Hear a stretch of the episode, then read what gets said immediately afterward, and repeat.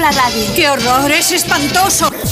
Sé que se sienten confusos pensando qué están haciendo en mitad de la pradera y en mitad de la noche. Puede apostarse el culo. Aquí Radio Fuerzas Armadas de Saigón rock and roleando desde el Mekonga. Ta, ta, ta, ta. Ese hombre está rompiendo los discos. No, estamos dentro en 15 segundos. Contrólate, por favor. ¡Ey, tú qué cojones sabes, imbécil titulador de locutores! Eso no es lo que programamos aquí. Presta más atención a tus estudios y menos a la radio. Tú siempre estás escuchando la radio. Diferente. Nuestras vidas ya están destrozadas. Tú tienes la oportunidad de llegar a ser alguien. Por el poder que me ha sido otorgado por la Comisión Federal de Comunicaciones, mando y ordeno que abras el micrófono como un profesional y empieces con la emisión correspondiente. Desde ese momento quise dedicarme a la radio. La radio, abuelo, no sonora. En Onda Cero, no sonoras. Gema Ruiz. La 1 y 33, las 12 y 33 en Canarias y aquí comienza No Sonoras. En la parte técnica ha vuelto de vacaciones, ya era hora, está Sergio Monforte.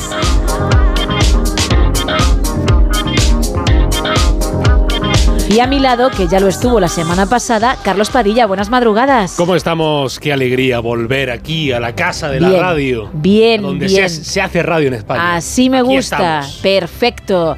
Oye, mm, todo bien para ti, Sí, sí. también bien para nosotros por tenerte. Sí. El día de Reyes, el fin de semana, todo genial. Pues muy bonito, muy bonito porque estuvo ahí uno de mis, de mis queridos sobrinos, que no hijos, Sí. sobrinos, y la verdad que la alegría en su rostro eh, inundó mi alma de felicidad. Pero Qué cur- qué por- cursi me ha quedado esto. Por los regalos, no por ver al Tito, o también. No, no, el Ah, no, no, vale. por los regalos que le habían dejado sus majestades de Oriente al, al Tito.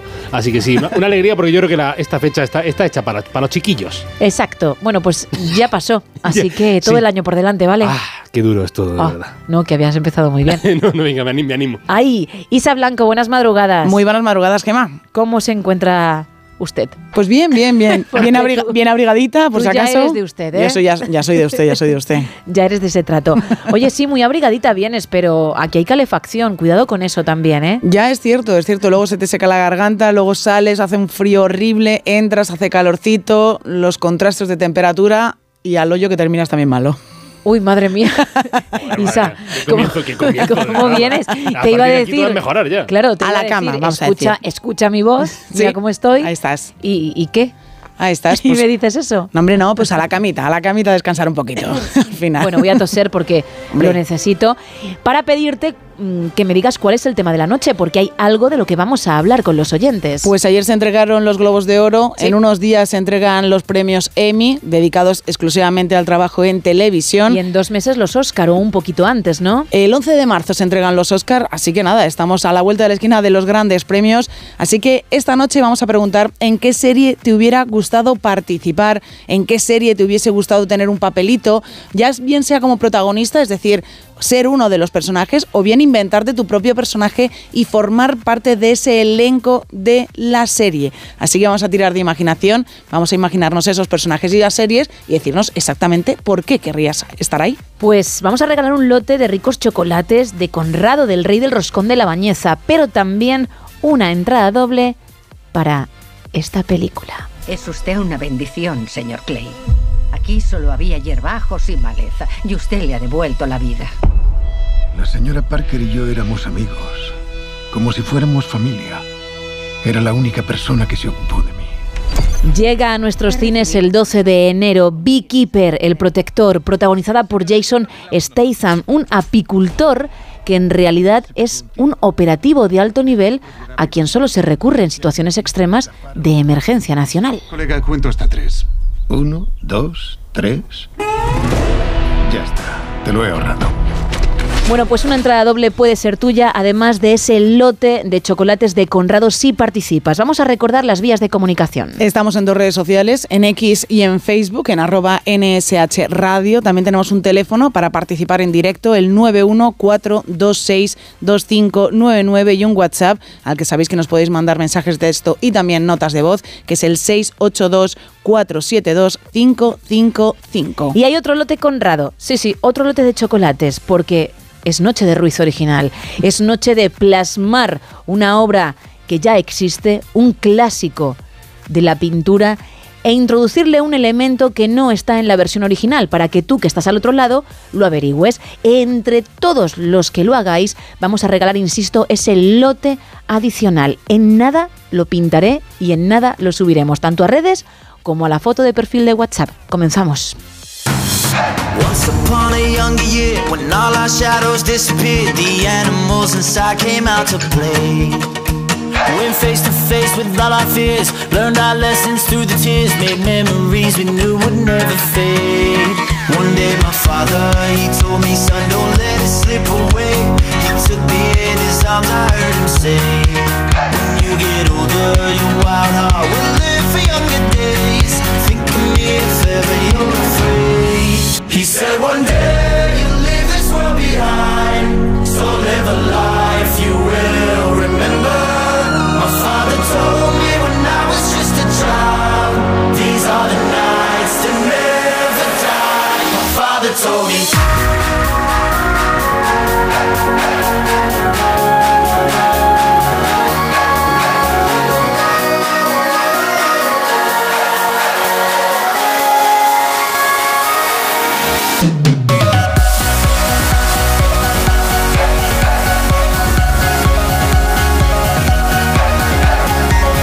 Minutos pasan de la una y media, de las doce y media en Canarias. Isa, no mires el reloj pensando que iba a decir lo que faltaba hasta en punto, por si me había equivocado, que eres puro veneno. Abrimos la primera taberna de la noche. Aquí abrimos la taberna de redacción, primera edición. Y lo hacemos con Carlos porque me tienes que contar la previsión del tiempo para hoy. Bueno, se nos viene el frío. Ya Vale. está aquí, de hecho, frío, frío, mucho frío. Quizás no, no el gran frío va a llegar hoy, quizá venga, seguramente venga en los próximos días, pero eh, que no cunda el pánico. Le cuento, se aproxima una dana, sobre todo porque va a entrar al norte, por el norte de la península, va, a regar de frío, de nubes, de lluvia, de nieve, de viento, buena parte del mapa. Los cielos pues, van a venir con nubes en casi toda la península, con lluvias que van a afectar a buena parte de la mitad sur y también en parte noroeste de la península, aunque eh, la cosa está tan inestable que los aguaceros no pueden descartarse en otros puntos del territorio. Básicamente, que va a llover en casi todo el país, menos en zonas del interior del nordeste, donde ahí sí que sí, eh, según los expertos, no se esperan. Los aguaceros, las lluvias, las precipitaciones más intensas se van a dar en el suroeste de Andalucía, donde van a venir acompañadas seguramente de tormentas, tormentas ocasionales y también eh, de algunos momentos peligrosas algunas partes. Pueden, venir a- pueden llegar a alcanzar esas tormentas, esas lluvias en torno del estrecho. Las máximas en cuanto a las temperaturas van a bajar en el entorno de, Al- de Alborán, depresiones del nordeste y del Cantábrico van a aumentar esas eh, eh, máximas en el resto del país y las mínimas van a bajar en, en Baleares, en el tercio nordeste peninsular, van a aumentar en el resto. Ya le digo que no, seguramente no sea el día hoy que más frío haga, seguramente el miércoles, jueves, viernes llegue más el frío de esa, de esa dana. Eso sí van a tener eh, heladas débiles de manera general pues en zonas del interior de la mitad norte peninsular, eh, en interiores de- del este, en, en Baleares, sobre todo las heladas van a ser mucho más acusadas claramente en zonas de montaña, en, eh, vamos, de manera fuerte en el entorno eh, pirenaico, pero vamos, saque usted el rascador este del coche que seguramente por la mañana, eh, nosotros a lo mejor lo comprobamos incluso. los Eh, hombre, tenlo claro. los que salgamos de la radio, eh, porque el coche se va a encontrar eh, helado. Así que paciencia, y no lo hagan con la tarjeta de crédito que se les puede romper. Va, vamos a encontrar viento, va a soplar viento. Viento del este en el Cantábrico en Galicia, algunos intervalos de, intervalos de, fuerte, en, eh, de fuerte en su litoral. Va, va a tener vientos eh, de componente norte en el Ampurdán, en el Bajo Ebro, en Baleares. Y en el resto del país, pues viento flojo variable con predominio de la componente oeste. Termómetros del segundo martes del año 2024. Pues vamos a comenzar con el calorcito, que ya le digo que va a ser eh, más bien calorcillo, o sea, poco calor. La máxima más alta del día en España van a ser los 17 grados que van a tener en Almería, de cerca anda Málaga, con 16, 12 tendrán en Ciudad Real, 18 la máxima en la ciudad autónoma de Melilla, eso sí, 9 de máxima en Santander y solo 6 grados, solo 6 grados, la temperatura más alta del día en Valladolid. Y en lo más fresco de la jornada va a haber muchos menos, menos, menos que, pues menos 4 grados la mínima en Lleida, menos 2 en Burgos, menos 1 grado en Cuenca, menos 2 en Girona. Tienen, eh, van a tener eh, en Jaén 8 grados eh, de mínima. En Madrid capital vamos a tener 4 grados la temperatura más baja. Y en Lugo se quedan con 0 grados. 0 grados, así que va a, hacer, va a hacer frío. Va a salir el sol desde martes a las 8 y 31 minutos en Málaga y va a atardecer. Comenzará la noche a las 6 horas y 7 minutos de la tarde en la localidad almeriense de Mojácar. Qué bonita Mojácar, ¿eh? qué calurosa Mojácar y, y, y qué, qué mal nos viene ahora que empieza el frío de verdad. Mojácar, cuyo gentilicio es... Cuenta, cuenta. Mojaquero. Mojaquero. No, no, no me esperaba esta yo, ¿eh? Siempre Mojaquero. decimos qué bonita es Mojácar, voy a ir a Mojácar, pero no pensamos en el gentilicio. Sí, la moja- verdad, mucha gente lo desconoce. Pues mojaquero. Para Vale. los 7.300 habitantes de Mojácar, los mojaquereños, mojaqueros, eh, pues felicidades, que tienen un pueblo muy bonito y Desde luego. disfrutan todo el año de él y solamente lo- el resto de España va a molestar y a, y a gastar dinero en verano. Carlos, ¿cómo arrancas la semana? eh?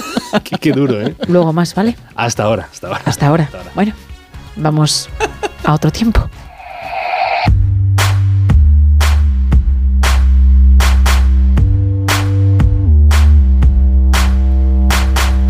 Vamos con la actualidad y a repasar algunos de los principales periódicos del país. Comenzamos con La Razón. El PSOE no retirará el artículo que pide Junts y que permite suspender la amnistía si es recurrida en la Unión Europea. El gobierno desesperado tras el no de Puigdemont, tres llamadas al PP en 24 horas para salvar los decretos. Y Trabajo amenaza a los empresarios por el salario mínimo interprofesional. Si no hay acuerdo con el 4%, pactaremos con los sindicatos una subida más ambiciosa. Seguimos con la portada del país. Tensa cuenta atrás en la primera votación clave de la legislatura. El gobierno busca apoyos a derecha e izquierda para su plan anticrisis. Sanidad impondrá la mascarilla en los centros sanitarios. Macron releva a su primera ministra tras la Liga la ley migratoria.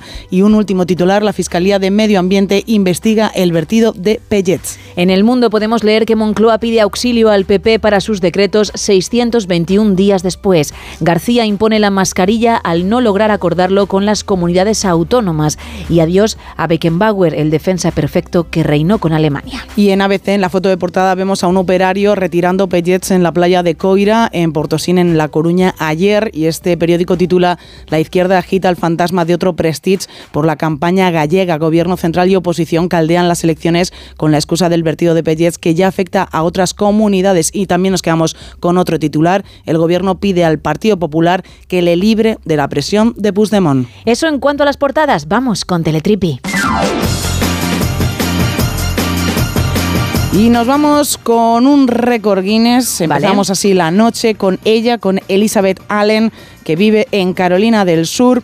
Es una joven que estando en la universidad mmm, decidió, oye, pues empezar a tomar unos ricos caramelos que todos hemos tomado cuando éramos muy pequeños y también cuando éramos muy mayores, los sugus, Sí. y utilizar los envoltorios de los sugus para ir haciendo una cadena. Poco a poco, pues iba aprovechando esa- esa- esos papelitos y, oye, iba formando pues una pequeña cadena, primero unos centímetros, dos, tres, cuatro, cinco.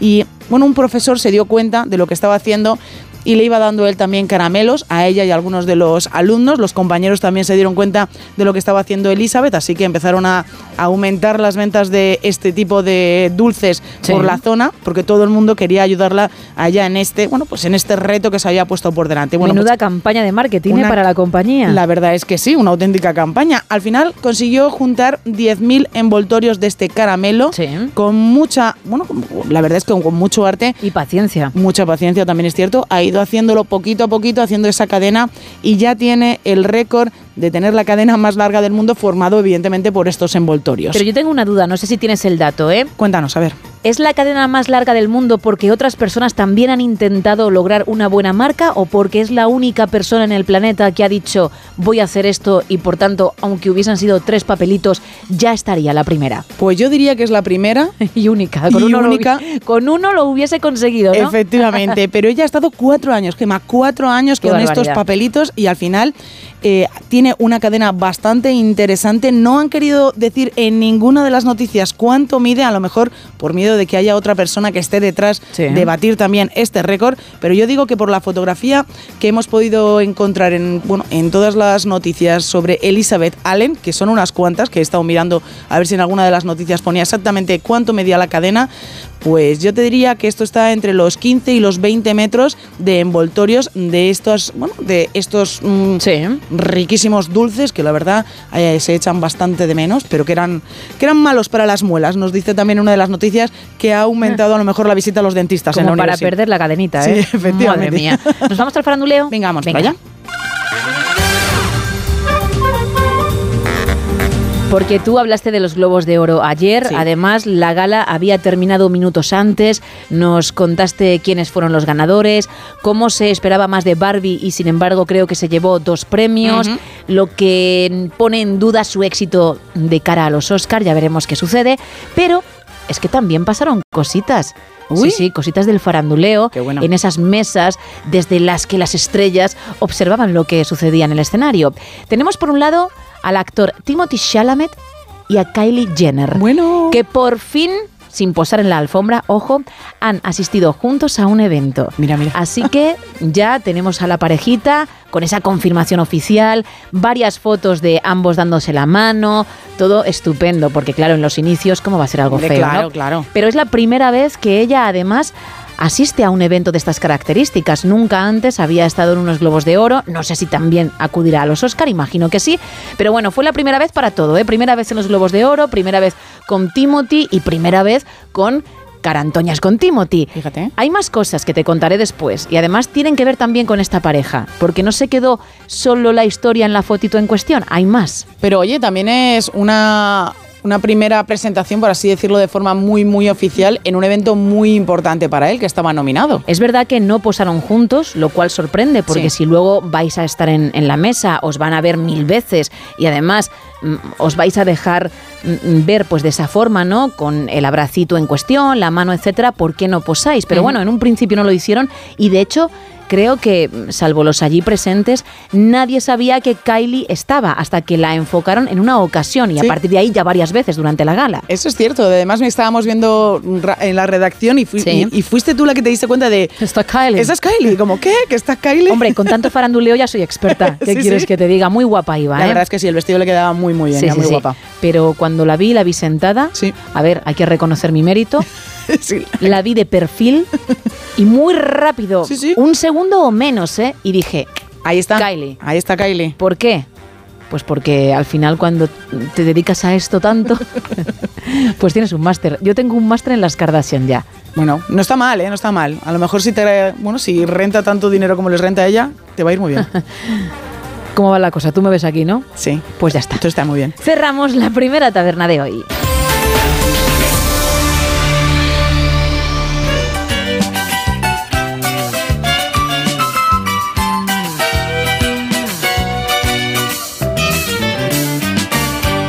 Puede ser un gran día, plantéatelo así. Aprovechar lo que pase de largo depende en parte de ti. Dale el día libre a la experiencia para comenzar. Y recíbelo como si fuera fiesta de guardar. No consientas que se esfume, asómate y consume la vida granel. Hoy puede ser un gran día, duro con él.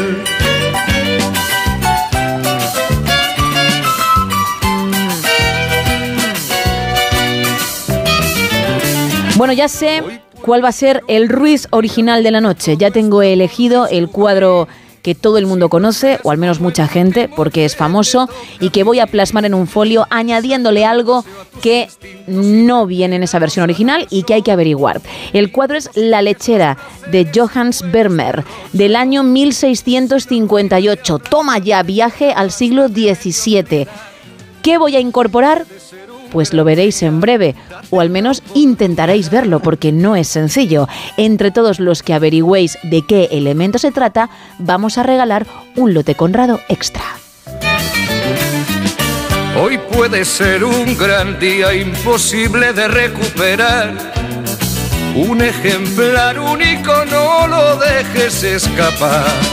Que todo cuanto te rodea lo han puesto para ti. No lo mires desde la ventana y siéntate al festín. Pelea por lo que quieres y no desesperes si algo no anda bien. Hoy puede ser un gran día y mañana también. 914262599. También estamos en el 682472555 y en X y Facebook, arroba NSH Radio. No solo para esa imagen, para ese ruiz original que a partir de las 2 de la madrugada, una en Canarias, vamos a subir, sino también para el tema de hoy. Estamos hablando de en qué serie te hubiera gustado participar, bien como protagonista, como coprotagonista o a lo mejor como un personaje inventado. La semana anterior hablamos de películas, pero también las series han tenido un papel importante en los Globos de Oro, así que en esta ocasión tocan ese tipo de producciones. Evidentemente, así que por ejemplo nos vamos ahora en arroba NSH Radio, que nos dicen por aquí, muy buenas noches, siempre quise estar en la serie de compañeros y ser Kimi y poder estar en ese grupo de amigos. También nos cuentan por aquí, en la serie Cuéntame cómo pasó, sería otra de las uno de los sueños de uno de nuestros oyentes. José Francisco nos dice X-Men. No sé si hubo una serie, pero como hay varias pelis, casi llega a serie. Seguro que hay alguna serie, principalmente animada. Y nos dice José Francisco que él sería Lobezno, aunque creo que daría más pena que otra cosa. Hola chicas, pues me hubiese gustado trabajar en la serie Big Bang Theory. Creo que le hacía falta un personaje latino me hubiese gustado ser, por ejemplo, camarero en la universidad con Penny y yo haber sido mexicano, eh, Emiliano, por ejemplo. Creo que le hacía falta un, un latino, sí. Bueno, no, no hubiese estado mal. No estaba mal, además ya tiene nombre para el personaje y todo. No, no, claro, es que él es algo que lleva macerando mucho tiempo. Es algo en lo que ha tenido que participar porque han dicho, ha dicho, este es mi tema. Han tratado lo que yo quería comentar. Y se nota, ¿eh? Se nota. Lo que me gusta es que lo ha contado con cierta alegría, porque en el tema de las películas hubo gente que se quedó con la espírita clavada cuando, bueno, uno tiene que pensar que es bastante difícil, ¿no? Conseguir eso. No sé si pasará lo mismo con las series. Bueno, hay más comentarios, pero nos están llegando muchas opciones. También nos dicen por aquí, en cualquiera de Star Trek, en cualquiera de las series de Star Trek, interpretando a un oficial de la flota. También nos cuenta Mappy que a ella en Las Chicas de Oro, porque eran geniales, y ella dice que sería Rose. Le encantaba la serie y también... Tenía muy buenos puntos, ¿eh? Muy, muy, eran muy divertidas ellas. Y también nos dice Mappy que si no, su segunda opción sería la serie Cheers, con la que se reía un montón. Evidentemente, y creo que va a salir varias veces a lo largo de la noche, nos dice también Gonzalo por redes sociales que a él le hubiese gustado ser cualquiera de los personajes de Friends. Y si no es uno de los protagonistas, le hubiese gustado ser el hermano pequeño, por ejemplo, de Joey y reírse muchísimo con cualquiera de las escenas que aparecen en la serie. Pues yo, fíjate, mm, creo que lo he contado en alguna ocasión a micro cerrado, habría estado muy, muy integrada en el grupo de perdidos. sí. No me hubiese gustado ser líder, porque lleva una responsabilidad que a lo mejor en la isla pues no te apetece tener. Pero pero sí co-líder. Co-líder, no estar ahí. Con alguien, sí. A mí no me dejes la última, ese que va a lo lejos en la expedición, que, que ni tiene frases. No, no ya que nos metemos en faena, nos metemos. Pero sí, en Perdidos o en Fringe, que uh. son mis dos series favoritas, pero mm, vamos. Pero, ¿De qué manera? es que Fringe, los personajes son un poquito, un poquito intensos, ¿no? Pero podría ser Olivia, podría ser ella y, podría averiguar muchas cosas que la humanidad aún no sabe y para las que yo podría tener respuesta. Un ¿eh? personaje muy bueno, el de Olivia, ¿eh? Wow, ¿cómo te muy, ¿eh? muy bueno. Soy yo que he movido el micro porque mira, wow. ¡Pum! ¿Cómo te ha quedado? Te ha quedado estupendo a ti. Yo me he quedado loca. Claro, repito, perdón. Son los nervios. Wow, ¿cómo te has quedado? Increíble. Bueno, ha sido un movimiento tuyo de micrófono y muñeca. No, tú no te puedes quedar increíble. Otra vez. Ahora, la has pifiado tú. Vale. Repito. 3, 2, 1. Wow, ¿cómo te has quedado? Alucinada, me he quedado, Gemma. Así me gusta. Bueno, un par de mensajes más, venga. Mira, nos cuentan por aquí, Fernando, muy buenas noches. La serie que me hubiera encantado participar es Succession. Bueno, evidentemente, si hay que participar en una serie, que sea una serie de éxito, ¿no? ¿Verdad? Por eso he dicho yo, perdidos. que ya por lo menos nos lleve, nos dé unos milloncitos y nos lleve a la fama, ¿no? Y ya que Carlos nos ha contado el tiempo que va a hacer en España, Fernando nos cuenta una, bueno, un update, nos pone desde Nueva York. Se espera tormenta mañana por la noche y el miércoles. Hasta ahora la única gran nevada fue ayer y apenas cuajo. Saludos desde Manhattan. ¿Qué temperatura tenemos por ahí? Que nos lo cuente también. Por favor. Si se pone a dar el tiempo, por favor, con todos los datos. Con todos los datos. Vamos a ser serios, ¿eh? Vamos a ser serios. 914262599. Estamos también en el 682472555 y en X y en Facebook en arroba NSH Radio. Pero ya tengo pintado el cuadro. Uh. Ya tengo la lechera, mi lechera. La versión de Vermeer del siglo XVII, de 1658. Ya he pintado su cuadro, pero Wow, es que es difícil hoy, ¿eh? He introducido algo que no está en la versión original. Isa, tienes ya la imagen. En breve la vas a subir tanto a redes como a la foto de perfil de WhatsApp. Rápidamente. ¿Tienes idea de por dónde pueden ir los tiros? No, la verdad es que no tengo ni idea. Tendría que ver el cuadro original también, ¿eh? Pues ahora, hombre, claro, es que pensé que lo habías visto. No, no, todavía no lo he visto. Lo puedes ver rápidamente, te puedes levantar un momentito y venir hacia. No, no, no, no, si estás aquí también. Corre, corre, corre, ven cerquita de mí. A ver, está Isa ahora mismo viendo los dos cuadros. ¿Será capaz a la primera de saber qué he hecho? no. Vale, no lo sabe. Perfecto, pues así. Va a ser toda la noche, creo. ¿O no? Sorprendedme. 914262599, ese 682472555 y las redes. Un poquito de música, luego la información y regresamos en No Sonoras.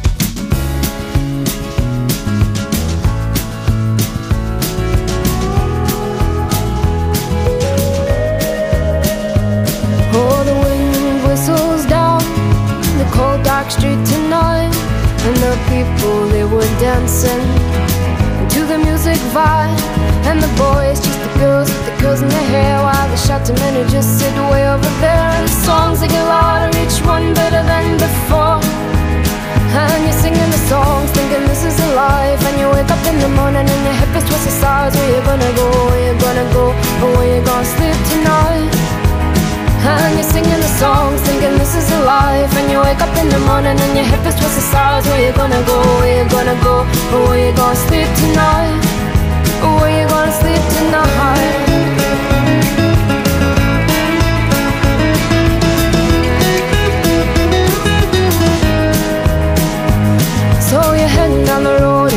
for four And you're waiting outside. Jim's front door But nobody's in and nobody's home till four so you're sitting there with nothing to do Talking about Robert Riger and his motley crew. And where you gonna go? And where you gonna sleep tonight And you're singing the song, thinking this is a life. And you wake up in the morning and your head feels twisted stars Where you gonna go, where you gonna go where you gonna sleep tonight?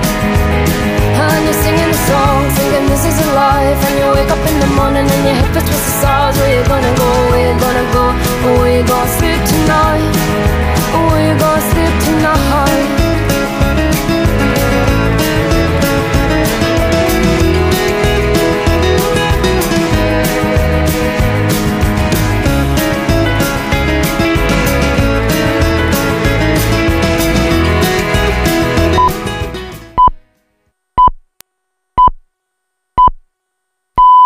Son las dos, es la una en Canarias.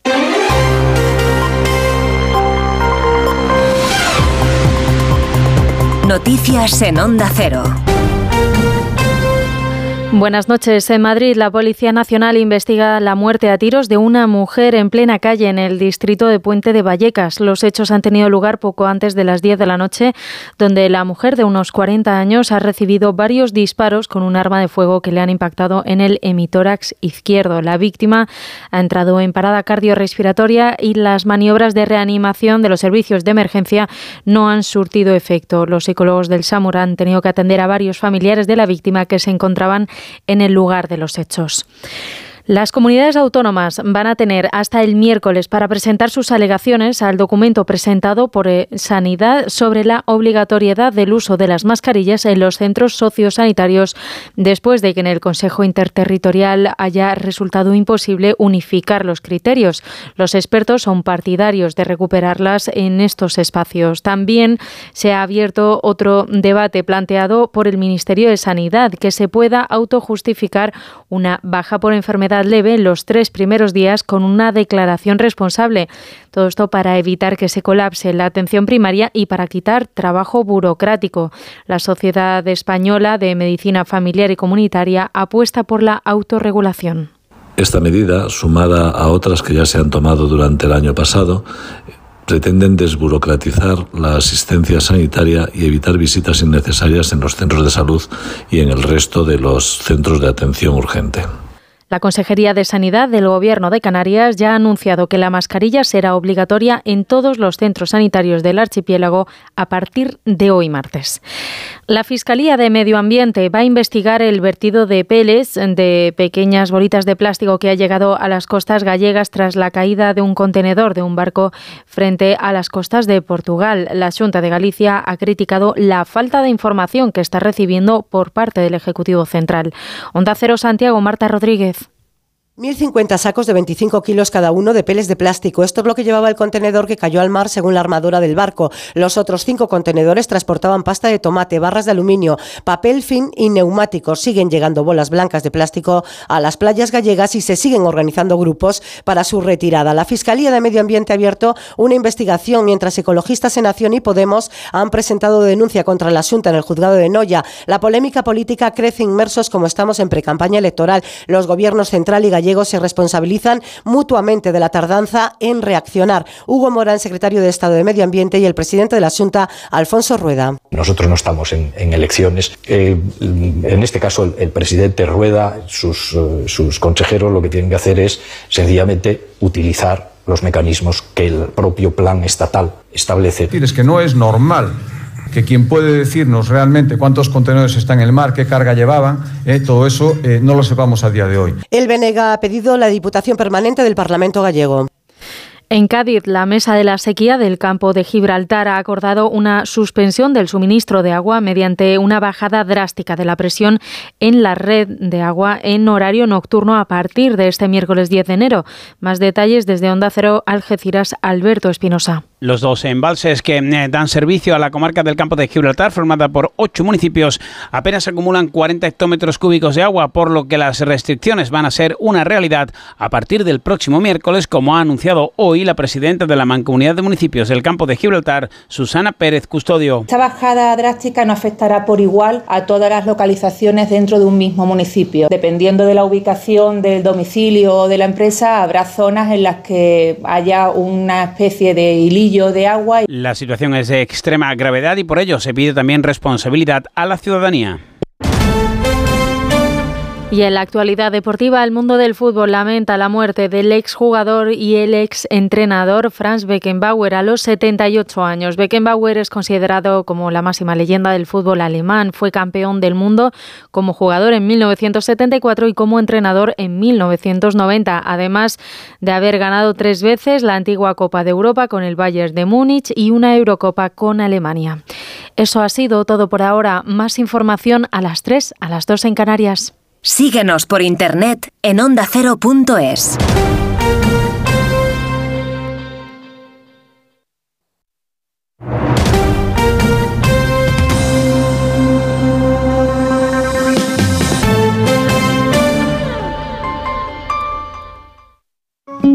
Soy de legalitas porque a veces pasan cosas que no te esperas. Como cuando tuve aquel accidente y lograron que me indemnizaran. O cuando me hicieron unas quemaduras en la depilación láser y me ayudaron a ganar mi reclamación. Hazte de legalitas en el 900 y siente el poder de contar con un abogado siempre que lo necesites. Y ahora, por ser oyente de Onda Cero, ahórrate un mes el primer año.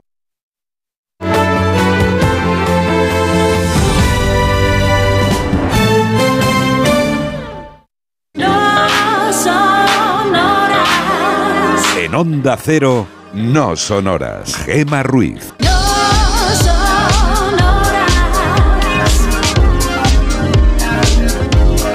2 y 6 de la madrugada, 1 y 6 en Canarias. Seguimos en directo en No Sonoras, ya de vuelta a nuestro horario normal, es decir, que después de Navidad te vamos a seguir acompañando hasta las 6, las 5 en el archipiélago canario. Y hoy estamos hablando de series, pero no de tus favoritas, no, no, sino del papel que te hubiese gustado protagonizar en una. Nos puedes decir el título de la producción, pero no porque mm, te gustaría verla 10 veces más, no, sino porque te hubiese gustado ser parte del elenco.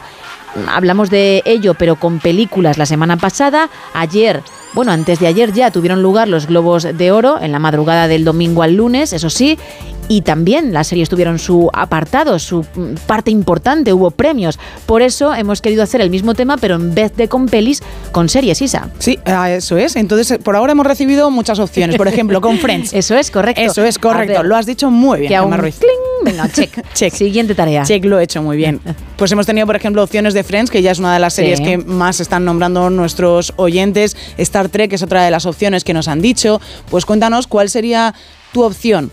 Si a lo mejor te gustaría ser Rachel o a lo mejor te gustaría ser, como nos ha dicho un oyente, el hermano pequeño de uno de los personajes. Un personaje que tampoco exista ni siquiera en la serie. Puede ser efectivamente un personaje protagonista, puede ser un personaje secundario, pero también alguien que, que tú pondrías ahí aunque nunca estuvo en la serie. Claro, uno de nuestros Eso es. oyentes nos decía también que le hubiese gustado participar en The Big Bang Theory con un personaje que estuviese en la universidad con Penny, que un personaje latino. Pues eso. Exacto. Vamos a tirar de imaginación cuál es la serie en la que te gustaría participar y qué personaje que ya exista o que no exista y por qué exactamente. Porque es tu serie favorita. Por ejemplo, Gemma Ruiz nos ha dicho Perdidos, que le gusta un poquito nada más la serie. Pues a ver qué series nos salen a lo largo de la noche. ¿Me dejas hablar ya? Si quieres, ¿quieres hablar? Uf, iba ¿Sí? a decir lo que regalamos, pero Bueno, he eso es intentado lo más meter, importante. meter Muy- cuchara y muy me ha sido imposible. Mira, Muy, muy importante. Me, me sigue siendo difícil. ¿Quieres hablar ahora? Un lote Conrado de ricos chocolates puede ser tuyo si participas, pero además una entrada doble para esta peli. Es usted una bendición, señor Clay. Aquí solo había hierbajos y maleza, y usted le ha devuelto la vida. La señora Parker y yo éramos amigos, como si fuéramos familia. Era la única persona que se ocupó de mí.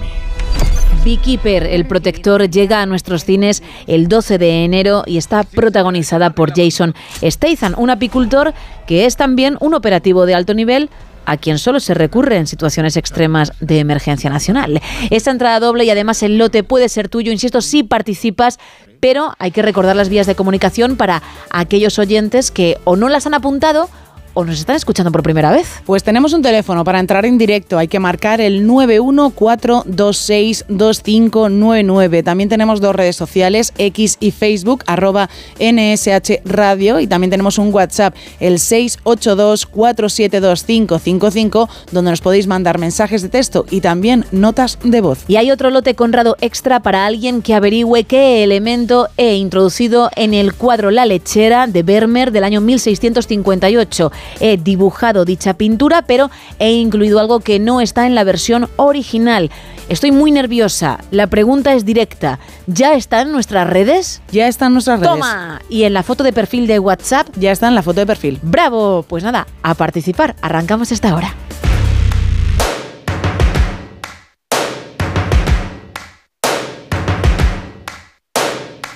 First things first, I'ma say all the words inside my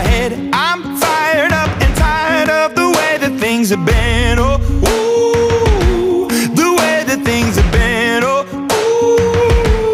ooh. Second thing, second, don't you tell me what you think that I can be. I'm the one at the sail, I'm the master of my sea. Oh, ooh, the master of my sea. Oh, ooh.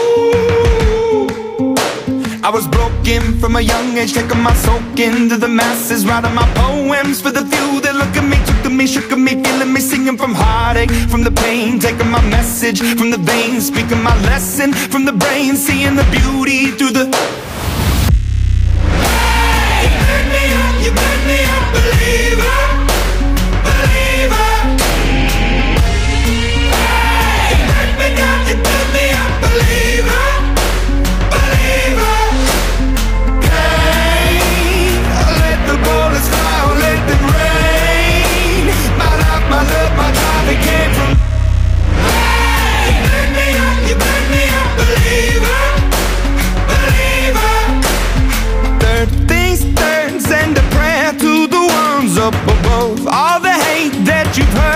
your spirit to a dove. Oh, ooh, your spirit up above. Oh, ooh.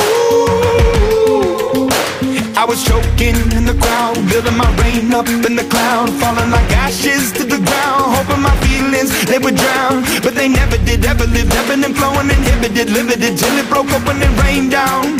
It rained down like. Hey, you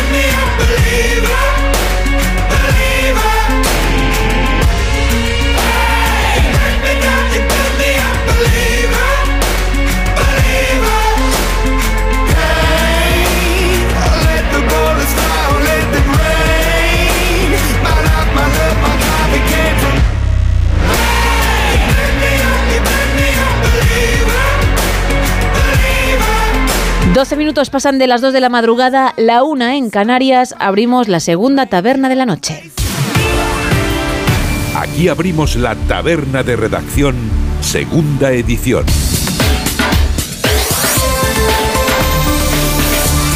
Y lo hacemos, Carlos, como siempre, viajando al pasado. ¿Tú Ar- arrancamos efemérides eh, poniéndonos eh, un poco payasos, o sea, con un, con un circo. Había una vez Qué bonito. ¡Qué alegría! el ser humano, el hombre, la mujer siempre han necesitado diversión, estar con la mente ocupada, algo. entretenidos, ¿no? Entretenidos, un poquito de pan y de circo. Y justo del nacimiento del circo moderno tenemos que hablar porque un 9 de enero de 1768 en Londres, un hombre llamado Philip Astley inauguró el que se consideró primer circo moderno. El bueno de Astley, le cuento, era un gran aficionado a los caballos, le encantaban los caballos y, montó con su escuela de equitación un pequeño espectáculo ecuestre en el que se juntaba él, eh, llamaba a, los- sus alumnos, a sus pupilos, vengan, vengan, vengan, vengan, y pues hacían piruetas y daban giros y saltaban con sus caballitos y todo en una pista circular. Y este fue el germen del circo moderno, hoy tan... eh, tan juzgado iba a decir, al menos el circo que utiliza animales. Esta cosa que yo creo que ya no, no, se, no se lleva tanto esto ya, ¿eh? Con la- Afortunadamente. además, No, no, no. además, con la nueva ley animal esto ya cada vez eh, se ve menos, se ve menos, se ve menos. No fue un londinense, sino un francés, un francés llamado Jean-Pierre Blanchard. Este año estoy mejorando con mi francés una barbaridad. es que eres Me estoy bilingüe. Me estoy dando cuenta yo mismo. Eh, Tú Jean-Pierre me has dicho muchas veces que eres de Granada, Sí. que naciste en Madrid, por Oui, cierto. oui. Pero yo he comentado con Isa que, Sí, sí. que era mentira. No, no, y aparte ahora Que estoy... del mismo Toulouse. Hay ahora- dudas. bueno, ahora estoy aficionado al cine francés. Qué Sí. gafapasta soy. de Pues ojo, que Monforte es francés, porque vivió 15 días allí. ¿Ah, sí? Sí, así que ahora sí eso Yo una charlas vez con él sobre el tema. visité la Torre Eiffel una vez. Eso Bueno. casi se considera... A punto de tener la nacionalidad, sí. y sí. me cae muy bien Zidane, si pues, queremos considerarlo También, también medio- otro punto. Y que poco más. Que me, que poco más. Pues- poco yo, yo veía poco yo. Poco yo es francés, ¿no? Poco yo Mira, no francés. ese dato ya no lo tengo porque yo soy italiana. Con Ah, es verdad. hago un inciso para ver si poco eso yo... todo Monforte es lo que te digo. Claro. Poco yo- perdona, pues hago, hago este inciso si es francesa la serie. No, por favor, Ah, ah, no, es, es, es española, poco yo. No, perdón, Caillou, Caillou quería decir. Ah, Caillou, Caillou, sí, perdón, sí, perdón, sí, que me he confundido, me he confundido. Bueno, pues fue un francés, que no fue Caillou, ni fue poco yo, sino Jean-Pierre Blanchard, en el que en el noveno día de 1793 realizó el primer vuelo en globo. Viajó en globo de hidrógeno desde Filadelfia hasta Deptford, en Nueva Jersey, en 46 minutos. No está, no está mal. Hay efemérides para un irlandés, y no tiene nada que ver con, con clichés de pubs ni de bebidas alcohólicas, pero tiene que ver con hielo pero no hay copa de balón para echar algo sobre ella, ¿no? Porque fue el irlandés Ernest Shackleton, eh, uno de los aventureros más intrépidos de la historia, el que conduciría la expedición Nimrod al Polo Sur, expedición pionera, porque fue el noveno día de 1907 cuando colgó la bandera británica, ahí está, tómame, a 97 millas náuticas, es decir, a 180 kilómetros del Polo Sur, que es la distancia más lejana que alguien había alcanzado, que cualquier ser humano había alcanzado hasta ese momento. Ole tú. Tenemos inauguración de sede y de una importante. La ONU, la ONU, la ONU. Pues no se me ocurren más organizaciones internacionales más importantes, más nombradas, más repetidas. La ONU, la ONU por allí, la ONU por acá. Pues un 9 de enero de 1951 en Nueva York, la Organización de las Naciones Unidas inauguraba oficialmente su sede, o sea, su casa. Y un anuncio que cambió el mundo.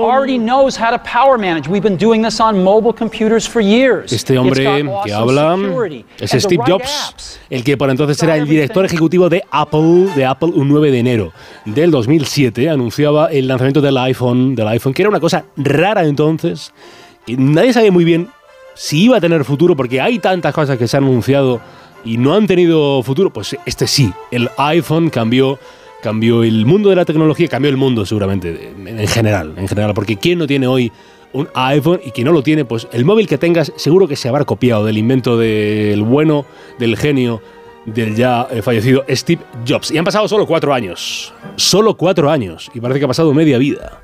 ¿No, no tenía la sensación de que desde que llegó el coronavirus en 2020 es como que el tiempo es distinto? Hmm, Ups, se- no todo es distinto. Serán cosas mías. El noveno día del año 2020, la OMS, en boca de su director eh, Tedros Ghebreyesus, informaba de que la enfermedad en Wuhan, en el municipio chino que se había detectado, había sido causada por un nuevo tipo de virus, de coronavirus, lo llamarían COVID-19, y desde entonces nos cambió la vida a toda la humanidad, aunque ahora parece que lo hayamos olvidado de vez en cuando, o casi siempre. En cuanto a los nacimientos, es el 122 aniversario del nacimiento de San José María Escribá de Balaguer, que fue un sacerdote, español, que es conocido por ser el fundador del Opus Dei. Sería el cumpleaños eh, 115 de Simone de Beauvoir, la influyente y conocidísima y nombradísima escritora gala. Y celebraría años el único hombre que dimitió, que dimitió de la presidencia de los Estados Unidos. por, el. Watergate Matter, o sea, por, por Richard Nixon, el presidente estadounidense, el 37 presidente de los Estados Unidos entre el 69 y el 74 del siglo pasado, eh, fue el único, y es el único presidente en dimitir del cargo, eh, murió en, en abril del 94 del siglo pasado a los 81 años. Si cumple 79, un guitarrista histórico...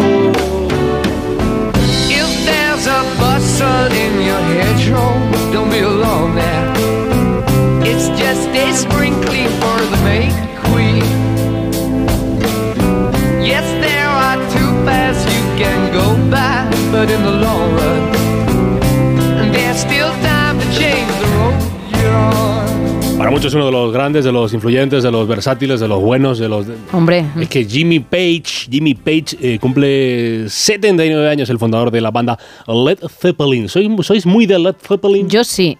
Pues yo- igual pues no yo- tanto. Yo, yo es que no conozco nada más que la de Starway to Heaven. Sí, bueno, pues Sí, sí. escucha el no sonoras, porque sonarán algunas. ¿eh? Vale, pero- y suelen sonar. Pues me pondré el, el programa. entonces. bueno, que puedes investigar por tu cuenta, pero, pero que a ti se aquí se te prepara. Vale, no te vale, vale, preocupes. pues venga, pues venga, ahora me pongo un ratito. 65 años eh, tiene ya, eh, no 65, no, 65, sí, sí, 65, Roberta Menchú, la, la que fuera Premio Nobel de la Paz, la líder indígena y activista guatemalteca. Y 69, J.K. Simons, J. Simon, actor, estadounidense, el de White Plush y el de sale en La La Land, sale en Spider-Man, la primera, la buena, la de verdad, la del 2004, en cuál más sale J.K. Simons. Tiene cara de mala hostia hombre siempre, y después Siempre dicen, que, que- sí, dicen es- que buena gente, ¿no? Bueno, eso espero, pero hace un papelón en White Plus, ¿eh? Además Sí, se llevó el Oscar. se llevó el. Oscar, sí, que como de profesor malo, malísimo, malísimo, malísimo. Guay, eh, JK, En, en Juno también. Ah, en Juno, qué buena Juno, ¿eh? Por supuesto. Eh, J- eh, JK Simon, si usted no le pone cara, el, el- el calvito este con, con, con- con- tiene cara de mala hostia, el hombre.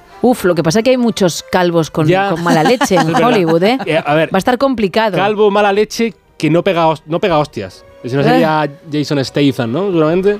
Jason Statham, que lo tenemos en Beekeeper, en la película que estamos regalando hoy, y que tiene también bastantes años menos. Bueno, bastantes no, pero unos cuantos menos que, que J.K. Simon, sí. Bueno, pues que busque la gente, si no saben quién es JK Simon, que busque una foto en Google, que es un invento además que lo han sacado hace poco y, y- y es tremendo. 50 años celebra un hombre que fue torero, sí fue torero, pero también cantó. Toda, toda, te necesito. Qué temón este, ¿eh? Ojo porque, y esto no es broma, Sergio Monforte tiene el álbum. ¿Ah, sí? Sí, sí, y hay auténticos temazos que en su día pusimos en Onda Cero, ¿eh? Es tremendo, mira, mira, mira, mira, mira, mira, mira. Torero. distraído. Te necesito tanto como antes. ¡Guau! Pero mira, Genial. pon- pónmela otra vez desde el principio, mira, mira, pónmela otra vez desde el principio si puedes. Porque hay una equivocación. En ningún momento dice toa, toa, toa. ¿Por qué la gente dice que Jesulín dice toa, toa, toa? Si dice toda, toda, toda. Efectivamente. Es que la gente dice, no, la de toa, toa, toa. Que no es la de. No, no dice. Mira, no dice toa, toa. Dice, to- dice toda. Toda, perfectamente, además. A que la gente diga después toa, toa, toa. Pues no. Me cabreo, perdón, me cabreo. Pues escúchate también su disco. Tienes dos tareas, Jesulín y Led Zeppelin. Led Zeppelin. Monforte, tráete mañana el disco de Jesulín. Que me haga una foto con él para mi familia, que le hace mucha ilusión. Pero lo tiene de verdad, ¿eh? O lo tenía al menos. Pues ¿eh? que te lo traiga. Y no es Jesulín, sino Álvaro Soler, el de Sofía, el de.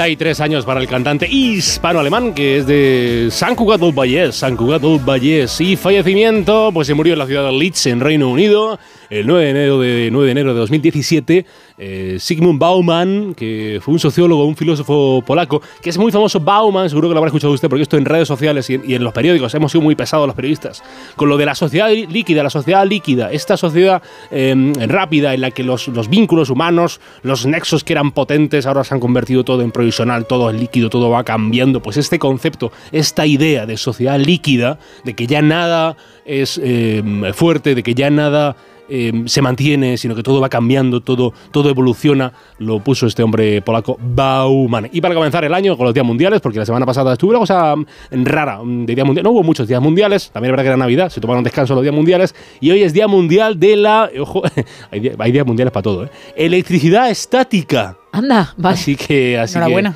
bueno, pues que mm, disfruten con las bicis y que tengan cuidado con las chispas.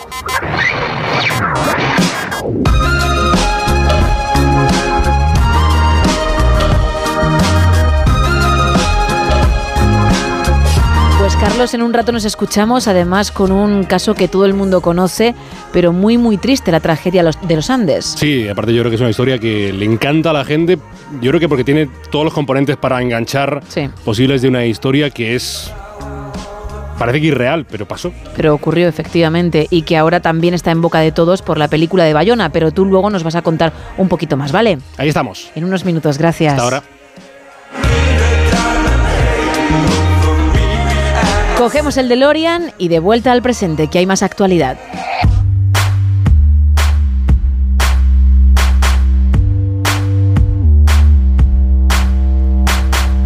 Arrancamos con el Independiente. Junts amenaza con tumbar el decreto clave para recibir 10.000 millones de la Unión Europea. Podemos condiciona al tope del precio de los alimentos y la retirada de recortes su apoyo a los decretos del Gobierno. Y Sanidad impondrá el uso de mascarilla en centros sanitarios de toda España a partir del miércoles. En el Confidencial podemos leer Bruselas se quita de encima la presión para decidir sobre la mediación para el CGPJ. Dicen, dadnos tiempo. La gripe no dará tregua esta semana. Se prevé que los contagios sigan al alza y Bruselas autoriza a Berlín una ayuda de 900 millones a una empresa de baterías para evitar su fuga a Estados Unidos. En el diario.es, Junts confirma que tumbará los decretos anticrisis del gobierno. Nuestros siete votos no son un cheque en blanco, dicen. Trabajo advierte a los empresarios de que subirá el salario mínimo más del 4% si se descuelgan del acuerdo. E Israel mata a un comandante de Hezbollah en medio de los temores de que la guerra de Gaza se extienda a la región. Tres apuntes en expansión, la vivienda subirá un 1,6% en 2024 y el alquiler un 4,3%. Sanidad propone una autobaja de tres días y mascarilla obligatoria en residencias, hospitales, centros de salud y farmacias. Y Trabajo advierte a la COE de una subida del salario mínimo interprofesional más alta del 4% si no firma el acuerdo. En el economista, luz, gas y alimentación pueden sufrir una fuerte subida si el decreto ómnibus no se convalida. Irán revoluciona su armada con 100 nuevos barcos y mejores drones ante la escalada de tensión con Estados Unidos en el Mar Rojo. Y Arabia Saudí tumba el petróleo con sus rebajas y los especuladores se posicionan para darse un festín. En cinco días, el tribunal rechaza la nulidad de las pruebas clave del caso Rato. La banca aviva la guerra comercial y exime de comisiones al 80% de los clientes. E Iberia se sienta hoy con los sindicatos del handing para intentar evitar nuevos paros. En el español, Yolanda Díaz se suma a Bolaños y llama al PP para salvar los tres decretos que le veta Junts. Sanidad lanza un ultimátum a las comunidades autónomas, impondrá el uso de mascarillas en centros sanitarios si no hay acuerdo. Y hayan muertos a un padre y a sus dos hijos menores en el barrio de Horta, en Barcelona. Eso en cuanto a las portadas. Nos vamos ahora con Faranduleo.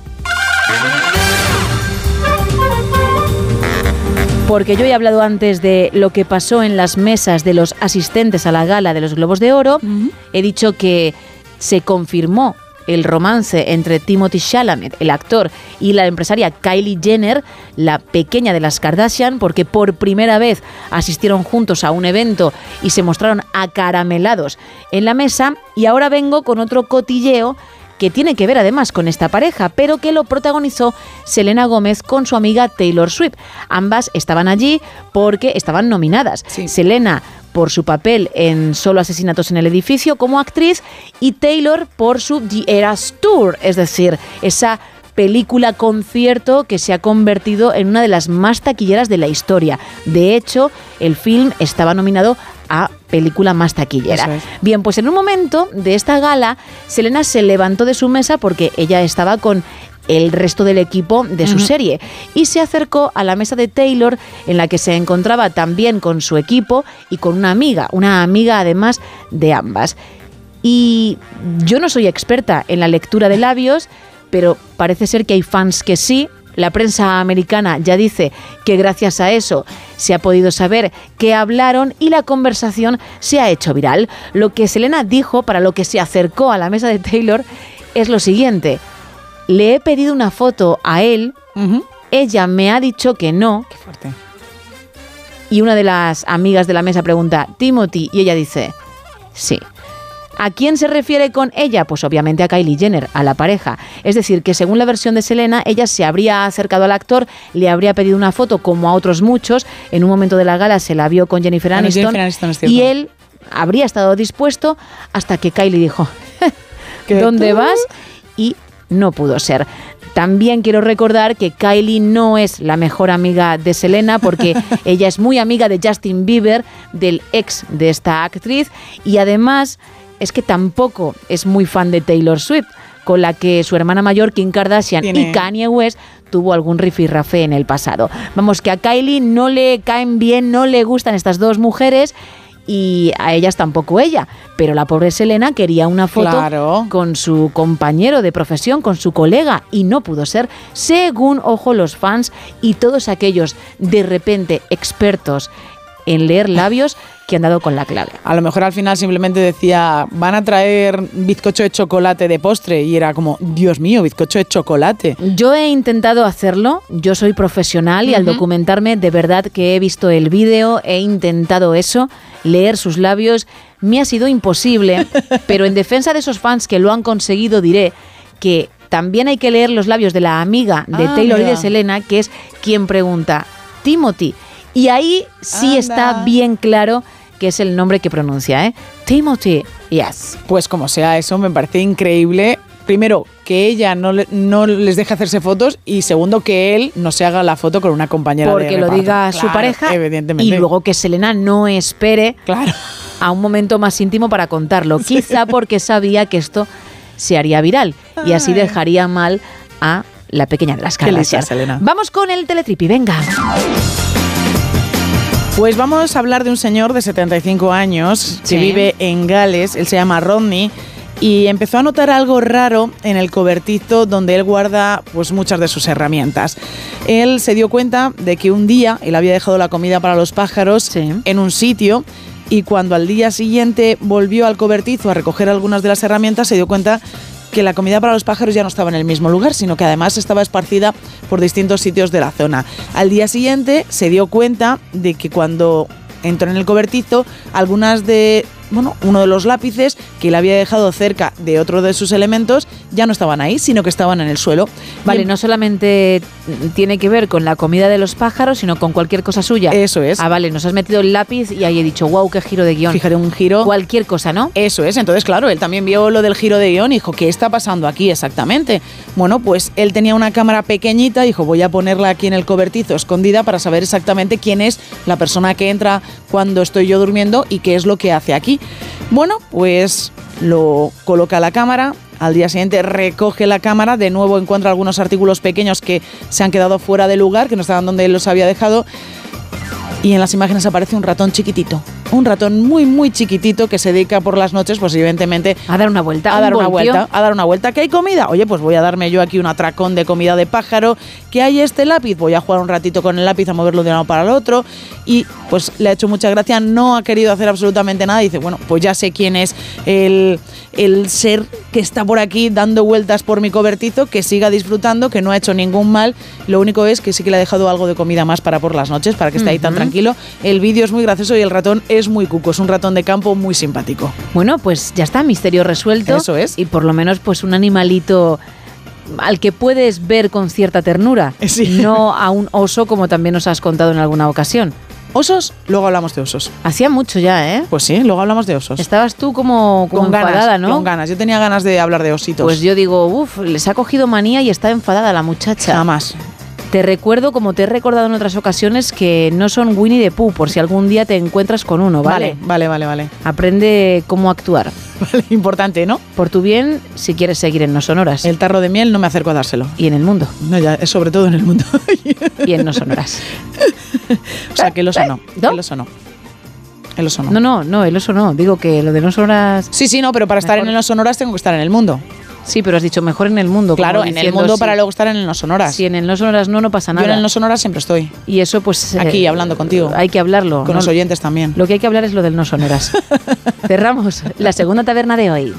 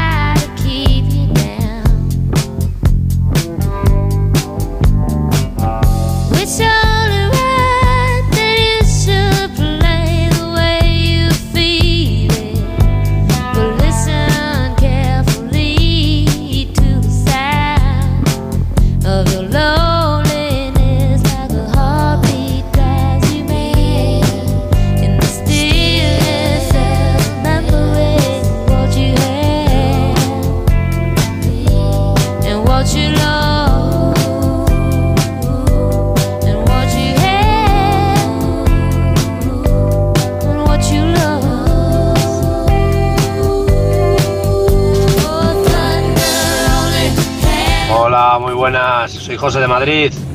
Pues a mí me hubiera gustado participar en la serie Supernatural. Matando vampiros, hombre lobo, cazando fantasma con los grandes hermanos Winchester. Pedazo de serie, si no la habéis visto la recomiendo. Un saludito. Otro para ti, José. Yo no la vi, pero sé perfectamente de qué serie habla. Sí, yo también sé cuál es, pero tampoco la he visto. Tuvo mucho tirón, ¿eh? Sí. Así que José también se habría hecho millonetti y famoso, pero no pudo ser. Más mensajes. Nos cuentan por aquí cheers para tomar unas cañas con Norgi el cartero. Bien. Brenda en Beverly Hills, sensa- sensación de vivir. Dice que era muy, muy fan esta oyente, con lo cual le hubiese encantado participar en esa serie. Hombre, es que Brenda era la hermana de Brandon, que también era guay, y luego la novia de Dylan. De Dylan. Pero era más guay Dylan que Brandon, ¿no? Dylan era más malote. Más Dylan malote. era el típico con chupa de cuero y algún cigarrito. y Brandon era el guaperas, pero que, que era más tierno. Era más propio de, mm, de escribir poemas, ¿no? Vale. Que de hacer, yo qué sé, pues vueltas en moto y, y luego irse a casa tarde y estas cosas. También nos... ¿Sabe? Brandon, Brandon, en una noche lluviosa, sabía yo que ibas a ir por ahí. te estaba escribiendo algo bonito. Claro. Para luego no dártelo a la cara. No, no. Una carta, ¿no? Doblar el folio y meterlo en tu mochila. Oh, qué bonito eso. Y Dylan, pues, eh, estaba con su coche, con su moto, y ya te diría lo que fuese al día siguiente, que también te lo iba a decir, ojo, pero no de la forma que lo hacía Brandon. Era más capitán del equipo de, de rugby, para que nos entendamos. Buenos personajes. Sí, uf, Menuda serie, ¿eh? Ningún, ningún topicazo Nada, ahí, ningún nada, topicaza, nada, en toda la serie. También nos cuenta Gabriel que a él le hubiese encantado participar en The Walking Dead haciendo el papel de Dylan. Carlos, me hubiese inventado el hermano gemelo de Tyron Lannister en Juego de Tronos y querría haber sido cualquier personaje de esa serie, de los que quedan vivos, claro, que nos dice que no es nada fácil. Diego tira por ser en Curro Jiménez, uno de su banda, y de Apolo, uy, de Apolo, de apodo el Patolas, sería el apodo de Diego. Bueno, lo tiene ya todo bien pensado. Lo, tiene todo pensado. Por cierto, Sí. eh, para aquellos que estén muy atentos a las noticias en el tiempo, en Sí, Nueva por York favor. especialmente, He pedido, he pedido el dato. bueno, que sepáis que ahora mismo hace 2 grados bajo cero, Ah, que bueno. no está mal, nos dice nuestro oyente. Para nada. Que no se está nada Yo mal. me esperaba menos 10 o algo así. Madre mía, qué frío, ¿no? A Sí, 10 sí, pero me lo esperaba. Bueno. Hace más frío en Soria que en Nueva York Sí. ahora mismo, y no Sí, es sí, broma. sí, sí. Bueno, más. También nos cuentan por aquí, a mí me hubiera gustado estar en una serie que no sé si os suena, Dragon Ball, o más conocida en Valencia como Bola de Drag, y también en la serie titulada Sobrenatural. Y luego tenemos por otro lado, porque para todos los que estáis participando en el mundo de las series, vamos a regalar una entrada doble para la película Beekeeper, que llega a nuestros cines el 12 de enero, y también un lote conrado de ricos chocolates. Pero hay otro lote para alguien que averigüe qué he pintado de más en la lechera, en mi versión de La lechera del pintor holandés Vermeer del siglo XVII. Hay algo que no está en el cuadro original. ¿Qué es? ¿Qué va contando la gente, Isa? Nos dicen por aquí que yo creo que son los botones, nos dice un oyente. Me parece que no son botones lo que lleva la lechera. Pues sí lleva como... No, vamos a ver, yo no le he pintado botones, pero te voy a explicar lo que lleva. Son como... yo no le he pintado botones. no. Es lo mismo que en el cuadro original. Vale. Pues unos enganchitos, ¿no? Como unos clips. Es que Ah, no vale, me salen unos corchetes. Los corchetes, efectivamente, que no me salía la palabra, pero no son botones. Y tampoco son botones lo que yo he pintado.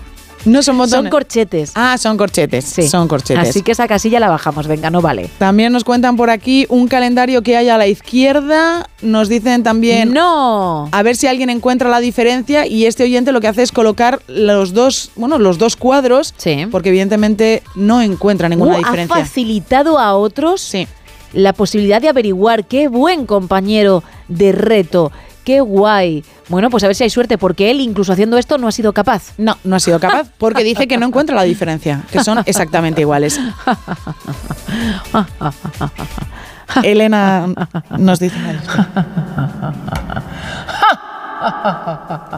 Luego cuando, cuando entra en el casero me río más. Nos dice Elena, a esa cosa dorada que cuelga de la pared detrás de la cesta le has puesto un badajo o que la camisa de la señora abrochada con corchetes No. y tú le has puesto botones. No. También nos cuentan por aquí que en vez de leche está echando vino. No, tampoco. Pues también nos ponen por aquí que vierte la leche con una mano y con la otra sujeta a un bebé.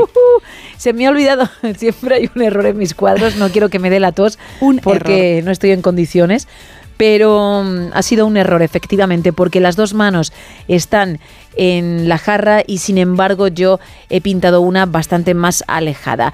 Pido perdón por ello ya que no es algo que no esté en el cuadro, sino que no lo he pintado bien. A lo que yo me refiero y lo que hay que averiguar es algo que lo pintes bien o lo pintes mal no se encuentra en la versión original. Pero por esto pido disculpas. Ya sabéis que también el ruiz original es lo que tiene. Si esto no existiese en cada cuadro, pues no sería lo mismo, ¿vale? Venga, uno más. También nos dicen por aquí por redes sociales que lo que hay en tu cuadro es un bebé porque la lechera está embarazada, cosa que no está en el cuadro original. Pues no, no es así, pero hay mucho tiempo para seguir intentándolo. 914262599, estamos en el 682472555 y en X y Facebook arroba NSH Radio.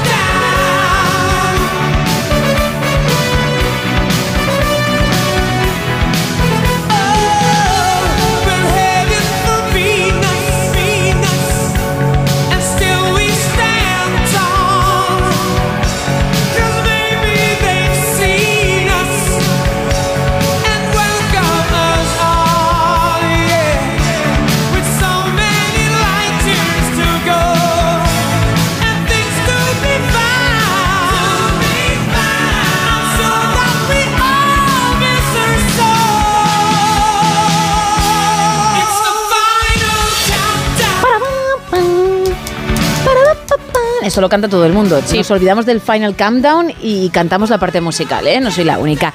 Bueno, Isa, ha llegado el momento de irnos al cine porque tienes cosas que contar, así que si no te importa, voy a ir a por el abrigo como hago siempre y salgo.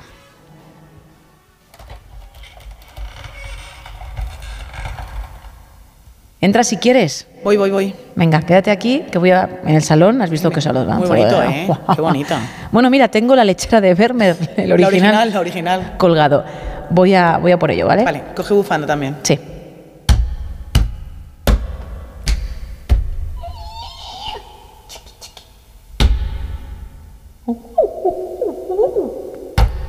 Cállate, que ahora vengo. ¿Es un búho en casa? Salimos y te lo cuento, que si no viene.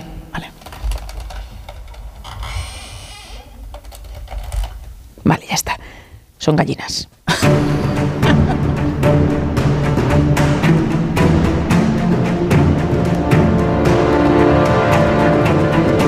Bueno, noche fresquita, pero hemos ido paseando, hemos llegado al cine, así que ha merecido la pena el paseo. Hay Ha cosas pena. interesantes. Sí, sí, hay cosas interesantes, Vale. hay novedades además. Vamos a empezar con una de ellas, porque además vamos a poder ver en nuestras pantallas a finales de, mes, de, de este mes de enero esta novedad en la gran pantalla. La protagoniza Pri- Pierce Brosnan, que nunca me sale su nombre. La película está inspirada en hechos reales, es una auténtica maravilla, de verdad el tráiler es una preciosidad. Se llama El último soldado. Los tiempos han cambiado, Artie. Ya nadie recoge autoestopistas.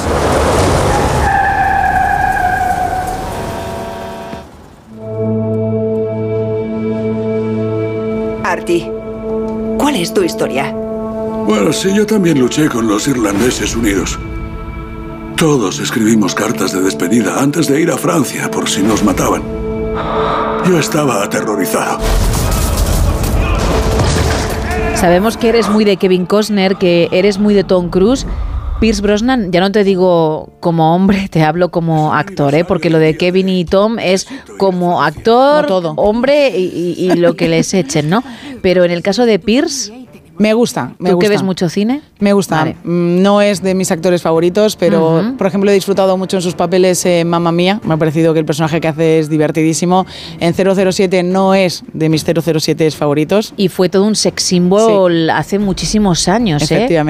Bueno, pues ahí está. Pero bueno, en esta película hace un personaje completamente distinto. El actor da vida a un veterano de la Segunda Guerra Mundial que un día decide escaparse de la residencia de ancianos en la que vive para viajar a Francia al 75 aniversario del desembarco de Normandía. Una historia inspirada en la del veterano de guerra Bernard Jordan y que cuando le llegó el guion al ex 007 le encantó y de ahí que dijera sí a esta película que como decía llegará a nuestros cines a finales de este mes de enero. Pero es que vamos a tener que esperar muy poquito para ver El último soldado, sin embargo vamos a tener que esperar mucho más para ver el siguiente proyecto porque hace unas horas se confirmaba la secuela de Five Nights at Freddy's. Hola, soy Mike. Llamaba para saber si sigue disponible ese trabajo. Sí. El de guardia de seguridad. Me vale cualquier cosa. Este sitio arrasaba entre los críos en los 80. Lo cerraron hace años, pero los dueños no quieren pasar página. Yo trabajo, tú duermes. Entendido. Dame la mano.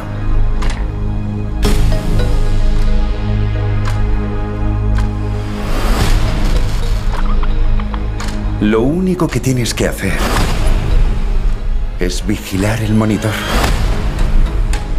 Bienvenido a Freddy Fazbear's, donde la fantasía y la diversión cobran vida. Vale. Venga, vamos a intentar decir bien el título. Five Nights at Freddy's. Ya lo he dicho bien, que estaba Sergio... Pero es Five Nights, Five en Nights, plural. sí, Ah, hablan. que estaba Sergio diciendo, repíteme el título que me interesa, me interesa exactamente cuál es la película. Bueno, pues la película ha sido todo un éxito este 2023. En nuestro país se convirtió además en el mejor estreno de la historia de una película de terror con 2,16 millones de euros. Una auténtica barbaridad. La adaptación del popular videojuego consiguió recaudar cerca, bueno, de 300 millones de dólares. Y tenía toda la pinta de que iba a haber secuela, pero no esperaban que hubiese una confirmación tan rápida. Curiosamente, no ha sido la productora quien lo ha confirmado, sino el protagonista de la cinta, Josh Hutcherson, que también le conocemos por sus papeles en, bueno, en los Juegos del Hambre, y quien ha comentado que ya están preparando el guion y que la intención es empezar a grabar lo antes posible. Luego me cuentas un poquito más. Sí, tengo cositas de Maston. En otro ratito salimos de nuevo a la calle, nos vamos al cine y, a- y me cuentas más información, Hombre, más noticias. Encantado de hacerlo además. Venga, pues vámonos. silicon chip inside her head gets switched to overload. And nobody's gonna go to school today. She's gonna make them stay at home. Daddy doesn't understand it. He always said she was good as gold. And he can see no reasons, cause there are no reasons. What reason do you need to be shown? Tell me why I don't like Mondays. Tell me why I don't like Mondays. Tell me why I don't like Mondays. I wanna shoot. Ooh, the whole day down.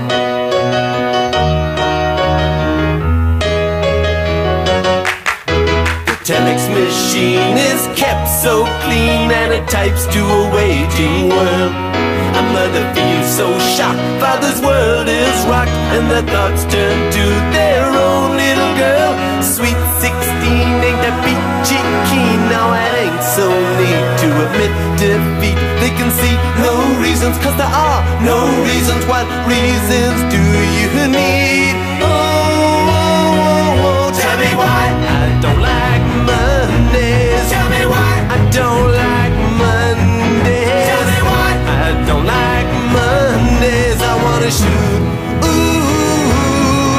2 y 48, 1 y 48 en Canarias y seguimos con el tema de las series. Nos tienes que decir en cuál te hubiese gustado tener un papelito. Bien, el de alguien que existió de verdad en dicha producción, que fue un personaje, o bien uno inventado por ti. Pero que ibas a ir tú al rodaje, hombre, como el resto, y a darlo todo en las escenas, ¿por qué no? Entre todos los que participéis vamos a regalar una entrada doble para la película Beekeeper, que llega a nuestros cines el 12 de enero, y también un lote de chocolates de Conrado. Pero hay otro lote para quien sepa, para alguien que averigüe que he pintado de más qué elemento he introducido en la lechera de Bermer, en esa versión que he hecho yo del Ruiz original y que puedes encontrar en nuestras redes y también en la foto de perfil de WhatsApp. Estamos en el 914262599, en ese WhatsApp, en el 682472555 y en X y Facebook arroba NSH Radio. Pues nos cuentan por aquí en la serie de Médico de Familia, en el personaje de Polly, y también, bueno, también hace su apuesta por el reto Ruiz y nos pone que si podría ser un delantal de más. No, tiene el que tiene que tener, chicos. Fijaos bien, por favor. Jorge desde Zaragoza nos dice que a él le hubiese gustado participar en la serie del Príncipe de Bel Air. Oye, Ah, pues es una, es una buena serie. ¿En qué personaje también estaría bien saber? Igual él se inventaría uno, simplemente quería formar parte de la familia o de los amigos, ¿no? Pedro dice que has incluido en el cuadro un cepillo de dientes que está en el suelo tras la caja, que él ve ahí un cepillo de dientes. Pues no, no, no, no, lo que hay es un rodapié manchado que es tal como lo veo yo en la versión original. Pero de verdad, millones de gracias por fijarte tanto, porque eso significa que le ha dado a la cabeza y que ha observado bien la obra. Tienes más opciones, ¿eh? hay más posibilidades. Sigue intentándolo, pero gracias, ¿eh? porque no ha sido a lo primero, ¿eh? No, no sé, se ha fijado mucho y me emociona. Estoy ahora mismo, pues, muy, muy tocadita de, de ternura, de, de emoción. Estás muy emocionada. Sí, sí, no sé. Oye, haces algo y, y te das cuenta de, de la repercusión que tiene. De la repercusión. Bueno, pues muy atenta porque Ramón... no puedo con tus caras, ¿eh? Como diciendo, mamá mía, lo que me ha tocado. No, no, es que... es Porque que- no sabes lo que es. Es que Ramón también se ha fijado mucho en el cuadro. ¿Por qué? ¿Qué pasa? Mucho. Y él lo que ve es que hay un gato postrado en ella. ¿En la lechera? En la lechera hay un gato. Uf, pues se ha fijado bien e incluso Muy ha inventado, ha inventado una película que no existe realmente, porque a lo mejor ha cerrado un poquito los ojos, ¿no? Cuando Ha te la cabeza si hacia la giras derecha. o cierras Sí. un pelín, ves la figura, es lo que él ha hecho. Bueno, pues no, no hay ningún gato, no hay animal ninguno en el cuadro, ¿eh? Manuel nos dice que a él le hubiera gustado hacer el papel del maestro ciego de la serie Kung Fu. Pues perfecto, otra opción y es de hecho lo que buscamos. Queremos más, ¿eh? Vamos a recordar los canales rápidamente, Isa, que ya me está esperando Raúl Gómez, nuestro abogado. Tenemos dos redes sociales, X y Facebook, arroba NSH Radio, un teléfono, el 914262599 y un WhatsApp, el 682472555.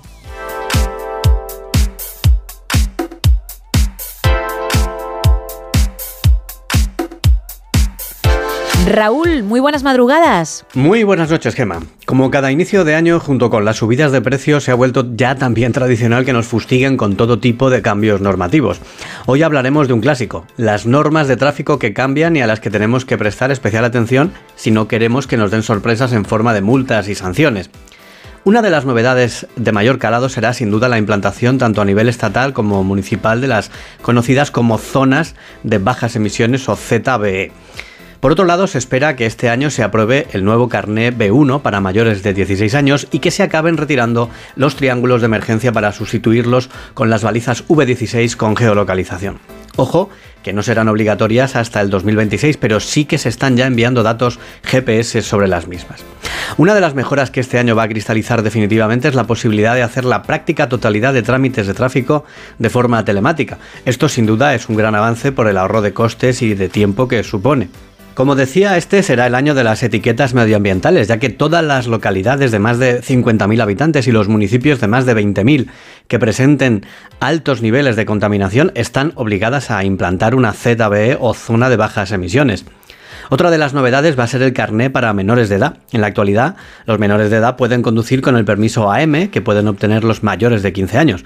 Habilita para conducir vehículos con una velocidad máxima de 45 km por hora y con una potencia de hasta 6 kilovatios, que son vehículos de dos o tres ruedas que no posean motores de más de 50 centímetros cúbicos y que tengan 425 kilos de peso, como son por ejemplo los ciclomotores.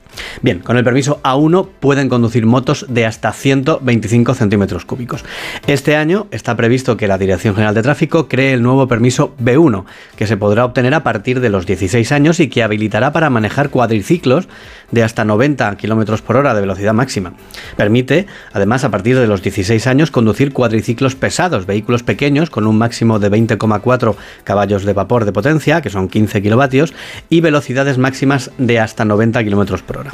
Para el transporte de mercancías, el B1 permitirá conducir vehículos de hasta 550 kilos. Hasta ahora vehículos solo se pueden conducir con el carné B.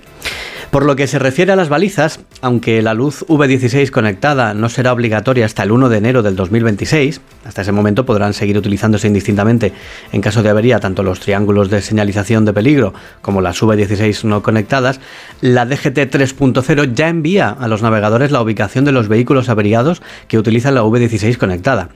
Esta señal, pionera en Europa, contribuye a mejorar la seguridad vial de todos los usuarios de la vía, ya que en caso de avería, por un lado, sustituye el riesgo de salir a colocar los triángulos, por el simple hecho de colocar la luz, con visibilidad garantizada en condiciones climatológicas adversas, y por otro lado, avisa al resto de usuarios de la ubicación de ese peligro gracias al envío de su geoposicionamiento. En el momento en el que se recibe la información en DGT 3.0, dicha plataforma envía de forma automática el aviso a los navegadores, a las aplicaciones de movilidad y a los ordenadores de a bordo de los vehículos para que los conductores que circulan por la zona de influencia del vehículo que está averiado o parado puedan adoptar las medidas oportunas, tales como reducir la velocidad, cambiar de carril, etcétera, etcétera, y seguir realizando una conducción segura. Todo sea por la seguridad en la carretera, ya que nos va la vida en ello. La semana que viene te traigo más asuntos. Hasta entonces te mando un abrazo muy fuerte. Otro para ti, Raúl, muchas gracias. Cinco minutos para llegar a las tres, las dos en Canarias y siguen llegando mensajes tanto del Ruiz original como del tema de hoy. Isa, cuéntame. Pues nos vamos a quedar primero con el Ruiz original, porque incluso se ha creado un pequeño debate en arroba NSH Radio. Sí. Gabriel dice pues que mientras vierte la leche con una mano, con la otra sujeta a un bebé, y María le contesta a Gabriel, dice, y en el original tiene las dos manos sujetando la jarra, y Gabriel contesta a su vez a María que dice, así es, con lo cual ellos dos ven que ahí podría estar las diferencias. Bien, ya he dicho que es el error a la hora de plasmar, sobre todo a tan velocidad, el cuadro original, pero no, no porque al final hay dos manos y hay una jarra, eso ya existe en el cuadro de Vermeer. Hay que buscar aquello que no está en el que él pintó. Por favor, sed serios, echadle un vistazo en condiciones. Admirar la obra, que eso por descontado creo que lo vais a hacer, pero, pero con mucha atención, ¿vale? Porque hay que dar con ello. Y creo que hay gente, poquitos, ¿eh? Pero que ya lo sabe, ¿no? Sí, por ahora hay tres personas que lo han acertado. Bueno, no está mal. Cristina, su apuesta es un croissant que le has dibujado en la tripa. ¡No! Venga, voy a dar una pista. Alejaos de esa parte de su cuerpo. Vale. Solo eso. Vale, vale, ¿Vale? vale. vale, Alejaos de ahí. Fuera. Adiós.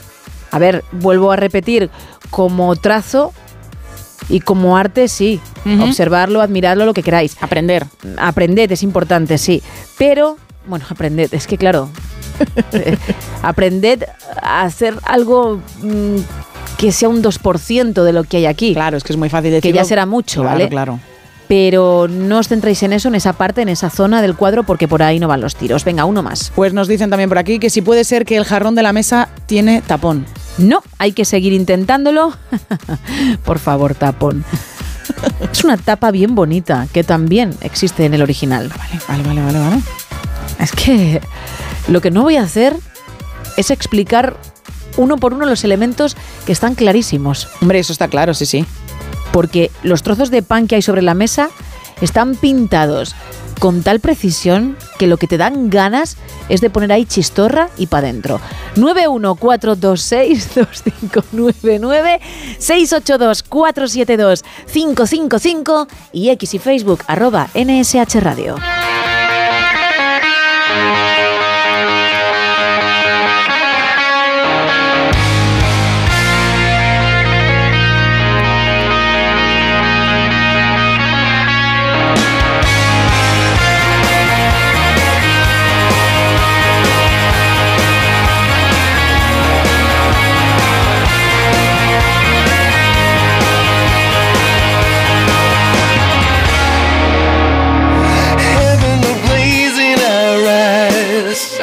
Standing still in time.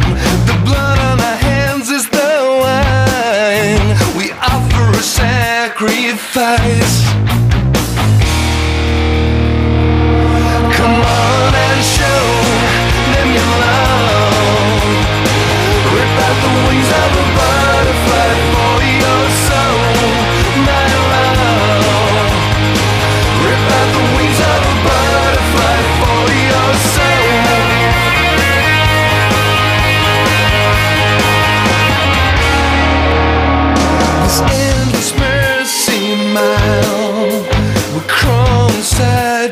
side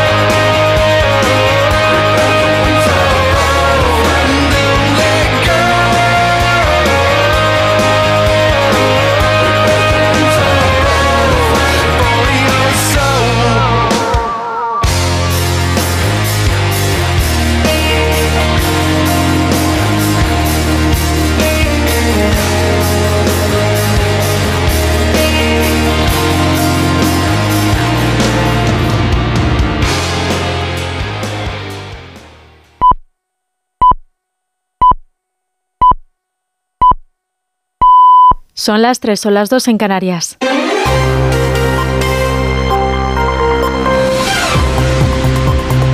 Noticias en Onda Cero.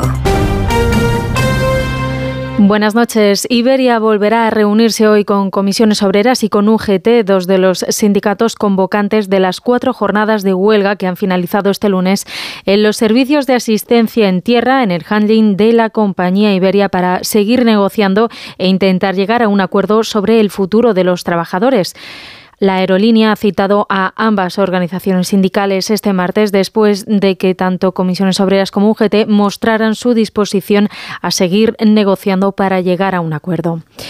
En lo político, a dos días del Pleno en el Congreso de este miércoles para convalidar los tres primeros decretos de esta legislatura, el Gobierno ha realizado hasta tres llamadas al Partido Popular para intentar salvar los decretos del Gobierno tras el rechazo de Junts per. Desde el PP, tanto Cuca Gamarra como Borja Semper le han trasladado el no del Grupo Popular al Gobierno de Pedro Sánchez porque dicen no van a socorrer al jefe del Ejecutivo. El líder del PP, Alberto Núñez Feijo, también se reitera en que no hay cambio de posición. Se equivoca el gobierno si pretende presionarnos con descalificaciones y arrinconarnos con sus sobreactuaciones. Nosotros, a diferencia del gobierno, somos totalmente libres. Junts sigue en el no. Su portavoz, Josep Rius, critica que en un mismo decreto de ley se mezclen diferentes temáticas sectoriales y propone a los partidos de la coalición del gobierno que retire las iniciativas y que las pacte una a una. Junts per Catalunya. Junts per Catalunya ha propuesto que el gobierno español le retire estos tres decretos ley y los vuelva a presentar negociados y acordados con Junts y que sea un decreto por cada tema. Catalunya y un decret per cada tema. Aunque los siete diputados de Esquerra sumarían a favor del Gobierno en la aprobación de los decretos, si los votos de Junts, el Ejecutivo no podría sacar adelante el decreto Omnibus que se votará este miércoles en el Congreso de los Diputados. La Fiscalía de Medio Ambiente ha dicho que va a investigar el vertido de pellets al apreciar, tras recabar información sobre los hechos, indicios de toxicidad en estas bolas de plástico que no son biodegradables y que no pueden eliminarse. Los pellets han llegado a las costas gallegas tras la caída de un contenedor de un barco frente a las costas de Portugal según el representante de la armadora del barco, lo que transportaba el contenedor eran 1.050 sacos de 25 kilos cada uno. El presidente de la Junta, Alfonso Rueda, ha acusado a los socialistas y al Bénega de hacer un uso electoral de lo ocurrido y ha criticado el Ejecutivo Central la falta de información que está recibiendo. La Junta de Galicia está trabajando. La oposición está en campaña con este asunto y nada más que en campaña y el gobierno central pues acaba de aparecer. No es cierto, la primera comunicación oficial del gobierno central, que es el que tiene conocimiento ¿eh? a través de salvamento marítimo, de que se ha caído un contenedor frente a las costas de Portugal, que aquí empieza todo. Ayer me llamó, ayer, ¿eh? 7 de enero, la vicepresidenta Rivera para ponerse a disposición. Ayer, 7 de enero. Hombre, si nos avisaron desde el 20, esa llamada el 7 de enero, la Junta ha cifrado en unos 30 arenales los afectados en Galicia, de unos 20 municipios en los que trabajan un operativo de unos 200 efectivos. El vertido ha alcanzado puntos de la costa de Asturias y expertos esperan que lo hagan próximamente a Cantabria, Euskadi y posiblemente el litoral francés.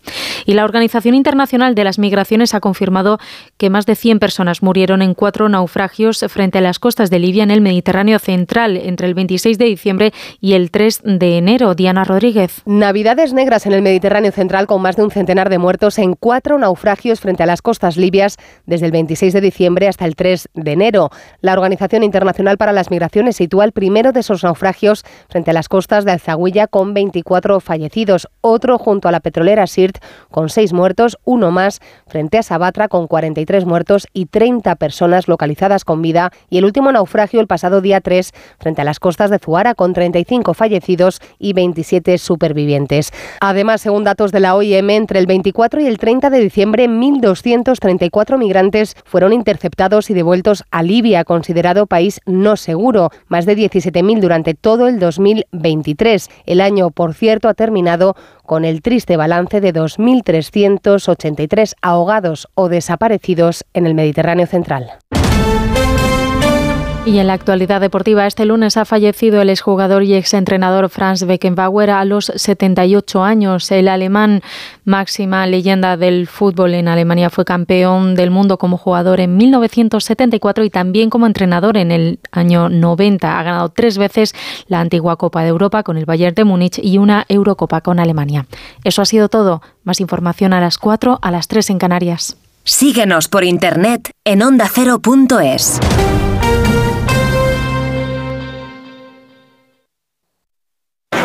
Trabajo, casa, ducha, cena, cama. Salir de trabajar con el piloto automático no tiene pérdida, aunque pensándolo bien, sales perdiendo. Te pierdes conversaciones, te pierdes risas, te pierdes lo que sucede a tu alrededor. Salir de trabajar con el piloto automático es el camino fácil. Muchos lo siguen, otros, y cada vez somos más, preferimos seguir la brújula para no perdernos nada. La brújula con Rafa La Torre. Toda la actualidad de lunes a viernes desde las 7 y siempre que quieras en la web y en la app. Onda Cero, tu radio.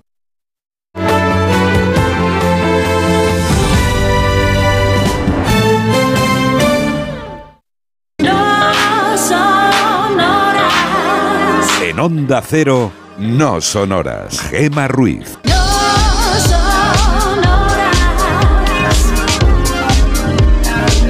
3 y 6 de la mañana, 2 y 6 en Canarias. Seguimos en directo en No Sonoras, ya la tercera hora del show. Hoy hablando de esa serie o series en las que te hubiese gustado tener un papel. No sé si de un personaje ya creado para dicha producción o uno inventado, pero te hubiese gustado tener un trabajito en ella, ¿por qué no? Vamos a regalar un lote Conrado, un lote de ricos chocolates, pero también una entrada doble para la película Beekeeper que llega a nuestros cines el 12 de enero. Y hay otro lote más para alguien que averigüe qué cosa, qué elemento he pintado en la lechera, en el cuadro de Vermeer. Bueno, en el original no está, en el mío sí, hay que averiguarlo. Estamos en el 914262599, también en el WhatsApp 682472555 y en Two Networks. Estamos en dos redes sociales, en X y en Facebook, en arroba NSH Radio, donde podéis participar sobre el tema de la noche, sobre esa serie en la que te hubiese gustado participar y también podéis, bueno, pues ver, disfrutar, aprender bien. del Ruiz original de esta noche y ver detalle a detalle qué es lo que ha incluido Gema que no está en el original. Fíjate, estaba leyendo antes un artículo sobre este pintor porque yo no solo plasmo mm, aquello que encuentro y lo intento hacer de la mejor manera, que creo que es increíble, ¿no? Sino que también me documento, me informo. Está muy bien eso, ¿eh? sobre el artista al que al que voy a plasmar también, ¿no? Sobre el papel, porque no solo dibujo su obra, también hay parte, hay esencia de la persona. Un poco del alma. Claro, él lo quiso hacer así en su cuadro, todos los artistas lo hacemos en nuestros cuadros. Y bueno, pues he querido leer un poco sobre él y me he sentido muy identificada con lo que leía, porque se le considera el pintor de lo tranquilo, de lo silencioso, de lo cotidiano, de lo iluminado, y que consigue juntar monumentalidad y sosiego, en, en este caso en, en la lechera, ¿no? Ya. Pero algo que, que también logro hacer yo. Y lo que sí transmite, según dice este artículo, dicha obra, es la limpieza y sencillez propias de su arte. Y eso también lo he visto yo en el mío. En el tuyo, ¿no? Porque si te das cuenta, no, nunca me equivoco. Eso lo dijo una vez un oyente, yo no había caído, fíjate lo humilde que soy, y desde ese momento no, no lo obvio, lo tengo muy presente. No hay error, ¿no? No hay nunca un trazo mal dado. Mm, Algo en lo que me haya equivocado y entonces haya tachado y quede como un borrón. Nunca he tenido que hacer un cuadro por segunda vez porque el primero era un churro. Ni siquiera cuando en el No Sonoras Verano pinté con aquellos pinceles y pintura acrílica en directo las obras. Nunca. Por tanto, creo que ta- también transmito esa limpieza y esa sencillez propias de, de Werner. Y hay un progreso, ¿eh? porque los que hemos estado en todas las etapas de los Ruices originales, hemos podido ver que hay un, un progreso importante en los brazos. Ya hay, ya hay codos, ya hay, ya hay una...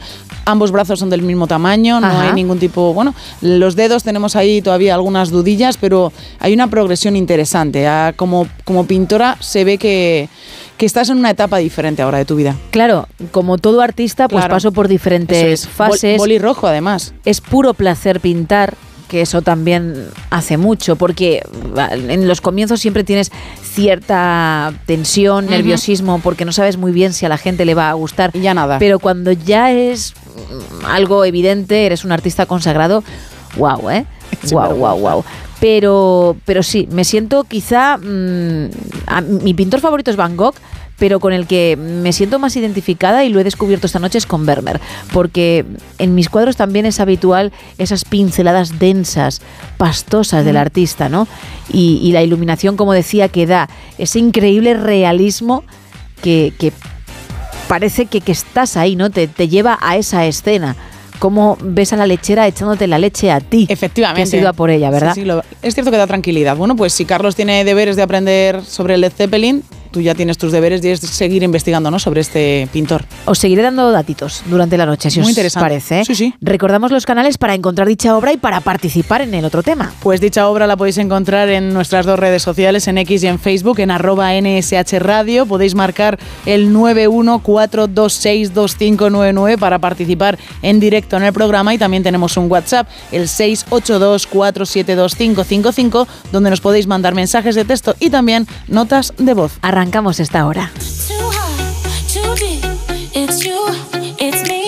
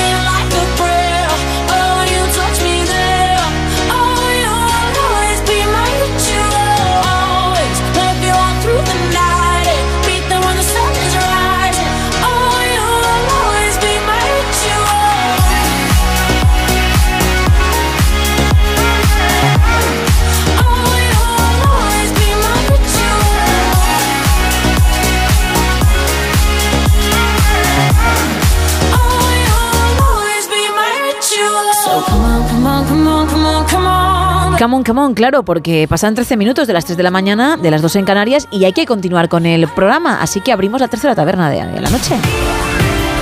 Aquí abrimos la taberna de redacción, tercera edición. Y lo hacemos actualizando la información meteorológica. Semana movida, semana de cambios, pero por lo general pues se viene una semana de, de lluvia, de nieve, eh, semana muy inestable, aunque lo peor del frío, el aviso se espera para el miércoles, para el jueves.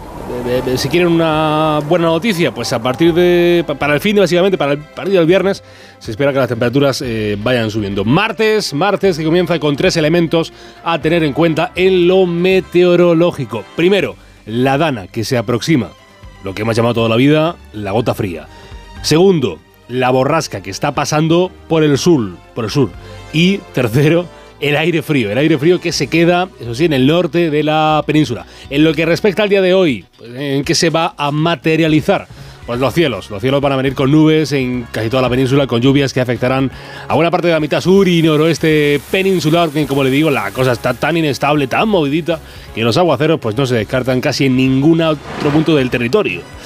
Básicamente, lloverá en la mayoría de todo el país. Si no es hoy, mañana o pasado. Eso sí, de momento para hoy, donde casi es seguro que no haya lluvia, será en zonas del interior del nordeste. Las eh, lluvias, los aguaceros se prevén de forma más intensa en el suroeste de Andalucía, donde irán acompañados de tormentas, tormentas ocasionales que pueden alcanzar también de manera fuerte el entorno del estrecho. Y hoy en cuanto a los grados, notará usted, eh, si está trabajando a estas horas, si ha salido a la calle, que no hace tanto frío, de- forma general hablo, ¿eh? no hace tanto frío como se podría prever.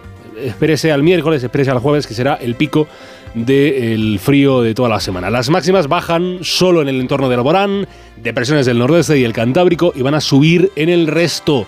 Y las mínimas solo bajan en Baleares, en el tercio nordeste peninsular, pero eh, van a aumentar, lo notará usted eh, también si está corrando, pues, eh, en el resto del país. Las mínimas están aumentando en el resto del país, no hace tanto frío. Sobre las heladas, pues se van a dar de manera general en zonas del interior de la mitad norte peninsular, e interior de, de la zona este, así como en Baleares, siendo más fuertes esas heladas, como no podría ser de otra manera, en zonas de montaña. Y la nieve, si usted tiene interés, si a usted le gusta lo de tirar bolas de nieve, si le gusta que haya, si le gusta todo eso, la nieve, si le gusta la nieve, aparte de verse la película de Bayona, le digo que de momento las nevadas solamente pueden darse en los sistemas central e ibérico y en la Cantábrica a partir de los 500 700 metros y en las sierras del sureste la cota de nieve está a partir de los 1600 1800 metros. Así que eh, no, es no más seguro que no, es, no salga usted a, la calle y esté nevando. Y en cuanto al viento donde más preocupa es en el Cantábrico y en Galicia donde va a soplar viento del este con algunos intervalos de fuerte en, su litoria en su litoral. Termómetros el segundo martes de este 2024 podemos comenzar con el calor, calorcito con el calor. Sobre lo más eh, caliente del día pues la máxima más alta va a estar en los 17 grados que van a tener en Almería, anda cercana a Málaga con 16, 15 tendrán en Huelva, 12 en la ciudad condal en Barcelona, 8 la más alta en Segovia, 4, solo 4 de temperatura máxima en León. Eh, abríguense, mis queridos leoneses. 10 eh, más, 14 de máxima esperan en Castellón y sobre lo más frío del día pues van a tener menos 5 grados en Pamplona, menos 4 la mínima en Lleida, van a tener menos 2 grados en Burgos, menos 1 grado de mínima en Cuenca, 4, 4 la más baja en Pontevedra, tendrán 9 positivos. En lo más frío del día en Sevilla se esperan 6 grados como temperatura más baja del martes en A Coruña, en Cáceres y en Santander. Y sale el sol, ya que hablábamos de León y del frío que va a hacer en el León, pues va a salir el sol en León a las 8 y 52 de la mañana y va a atardecer, va a comenzar a nacer la noche, noche del martes, a las 16 horas y 42 minutos de la tarde en la localidad de Calzadilla de los Barros, provincia de Badajoz. Qué bonito nombre, Calzadilla, ¿eh? Sí. Cuyo gentilicio es calzadillero. Calzadillero, no está mal, calzadillero. Es fácil, ¿eh? No está mal, no. Yo creo que es la opción que cualquiera hubiese dicho, ¿no? Sí. Si le preguntan. No, mejor que barrense. Sí, no, no. Calzadillero, ¿no? Calzadillero. Vale. bonito. Gracias, Carlos. A mandar.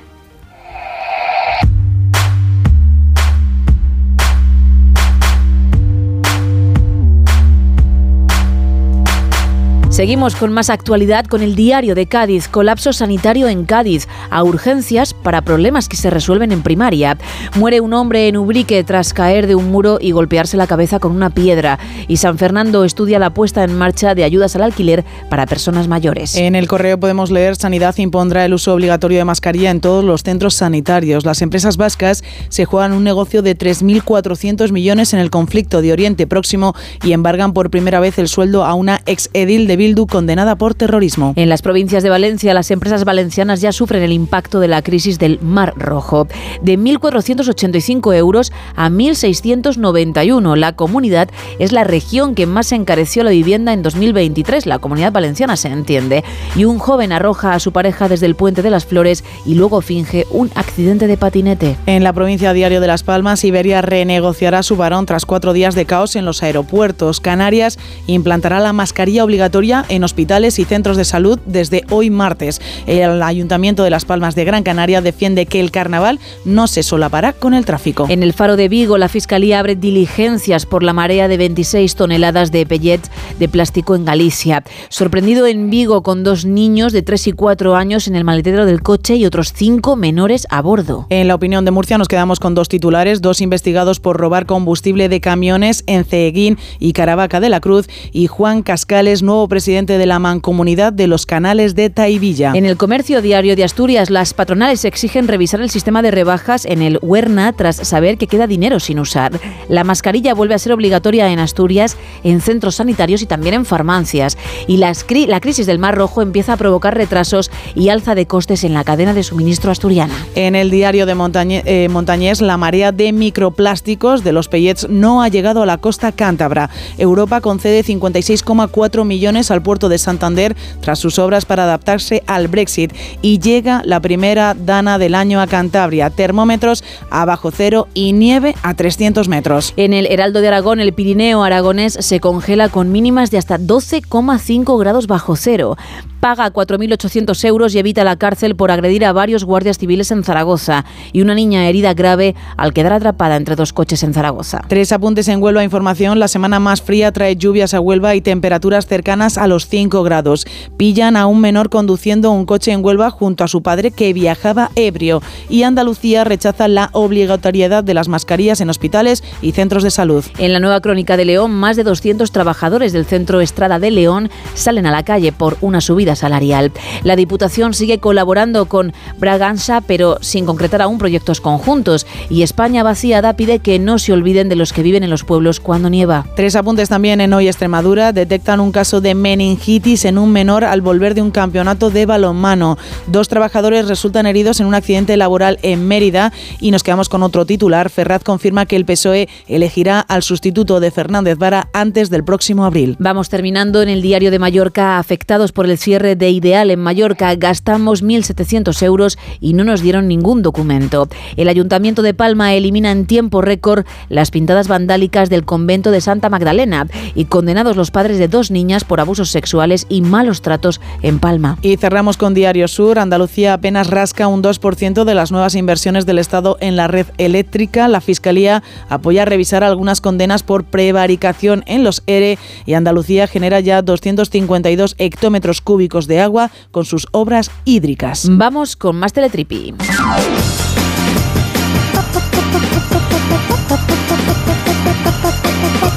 Dime. Pues vamos a hablar de una mujer que ha presentado ya todos los papeles, todas las imágenes, todas las, bueno, todo lo que tiene que presentar para ver si consigue batir un récord mundial. Ella lo ha, bueno, pues con, con un grupo de amigos ha puesto cámaras, ha llevado testigos para que viesen cómo ha estado horneando durante 55 horas sin parar para intentar batir este récord mundial que actualmente tiene un chef irlandés que horneó durante 47 horas 21 minutos y 21 segundos en su restaurante de Japón en septiembre del año pasado. En este caso, Michelle, que lo ha hecho en Texas, eh, estuvo empezó a cocinar el pasado 28 de diciembre y terminó su intento 55 horas después. Tenía que tener varios testigos, evidentemente porque los testigos, aunque ella no ha descansado, ha estado todo el rato cocinando de un lado para el otro, los testigos pues sí que descansaban, con lo cual había varios testigos que estaban en todo momento apuntando y grabando lo que hacía esta mujer.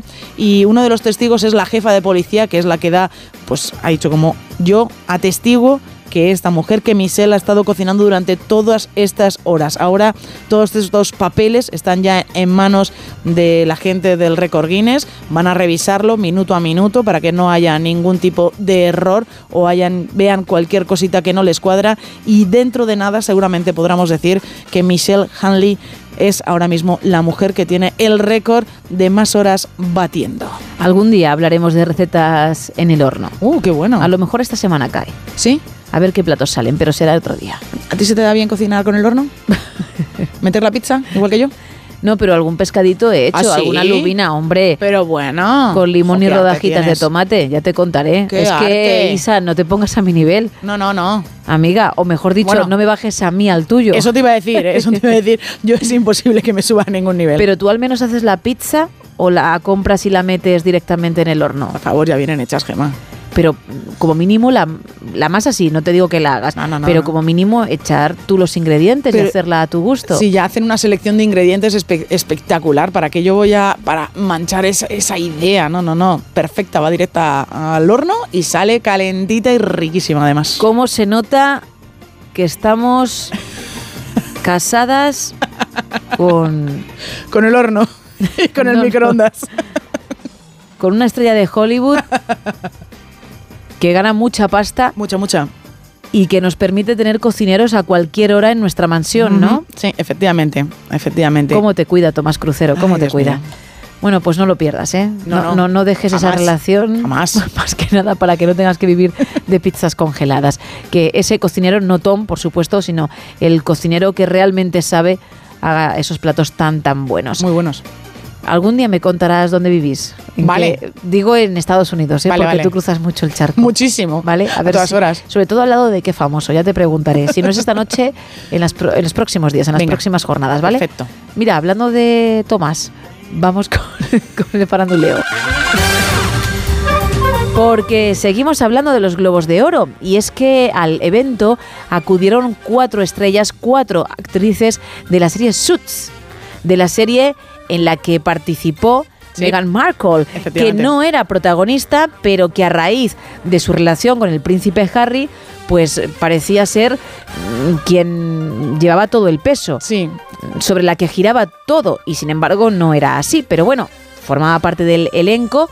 Y cuando se les preguntó en la alfombra de ayer a estas chicas por qué no estaba Meghan Markle, si alguien las había, la había avisado, ellas respondieron que no tienen el número de teléfono de la actriz. Vaya, vaya. Que no estaba en el chat de grupo en el que acordaron ir juntas, porque se sabía que iban a asistir, pero podían haberlo hecho por separado. Pues no, las cuatro se plantaron en la alfombra, estuvieron juntas toda la noche y de ahí que se les preguntase por su compañera de reparto.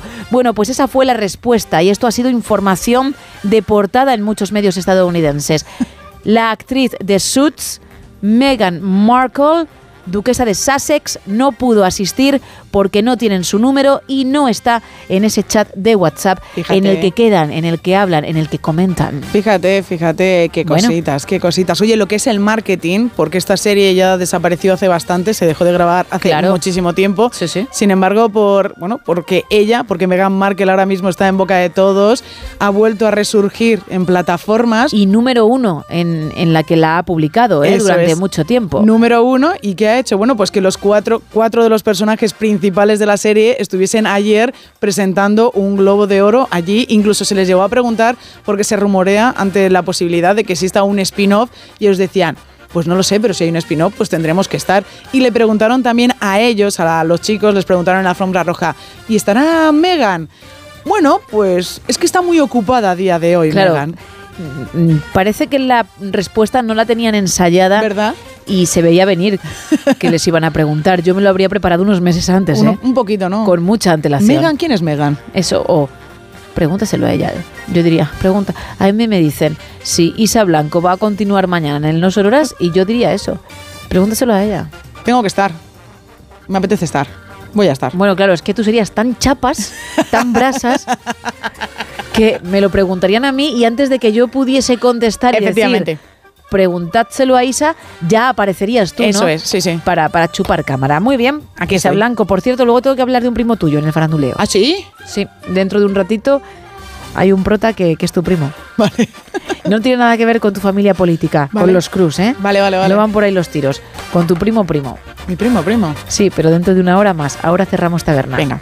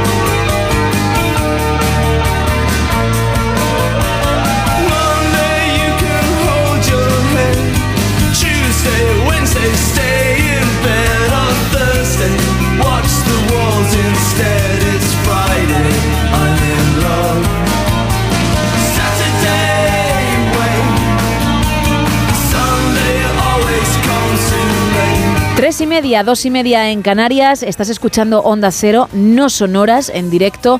Y hoy acabamos de hablar de Suits, de la serie de Meghan Markle. Pues hablamos de series, pero porque nos tienes que decir en cuál o cuáles te hubiese gustado tener un papelito. Bien, uno ya existente, un personaje que pudimos ver en dicha serie o uno inventado, da exactamente igual. Entre todos los que estáis participando en este tema, vamos a regalar una entrada doble para la película Beekeeper, El Protector, que llega a nuestros cines el 12 de enero, protagonizada por Jason Statham, y también un lote conrado, pero hay un lote extra, es decir, esos ricos chocolates, para quien averigüe, una de las personas que averigüe qué elemento que no está en la lechera de Vermeer en el cuadro original, yo sí he pintado en el Ruiz. Nos quedamos ahora con el tema de las series, con esos personajes que te gustaría, bueno, participar, eh, protagonizar en esas series. Nos dicen por aquí. Perdóname, un inciso.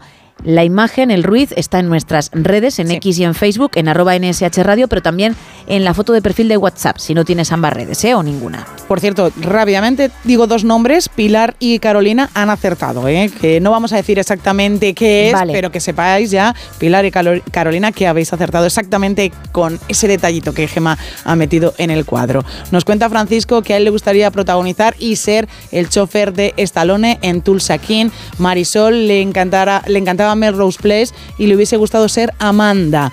Yo Melrose Place no la vi porque no me dejaban mis padres, porque era una serie para mayores, me decían a mí mis señores padres. Y me quedé con sensación de vivir. Momentito. Es Un- uno de esos no, no. datos que sé que te gustan, Gemma. No, no, un momento. Vamos a hacer una cosa. Vas a ir a mirar la, la Vamos fecha, a- ¿no? Hombre, ¿tú qué crees? Vamos a ver. Bien. Melrose Place. Vale. Melrose Place. Ojo porque tuvo siete temporadas. ¿No pudiste ver ninguna? La primera temporada, recuerdo, era... Cuando juntaba, cuando se unía con Sensación de Vivir, que yo creo que Melrose Place Pero no viste posterior. ningún capítulo. No he visto ningún capítulo, no. Es decir, que desde 1992 hasta 1999, que ya casi peinabas canas. Claro. Vamos a ver. No, es que he cogido la, ¿Has cogido- la calculadora. has cogido la calculadora? 99 menos. No, es que sal- eh, sería. Un momentito, por favor. Vale. 16 años. 16 años. Vale.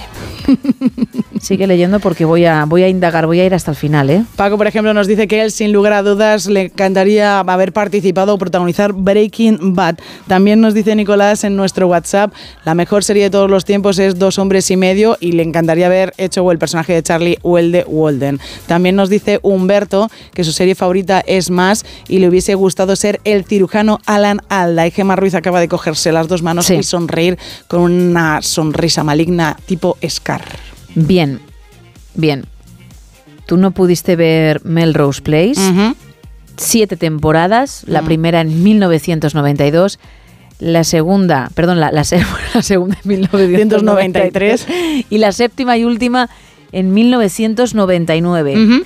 Isa Blanco en 1999 tenía 16 años. 16 añitos. La edad recomendada para ese exitazo era de 14. 14, fíjate, claro, pero no voy a verlas si no podía ver las cuatro anteriores. Pero te podías haber puesto al día. Ya, pero estaba yo muy metida con Porque anda que no, no, no la repusieron. sí, la verdad es que sí. Mamma mía. Yo era muy de sensación de vivir, ¿eh? pero muy mucho de sensación de vivir. Te pas- pasaba un poco como en la versión española de al salir de clase y... No, perdón. Vale. Te Edad recomendada más 12. Más 12. vaya. Bajamos dos. Las dos primeras temporadas. Isa, por favor. No, no, habla con la, con la señora Rosa. Pero luego, de verdad. Estaba campeones, Gemma, por favor, campeones, Hombre, a día de hoy se emitirá. Yo creo que, que a lo mejor tienes la temporada completa pues en algún tipo de pack. También me voy a informar y te lo voy a contar a ti y a la audiencia. Me gusta esa opción. Un mensaje más. Pues nos cuentan por aquí, eh, Roberto, que él sería Fénix del equipo A porque era muy encantador. Oh, 91426. Yo era Aníbal. Cuando jugaba con mis amigos. ¿Qué dices? Era eh? Aníbal, sí, sí. La verdad es que te pega bastante el personaje. Porque me encantaba la famosa frase del final. Y eso que no siempre salía todo bien. No. Pero bueno, a mí me encantaba que los planes saliesen bien y también la frase. 914262599-682-472-555 y X y Facebook arroba NSH Radio. Baby, you understand me now.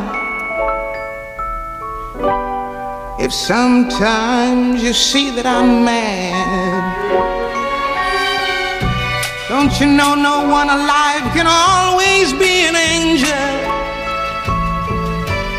When everything goes wrong, you see some bad. But I'm just a soul whose intentions are good.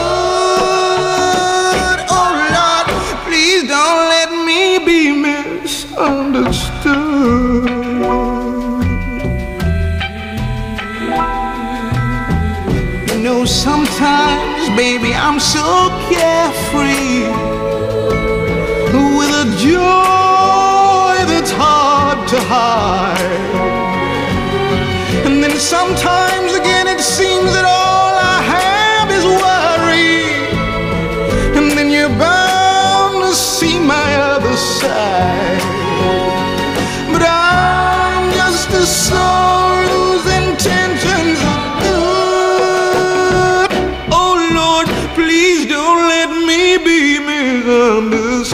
No son horas. Gemma Ruiz.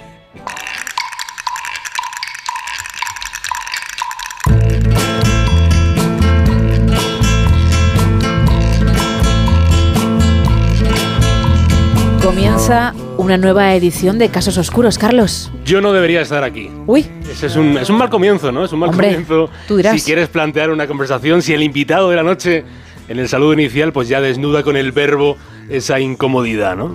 Yo no debería estar aquí.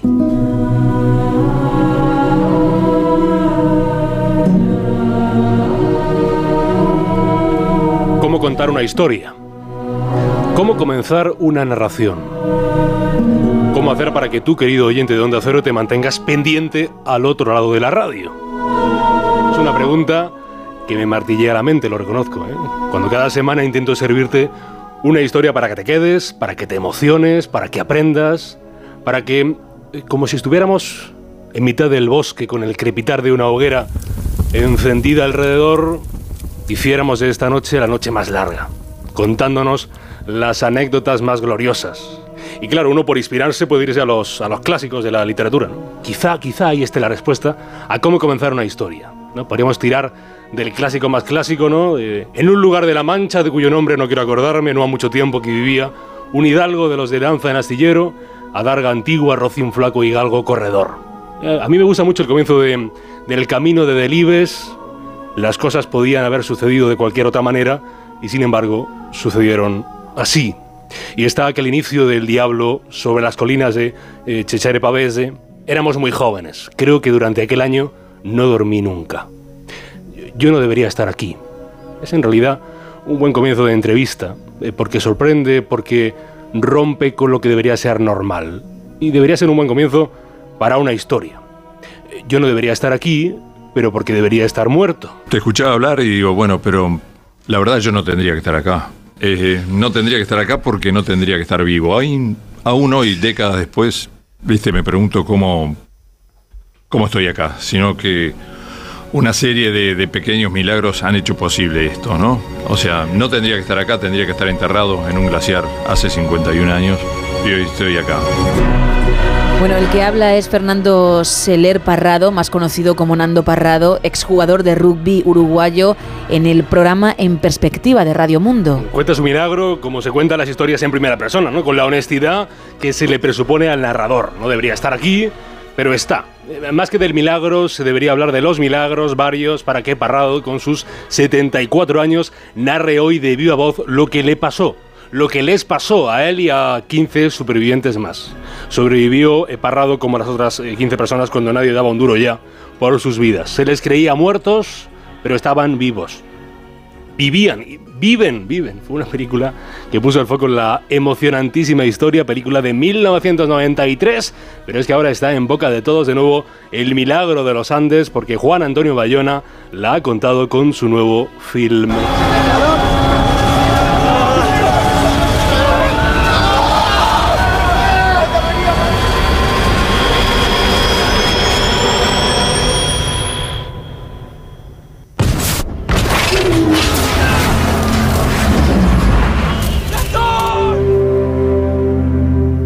El director barcelonés acaba de estrenar La Sociedad de la Nieve en Netflix hace una semana, un poquito menos, y estuvo también varias en el cine. Y está siendo muy vista, muy vista. Eso se ve gracias a las redes que se llenan de comentarios, de, de vídeos, TikToks, el boca a oreja de compañeros, de amigos, de familiares y, por qué no, también la presencia de periodistas eh, como este que les habla, que aprovechan la ocasión, creo que buen momento, para recordar aquella historia que, por más que se traiga de nuevo de la zaurda que en ocasiones es nuestra memoria, no deja de ser alucinante.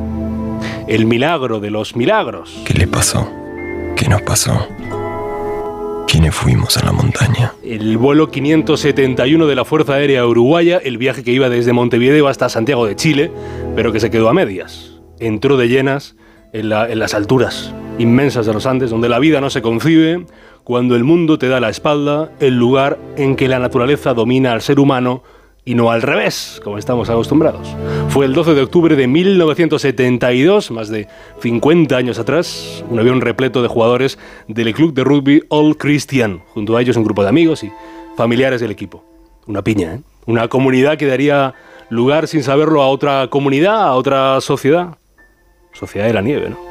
Tras un accidente que dejó un reguero de dolor, de sufrimiento, de tristeza. 40 pasajeros, 5 miembros del personal de tripulación salieron. La aeronave partió del aeropuerto de Carrasco, el aeropuerto internacional de Uruguay, aquel jueves 12 de octubre del 72, pero tuvo que parar. Una tormenta sobre la cordillera de los Andes hizo que el avión, lleno de alegría y del holgorio propio de la juventud, parase para hacer noche en la ciudad argentina de Mendoza. Volar sobre los Andes requería de una destreza, pero la tormenta hacía muy peligroso el, paso, por lo que decidieron idear un plan de ruta alternativo. Dado que el, el Fairchild, que es el modelo de avión que usaba el vuelo 571, no podía cruzar los Andes, idearon entonces una ruta en forma de U, eh, bordear la cordillera, gigantesca cordillera de los Andes, para llegar hasta el llamado Paso del Planchón, de menor altitud, y así poder pasar con eh, mayor comodidad. Pero eh, las nubes volvieron a ser brutales. Aquel 13 de octubre en que el avión estaba sobre el aire. E- El plan era pasar la ciudad chilena de Curicó e iniciar el descenso girando hacia la derecha, hacia Santiago, para descender. El piloto de la nave, eh, Julio César Ferradas, aminoró la velocidad de la nave al pasar por el paso del planchón, que si bien no era temible por la altura de sus montañas, sí lo era por las fuertes corrientes de viento que allí se generaban. Y para aguantar las turbulencias, bajó la velocidad de la nave.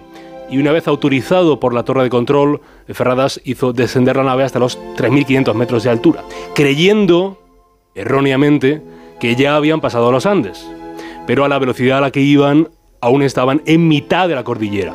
Había girado la nave para meterse de lleno entre la marabunta de montañas que no se veían por las nubes, ¿no? unos picos inhumanos. El motor del avión rugió, eh, pero fue incapaz de elevarse. El ala derecha se impactó contra una montaña, la cola del avión salió despedida. Lo hicieron así dos miembros de la tripulación, varios pasajeros en sus asientos, muertos instantáneos. Eh, Se partió ese ala izquierda y lo que quedaba del fuselaje se preparaban para morir, si es que acaso uno puede prepararse para eso, en apenas unos segundos. Eh, Pero la panza del avión, en lugar de reventar, aterrizó en la nieve. Bueno, la nave, lo que quedaba de la nave, bajó a una velocidad de 350 kilómetros eh, en una pendiente hasta quedarse varada en aquel valle de las lágrimas. Sería el hogar, si es que acaso se puede llamar así, hogar, para unas cuantas personas durante los próximos tres meses de su vida.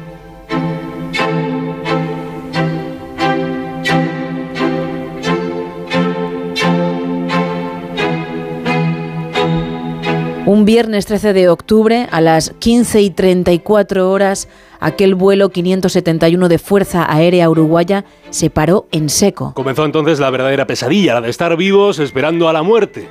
A 3.500 metros de altura, en una zona que era un congelador gigante, temperaturas que alcanzaban los 30 y 40 grados, bajo cero durante las noches, rodeados de montañas y montañas y montañas.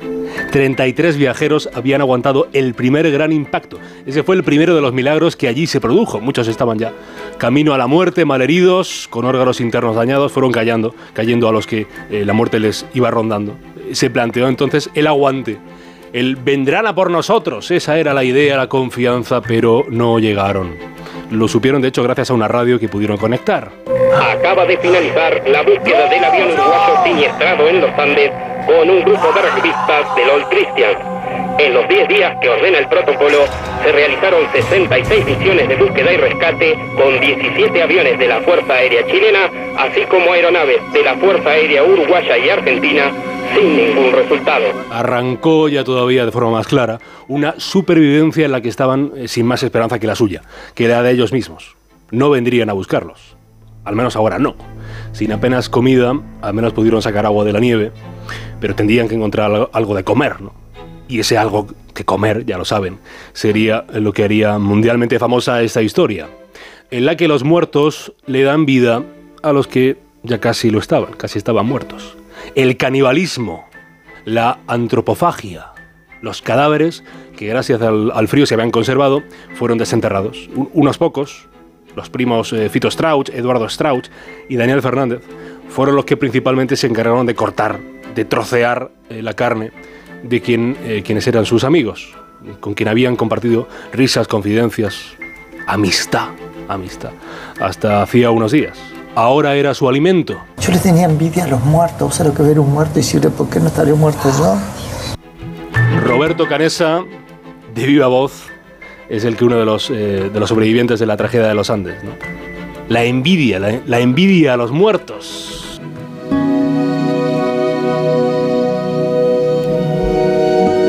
Podríamos hablar durante horas y horas sobre esos 72 días de supervivencia en el lugar en el que la vida no es posible, pero lo fue. Sí, sí, sí. Hay horas y horas de documentales, de series, de libros, de películas como la de Bayona, que cuentan y siguen emocionándose emocionándonos al escuchar la, historia trágica de un grupo que fue una sociedad, ¿no? Con líderes, con normas, con empatía y, y con unión frente al desastre. Podrían haberse peleado ¿eh? y desistir en su lucha por la vida. Podrían haber decidido morir enfadados, pero siguieron luchando por la vida en aquella microsociedad que se formó en la nieve.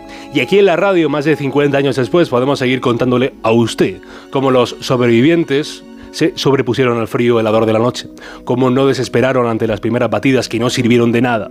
Les podría narrar la salida de la luz que los sepultó durante varios días, de qué manera el sol les quemó la piel, cómo el corazón se les aceleraba. Cuenta a los sobrevivientes que mejor que decir 72 días, digamos 72 días y 72 noches, porque eran dos mundos. Fueron tres los que tras mucho pensarlo decidieron hacer lo que debía ser la última expedición. Encontrar a alguien o morir. Roberto Canesa, Fernando Parrado, Antonio Vicintín emprendieron el viaje ataviados con un saco de dormir confeccionado para dormir en las noches, con comida para la travesía. Cuando eh, casi cuatro días después de su vida alcanzaron el pico de la montaña, vieron el panorama. Estamos muertos, pensaron, porque había un sinfín de montañas. Vicintín abandonó, volvió al provisional campamento y estando muertos en vida, Canesa y Parrado siguieron en busca de un alguien en mitad de los Andes. El día 20 de diciembre del 72, tras nueve días de caminata, Parrado y Roberto Canesa, exhaustos, estando muertos, en vida pararon a descansar en la, en la confluencia de dos ríos que no podían cruzar. Eh, vieron a Dios a la mañana siguiente, a su Dios, que era el arriero Sergio Catalán, que los vio y los salvó. Yo no debería estar aquí, aún lo cuenta Parrado, no debería estar aquí, pero está. La suerte, el destino, la fuerza, Dios, yo qué sé. Pero él, junto con 15 personas más, volvió de la montaña, volvieron de la montaña, que estuvo a punto de matarlos. Pocas historias siguen emocionando más que la de aquel grupo de uruguayos que vencieron a la montaña.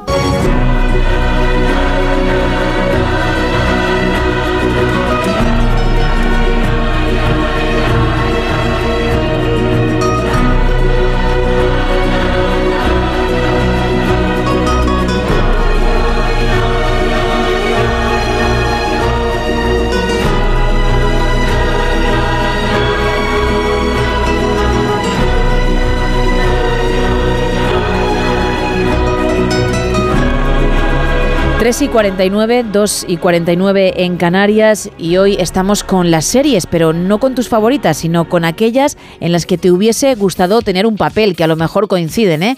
O no, o a lo mejor tienes una que, que te alucina, como Juego de Tronos, para mucha gente, pero hubieses preferido tomar café en el Central Perk, quién sabe. Así que cuéntanos, ¿en qué serie o series te hubiese gustado trabajar, tener ese personaje, ese guion para ti. Vamos a regalar una entrada doble para la película Beekeeper que llega a los cines el día 12 y también un lote conrado de chocolates y otro lote extra para alguien que averigüe qué elemento he pintado en la lechera de Vermeer, en esa versión que yo he hecho y que obviamente no está en el cuadro original. Estamos en el 914262599, también en WhatsApp en el 682472555 y en X y Facebook arroba NSH Radio.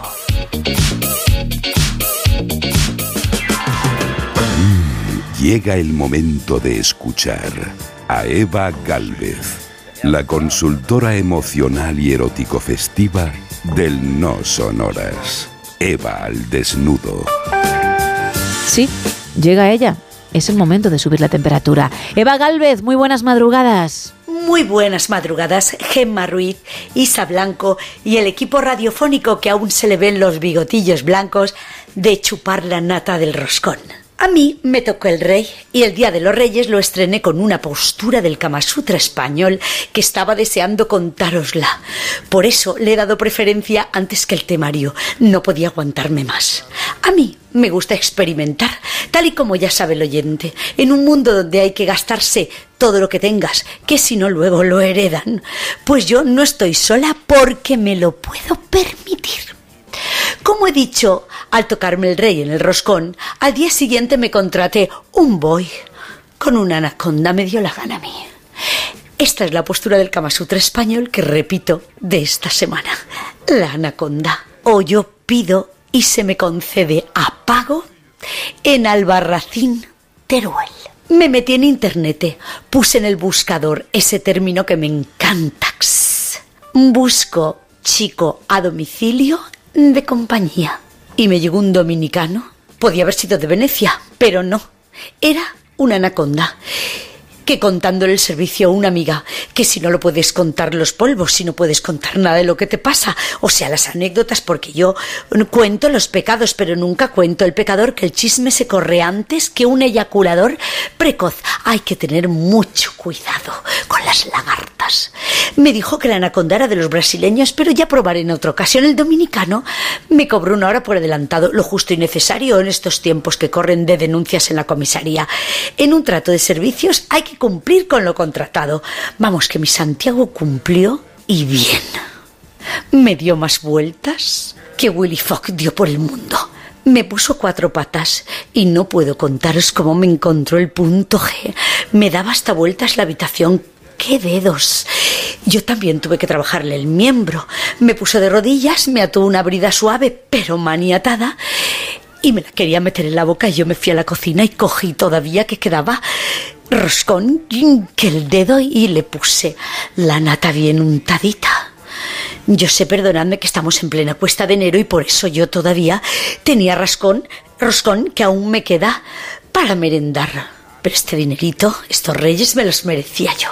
Y vosotros cuando queráis. Y ojo que yo no le dejé por detrás porque, aunque me atrae la aventura de verdad porque nunca yo había catado, pues él no traía nada, solo traía lo opuesto.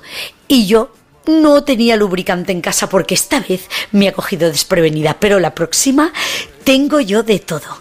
Y como él no traía, como he dicho antes, nada más que lo opuesto, aún le regalé una parca de mi ex que sejó. Pues ahora les voy a dejar con el temario erótico, sexual y emocional de esta semana para no tener frío. Mira, parece mentira que la consulta a este temario sea cómo va el ligoteo fuera de la pantalla del teléfono. Es la consulta que han hecho los más jóvenes de vuestro programa, chicas, oyentes nocturnos, que me lo han preguntado por un mensaje privado en X. Ese Elon Musk es un copión. Me ha quitado una de mis X del clímax. Se liga pues con chiste fresco, ¿verdad? Buen sentido del humor, la capacidad de reírte de todo y una buena sabiduría como amante, donde se engloba la cocina, todo lo que puedas aportar a las cosas del hogar, aunque nadie está buscando una cocinera ni un cocinero, pero las cosas a dos siempre se adornan mejor y cuando a uno le va peor, está el otro. Eso es lo que busca en realidad el ligoteo, poder aparearnos y escoger entre todos los que conocemos al mejor padre de nuestros hijos o persona con la que pasar el mundo. ¿Tú qué prefieres? ¿Ser gavilán, paloma o buitre? Siempre para ligar lleva un calzado acorde. Ya sabes que es un tic muy importante. Y también el outfit. Aunque vayas ahora en pijama de seda, que esta modalidad ya la he llevado yo también para salir de noche a ligar. Todo da la vuelta. Llevo unos buenos zapatos, siempre originales y limpios. No es la primera vez que puedes terminar conociendo a alguien y juntando la entrepierna unos zapatos para balancearte al caballito con un señor o con una señora. ¿No han catado esto? ¿Nunca? Ni de mayores ni de niños. Lo flipox. Pues lo recomiendo a cualquier edad el caballito, desde el zapato hasta el muslo. Te aprietas, no sabes qué gustirrinín da en la entrepierna. Ligando puedes andar buscando compañía de verdad, pues debieras tomarte mucho tiempo de jugar a la seducción, tomar el té, quedar con ella o con él en un café sin teléfonos, solo cara a cara, ojos con ojos, mano sobre mano como amigos, y dejar que os inunde la magia del momento, el amor. Los más tímidos podéis pasear por la ciudad o por el parque. Esto os obliga a ir uno al lado del otro y así no tenéis que miraros y podéis hablar de todo. Habla de lo feo, habla de lo guapo, de lo que aprieta, de lo malo que te pusiste con la gripe y de si le gustaría ir a visitar a tu abuela con un pastelito. Y así te recomiendo que lo hagas con mucha gente, que pases con unos, con otros, hasta que al final des con tu evolución y tu forma de seducir y quién te llena de verdad. No descartéis que en este mundo que también os puede atraer gente del mismo sexo. Esto ha ocurrido toda la vida, pero estaba muy de tapaillo de esconderlo en casa. Sin embargo, ahora se pasea el amor por todos los lados y a mí me encanta. Lleva siempre contigo preservativos. No vayas a perder ripio después de hacer una buena inversión en una pista de baile o una buena cena donde no puede faltar la morcilla de Burgos. Ante un tú puedes ver también quién es el contrario. Cuando hablo de atracón, me refiero a todos los atracones habidos y por haber que podáis mm, daros. Y al final, intenta que nada te estropee ser buitre si has decidido tener esta modalidad, que es rematar la faena. No te olvides seducir durante el día entero en todo lo que hagas y coge mañas suaves y bonitas y una gran sonrisa, que eso hace que nuestros músculos faciales trabajen y se mantengan en forma. Pues suban que les llevo y España os quiero.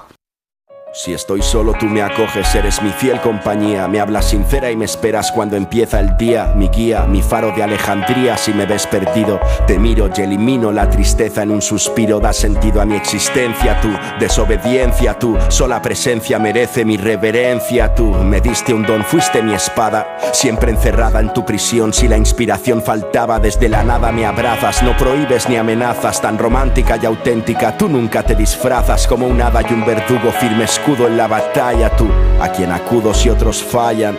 Me das retos, aventuras y responsabilidad. Me das éxito y dinero, me quitas la intimidad. Me exiges crear, me haces temblar, soñar, me curas. Me eliges para hablar. Si las calles están mudas, me desnudas con ternura y siento tu tacto y tu olor. Si te veo volar libre entre la voz de un cantautor, eres ópera y flamenco, eres todo lo que tengo y te amo. Mientras brotas entre las notas de un piano y me desintegras, pintando estas noches negras, me alegras, me invades me vades, alejas las tinieblas y me resucitas siempre. Nunca me mientes, eres el recipiente donde lágrimas se vierten, eres tango y eres ritmo, vives en do, re, mi, fa, impredecible compás. Cuando te vistes de jazz, llegas y me das oxígeno, mi único somnífero. Si el mortífero estrés tensa mis músculos, discípulo de tu inmensa maestría. Cuando no te conocía, cómo podía vivir sin percibir tu melodía. Fuiste mía y solo mía en mis horas de miseria. Compones la banda sonora de esta tragicomedia reina entre mil reyes, cumbre de mis valles, me levitas y así evitas que tanto odio me ametrae tú. Si eres hip hop, muestras denuncia y carisma, pero te vistes de clásica y sigues siendo la misma, eres tú. Mi suerte, eres tú, tan fuerte, eres tú, tú tan diferente. Surge si de repente la vida olvida la muerte. Imposible detenerte si naces de un pentagrama. Si el drama yace en mi cama, me abres enormes ventanas. Tu llama jamás se apaga, luz de eterna juventud. Cuando lloras punteando una guitarra de blues, eres tú. La rabia sucia y rasgada de Kurt Cobain. El compromiso sincero de Marvin Gaye. La grandeza de John Coltrane improvisando con el saxo. La mirada niñada en los ojos de Michael Jackson. Y es que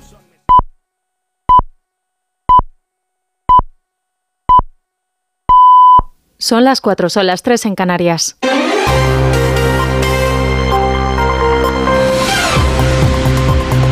Noticias en Onda Cero. Buenas noches. La Consejería de Salud del Principado de Asturias establece desde hoy el uso obligatorio de la mascarilla en todos los centros sanitarios y en las farmacias de la comunidad durante 15 días. También a partir de hoy es obligatorio en Canarias, en todos los centros sanitarios, pese a que el Consejo Interterritorial de Salud ha acordado posponer al miércoles la toma de una decisión general en todas las comunidades autónomas. Tienen las regiones hasta entonces para presentar sus alegaciones al documento presentado por Sanidad sobre la obligatoriedad del uso de mascarillas en centros sociosanitarios. El Ministerio de Sanidad impondrá entonces el uso de la mascarilla en centros a pesar de la oposición de la mayoría de las regiones. También se ha abierto otro debate planteado por la ministra de Sanidad, Mónica García, en, este, en esta cadena, en Onda Cero, que se pueda autojustificar una baja por enfermedad leve. Esto es una demanda, insisto, eh, histórica de atención primaria, de los profesionales de atención primaria, y que ya hay varios países que la han puesto en marcha y obviamente pues, funciona y es eficaz, y es eficaz para descolapsar, si es que existe la palabra, eh, para quitar el colapso en la atención primaria. Se trataría de una declaración responsable realizada en los tres primeros días de la enfermedad. Por el momento, Sanidad se encuentra estudiando esta medida, ya que no depende únicamente de esta cartera, sino también de Seguridad Social. Un debate que ha generado reacciones de todo tipo. Francisco Paniagua. Reacciones desde todos los ámbitos. La COE señala que no valora la propuesta hasta que no esté formalmente encima de la mesa. Desde las comunidades hay discrepancias. Por ejemplo, Castilla y León, su consejero Alejandro Vázquez tiene dudas. Creemos que la baja médica es un acto médico del que además se derivan, se derivan prestaciones económicas. Dudas también desde el sector de los autónomos y también desde los sindicatos. En comisiones obreras, la secretaria de Acción Sindical, Maricruz Vicente, confía en que no repercutan las citas sanitarias. El problema fundamental no es tanto en agilizar las autobajas, sino en agilizar la atención sanitaria a las personas. En el ámbito de la atención primaria es bien acogida la propuesta de la ministra porque aseguran bien y avalada por las sociedades de médicos de primaria. El Gobierno ha realizado hasta tres llamadas al Partido Popular para intentar salvar los tres primeros decretos del Gobierno tras el rechazo de Junts per Cat. Junts sigue en el no. Su portavoz, Josep Rius, ha criticado que en un mismo decreto ley se mezclen diferentes temáticas sectoriales y propone a los partidos de la, coalición que retire las iniciativas, que pacte con ellos su contenido y que separe por temáticas los articulados. Por su parte, el líder del PP, Alberto Núñez Feijóo, reitera que no hay cambio en su posición. Se equivoca el gobierno si pretende presionarnos con descalificaciones y arrinconarnos con sus sobreactuaciones. Nosotros, a diferencia del gobierno, somos totalmente libres. Aseguran desde el PP que van a votar que no, aunque los siete diputados de Esquerra sumen a favor del Gobierno en la aprobación de estos decretos. Sin los votos de Junts per Cat, el Ejecutivo no podría sacar adelante el decreto Omnibus que se votará este miércoles en el Congreso de los Diputados. Y el Papa Francisco ha hecho un llamamiento a la comunidad internacional para que se comprometa a prohibir de forma universal la gestación subrogada. El pontífice ha denunciado una comercialización del cuerpo humano. Corresponsal en Roma, Darío Menor. En su discurso ayer ante los representantes de los 184 países con los que la Santa Sede mantiene relaciones diplomáticas, el Papa Francisco sorprendió al proponer una prohibición universal para el uso de los vientres de alquiler. Dijo que consideraba deplorable la práctica de la maternidad subrogada, ya que a su juicio ofende gravemente la dignidad de la mujer y del niño y se basa en la explotación de la situación de necesidad material de la madre. También arremetió Francisco contra el aborto y la eutanasia. Y en la actualidad deportiva en fútbol ya conocemos los emparejamientos de los octavos de final de la Copa del Rey que se jugarán la semana que viene. El Unionistas que ha ganado este lunes en los penaltis al Villarreal tras empatar a uno se medirá al Barça. En cuanto al resto de emparejamientos, Atlético de Madrid Real Madrid, Tenerife Mallorca, Getafe Sevilla, Osasuna Real Sociedad, Valencia Celta, Atlético Alavés y Girona Rayo Vallecano. Eso ha sido todo por ahora. Más información a las 5, a las 4 en Canarias. Síguenos por internet en ondacero.es.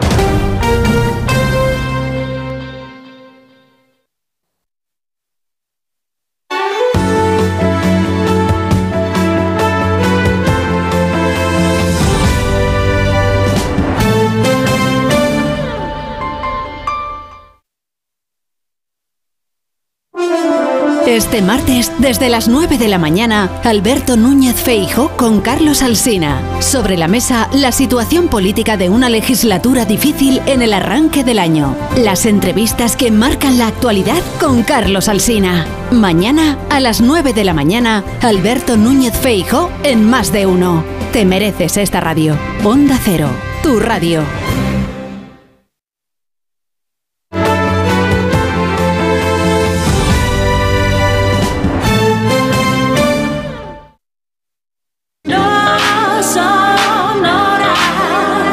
Onda Cero, no sonoras. Gema Ruiz.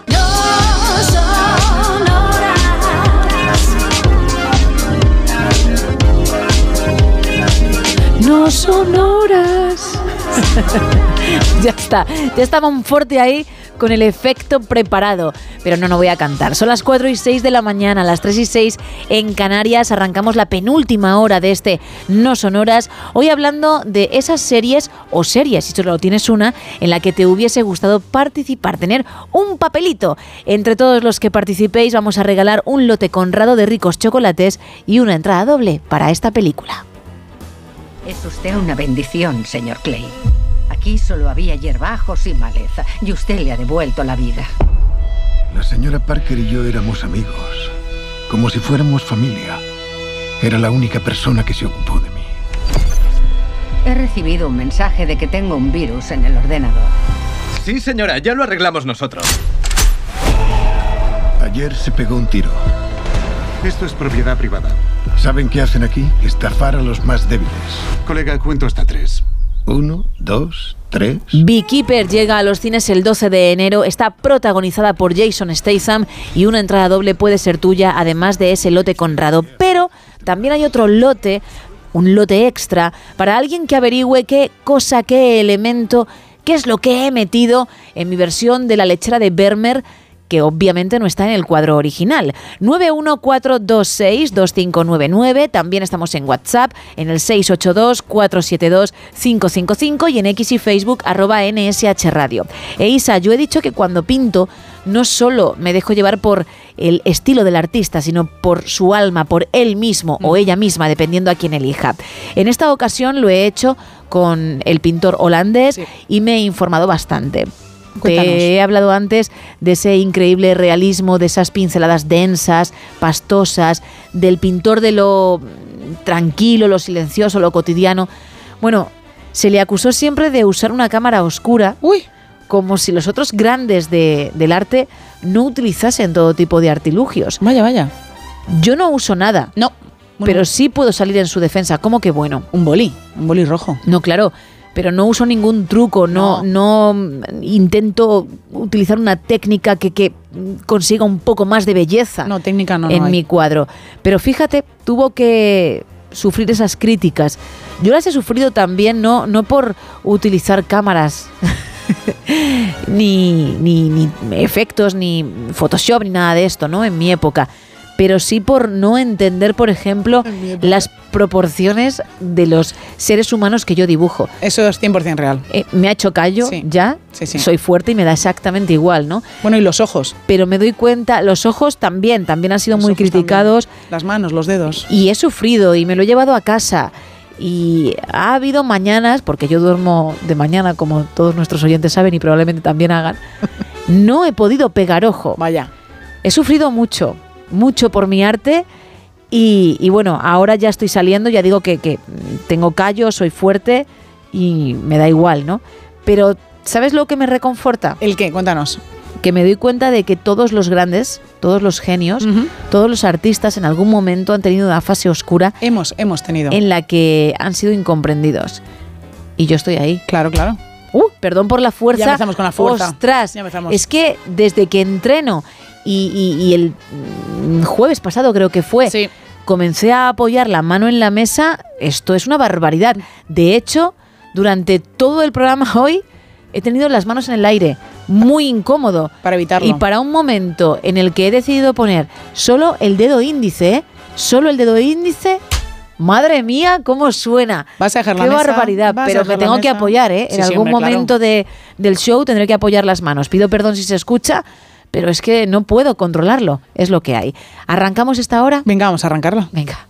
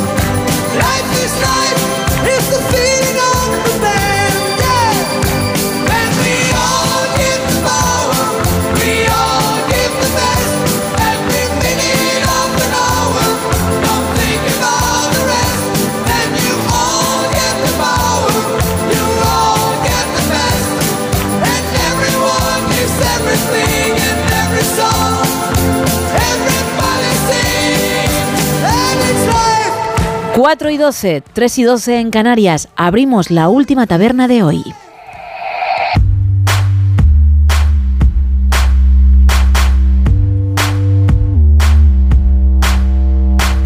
que arranca con el repaso a la actualidad. Comenzamos con la razón. El PSOE no retirará el artículo que pide Junts y que permite suspender la amnistía si es recurrida en la Unión Europea. El PP se abre solo a salvar el decreto anticrisis si el gobierno rebaja el IVA a luz y gas y deflacta el IRPF. Y Trabajo amenaza a los empresarios por el salario mínimo interprofesional. Si no hay acuerdo con el 4%, pactaremos con los sindicatos una subida más ambiciosa. En la portada del país, tensa cuenta atrás en la primera votación clave de la legislatura. El gobierno busca apoyos a derecha e izquierda para su plan anticrisis.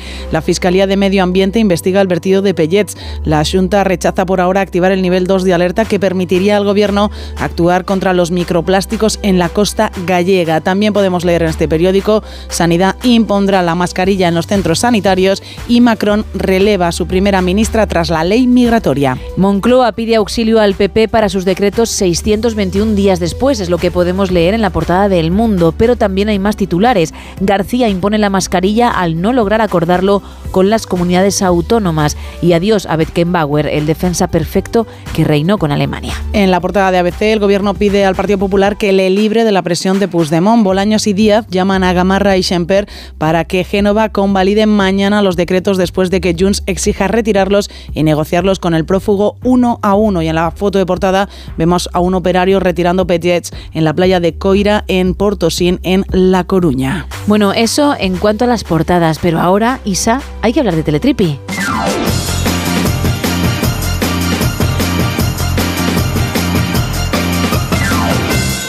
Bueno, pues tú dirás con qué quieres cerrar esta sección hoy. A ver. Con un osito. Ah, es verdad que nos lo has dicho antes. Bien, bien, bien. Hacía mucho que no lo traías o no los traías porque has hablado de varios. Cuéntanos cuáles en esta ocasión. Pues tenemos un oso que encontró un lugar perfecto para descansar, para dormir. Dijo, aquí me quedo yo y de aquí nadie me mueve. Era bajo una casa, bajo un hogar. ¿Y qué pasa? Que la familia a la que pertenece esa casa tienen un perro. Y el perro durante varios días eh, había actuado de forma un poco extraña y los amos decían, pero a ti qué te pasa, campeona? ¿Qué te pasa? ¿Por qué estás todo el rato ladrando como, como ahí a un hueco en el que no hay nada? ¿Por qué estás siempre ladrando? ¿Por qué no te acercas como normalmente sueles acercarte por ahí? ¿Por qué no sales al jardín como siempre has hecho con toda la tranquilidad del mundo? Y como los perros son muy listos, y al final los amos dijeron, a la perra le pasa algo, cariño. A la perra le pasa algo. No se acerca a esta zona de la casa, no se acerca a la zona del jardín. Hay algo ahí que tiene a la perra un poco asustada. Bueno, pues debajo de la casa estaba un oso. Ahí, tranquilamente. Había decidido que ese era su hueco, que nadie le iba a mover de ahí. Y evidentemente, ¿qué tuvo que hacer esta familia? Lo primero, alejar al perro, lo primero de todo. Y lo segundo, llamar a las autoridades para decir, "Mm, disculpen, tenemos a un oso de gran tamaño en la parte inferior de nuestro porche, dormido. Así que si alguien puede, por favor, venir tranquilamente a llevarlo de nuevo a su hogar en los bosques, lo agradeceríamos. Así que allí se presentaron las personas indicadas, en este caso el Servicio Oficial de Conservación de la Columbia Británica, y se llevaron tranquilamente al oso, le durmieron también y le llevaron al bosque. Y es que hay que hacer caso a los perros. Hay que hacer caso a los perros que cuando no están como siempre, algo pasa y algo te están anunciando. Pues ya sabes, Isa, porque te gustan los osos, pero mejor de lejos. Mucho mejor. Por cierto, ha llegado el momento de la pregunta. Es verdad. ¿Dónde vivís, Tom Cruise y tú, en, en Estados Unidos? Porque a lo mejor tú estás acostumbrada a salir a tu terraza con un buen zumo de naranja, un buen café con leche y dos tostadas para desayunar y verlos en la lejanía, ¿no? No, no, la verdad es que no- nos quedamos en Costa Este. Somos más de Nueva York. Ah, Mucho más de Nueva York. con lo cual no hay mansión, sino que hay a lo mejor un ático en condiciones. Eso es, así, sí, sí. Una planta, Bien. que luego a mí me duelen las rodillas al subir las escaleras. Ah, no, pero hombre, tendrás ascensor. Sí, no, no, pero de una planta me refiero. Ah, de una planta en la Ah, casa. Bueno, y tendrás y podrías tener ascensor dentro de tu propia casa. Podría, podría, pero tampoco hay que exagerar, una cosa así normalita. Vale, porque a lo mejor dijo tú, Tom, pon tu sí eso para el ascensor. Eso es. Y, dije, Y dijiste, no hace falta, no hace falta. bueno, nos quedamos en una plantita. Ah, sí, se- se ni queda muy bien. ascensor ni escalera. Bueno, pues lo prometido es deuda. Dije que iba a hablar de tu primo, De primo. en el faranduleo y así va a ser. De tu primo y de alguien de la que ya he hablado esta noche, de Selena Gómez. Ajá. Porque por fin se les ha visto. ¿A mi primo? Por fin Selena Gómez y Benny Blanco han acudido juntos a un partido de los Lakers y se han dado besos, se han abrazado, han tenido sus momentitos, sus arrumacos como Fíjate. pareja que son, una pareja de la que se venía ya hablando desde hace tiempo, lo que pasa que eran solo rumores. Hace como dos semanas les vimos salir juntos de un restaurante, pero no iban dados de la mano. Se entendía que si se hablaba de un noviazgo, pues obviamente ahí algo estaba pasando, pero no se podía confirmar. Ahora sí, Ya porque como se han dado besos y se han abrazado y han salido juntos de la mano de ese partido, etcétera, pues claro, ha sido una cita a la que han acudido públicamente, no les ha importado obviamente que hubiese paparachis y pum, ahí está ese momento. Selena Gómez y el productor, cantante y también diría compositor estadounidense y primo de Isa. Y mi primo. Benny Blanco. Un grande, ¿eh? Un grande. Creo que también estuvo... ¿Es majete? Es muy majo, es muy majo. Bueno, bien. Creo que estuvo luego en la fiesta de los globos de, de oro también, Sí. porque ha habido, he, visto alguna, he, he visto alguna foto. Es majo, pero es un poquito rarete, ¿no? A ver qué me dices del primo. ¿No? A ver qué dices del primo. Estuvo en los Globos de Oro y no se pasó antes por Madrid para pasar la noche vieja con vosotros, por ejemplo. No, no, no, no, no, no. No, no, no. Vale, es que no sé. De todas formas, el estilo Sí. no es muy de los blancos. No, No, no es muy de los blancos. Cada uno es libre, evidentemente. Y Ben- Benny siempre ha ido por otro lado. Es que estoy viendo una imagen de él precisamente con Selena mirándola, ¿eh? Y sonriendo, Oh. ella también sonríe, pero no es la mejor de sus sonrisas ni el mejor momento para sacarle la foto. Y ahí está, Pobre. publicada. Pero bueno, claro, ¿tú qué vas a decir? No Claro. siendo tu primo hay que primo, defenderle. Un grande. La familia lo primero. un grande el primo, Benny. La familia lo primero. Ay, que me ahogo. Bueno, pues cerramos la primera taberna de, de la mañana, la última de la noche, porque ya mucha gente hasta ahora amanece, se pone el despertador y comienza su martes 9 de enero. Ojito. Hace frío. Qué valientes. Bueno, es que no queda otra. Eso es. Pero hace bastante rasca. Cerramos la taberna.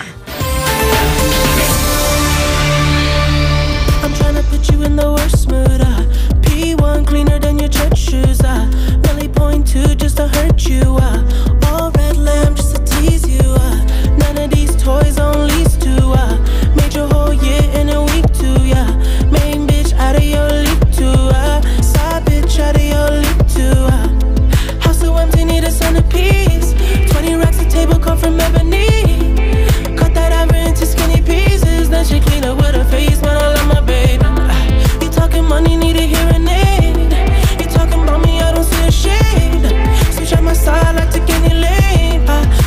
My I kill any pain. Look what you done. I'm a motherfucking star boy. Look what you done. I'm a motherfucking star boy. Every day a nigga try to test me, yeah. Every day a nigga try to end me, yeah. Pull off in that roadster SV, yeah. Pockets overweight, getting hefty, yeah. Coming for the king, that's a far cry. I come alive in the fall time, man. The competition, I don't really listen. I'm in the blue moon, song, bumping new edition. House so empty, need a centerpiece. 20 racks a table come from ebony. Cut that ever into skinny pieces. Then she clean up with her face, man. I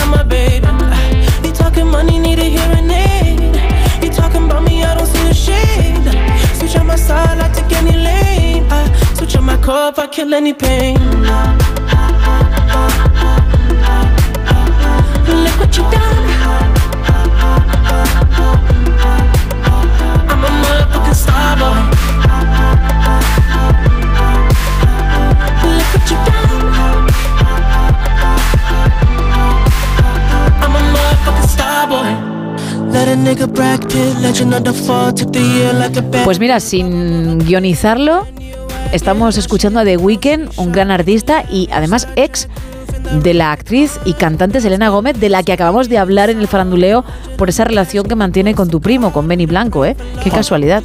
Aquí, bueno, a mí me gusta mucho The Weeknd, pero bueno, que se quede con Benny, evidentemente, que se quede en la familia. Oye, ¿tu, tu primo ha tenido una colaboración con Ed Sheeran? Porque creo que recibió un premio por alguno de los temas. Ojo, porque hemos dicho que es compositor e igual ahí tiene algo que ver, ¿eh? Él es muy humilde, no habla casi nunca de su trabajo. con ¿No lo le has cual, preguntado? pues a ver, no, no, no. Él, Madre él, mía. él simplemente es el primo Benny. Pues te digo una cosa, tú has mm, bailado seguro, ¿eh? Seguro el Moves Like Jagger. Sí. ¿Verdad? Sí, sí, sí, lo he bailado, De sí. Maroon 5. Bien. A lo mejor el Stereo Hearts. Sí. Na, na, na, radio. Ah, vale. The. Bueno. Sí, sí que lo he bailado, sí, también. Algo así. Son de tu primo. Ah, son de mi primo. El tic tac, na, na, de the Kesha es de tu primo. Uh, ahí me tenías el perdidísima. Circus ¿eh? de Britney Spears es de tu primo. Bueno, es que Benny es. Vaya vaya cantidad de temazos que tiene a sus espaldas y que comiendo entre gamba y gamba Fíjate. no os haya dicho nada. Todo empezó con un Wallman, un Wallman y unos cascos. Qué de esos. barbaridad. Increíble, ¿eh? Bueno, pues también ha trabajado con Shawn Mendes, con Ed Sheeran y con Camila Cabello, o sea, con los más grandes y, y poniendo ahí pues ese toque blanco, ¿no? Así somos los blancos. ¿Qué quieres que te diga? poniendo Holly. ¿Cómo estáis metidos en Hollywood? eh? Ahora ya podrás ir con Tom Cruise a cenar con Selena y con Benny. Pues no está nada mal, ¿eh? Hombre, Un yo planazo. Yo lo yo- Seguro, que a Tom le encanta. yo lo preferiría si fuese tú, mucho más que ir siempre con, con Tom, ¿no? Porque llega un momento en el que tampoco tenéis mucho más de lo que hablar. Con gente os divertís. Mm, hay que hablar, hay que hablar. Pero bueno, nos podemos ir a algún partido de los Lakers. Tampoco, bueno, pues tampoco le vamos a decir que no a eso. No, no quiero ahondar mucho en tu vida. vale. Porque como estoy saliendo de una gripe y tengo la garganta un poco tomada, si me río, es decir, si me da la carcajada, empieza la tos y tengo que locutar. Si no, ahondaba más. Vale. Eh, Es una pena, ¿eh? No lo hago por eso. No lo te preocupes. prometo. Aquí estaré todas las noches. Lo prometo. Bueno, pues eh, vale, perfecto. Uy, perdón. Ya empezamos. Perdón por la puerta. Vamos a seguir con el tema, vamos a seguir con esa serie o series en las que te hubiese gustado tener un papelito, porque vamos a regalar la entrada doble para la peli Be- Beekeeper que llega al cine el 12 de enero a nuestras salas y también un lote Conrado, pero hay otro extra para quien sepa que he dibujado de más, ojo que no está en el cuadro original, en mi versión de La lechera de Vermeer. Pues Manuel dice que el objeto que has pintado de más es el cencerro que hay en la pared. No. Y, y también dice que a él le gustaría haber sido uno más en el piso de Leonard y Sheldon en Big Bang Theory porque toda la pandilla le recuerdan bastante a sus compañeros en la universidad y creo que lo podría haber bordado. Claro, como si fuese su vida misma, ¿no? Buenas noches, chicas. Hola. A mí me hubiera gustado participar en la serie Crónica de un pueblo, una Ah. serie ya antigua. Sí, sí. En el que me gustaría haber sido el maestro, un hombre sabio que siempre daba buenos consejos y a todo el mundo que tenía un problema lo ayudaba. Ese me hubiera gustado ser el papel de- que me hubiera gustado hacer. Así que buenas noches y del cuadro es que no tengo ni idea. Juan Antonio de Castro del Río. Gracias Juan Antonio y también por participar. Bueno, más mensajes, venga. Nos dicen desde Asturias que a mí me hubiese gustado participar en la serie Mentes Criminales y me hubiera gustado hacer el papel de Spencer Reed. Era asombrosa la cabeza que tenía este personaje.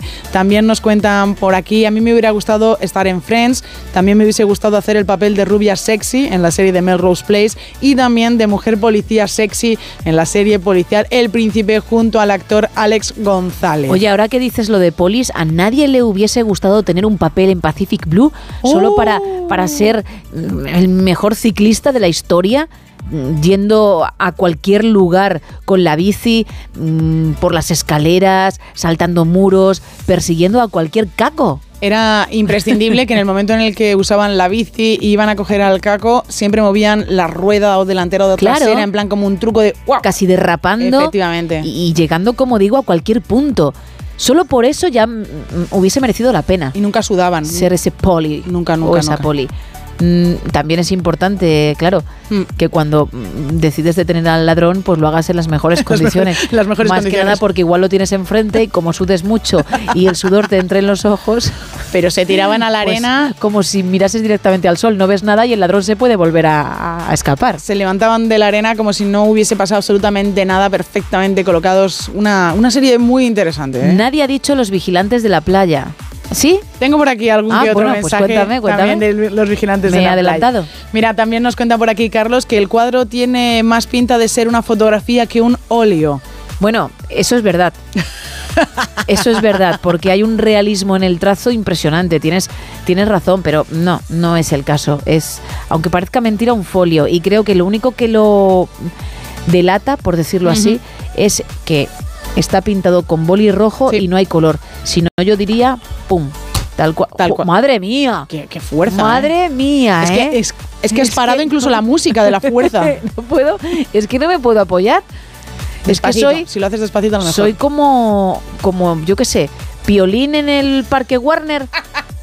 Que me han contratado para ser piolín y tengo que ir paseándome por el parque con los brazos en alto, con, con las manos así colgando, pues sí. exactamente igual, sí, no, pero diría mis manos, sí, porque sí, no las podría apoyar No, en ningún sitio. Ni tocar a ningún, a ningún niño, ninguna Claro. persona, porque a ver si le vas a hacer un chichón. Es que, Claro. imaginaos eso, imaginaos a, a Piolina ahí, tic, tic, tic, tic, con sus alitas, que serían las manos, y, y todo el rato así haciendo el show. Ostras, ¿eh? Ve con cuidado. Nos dice Juancar que él cree que es la etiqueta que hay en la tostadora, el elemento que has metido de más en tu cuadro. Bien, no sabía hasta hace un segundo a qué tostadora se refería. Ya la he encontrado. Creo que se refiere a la caja que hay en el suelo. Pero no, ni es tostadora ni por supuesto tiene una etiqueta. Que a lo mejor es una tostadora y yo la he pintado en forma de caja. Podría ser, ¿eh?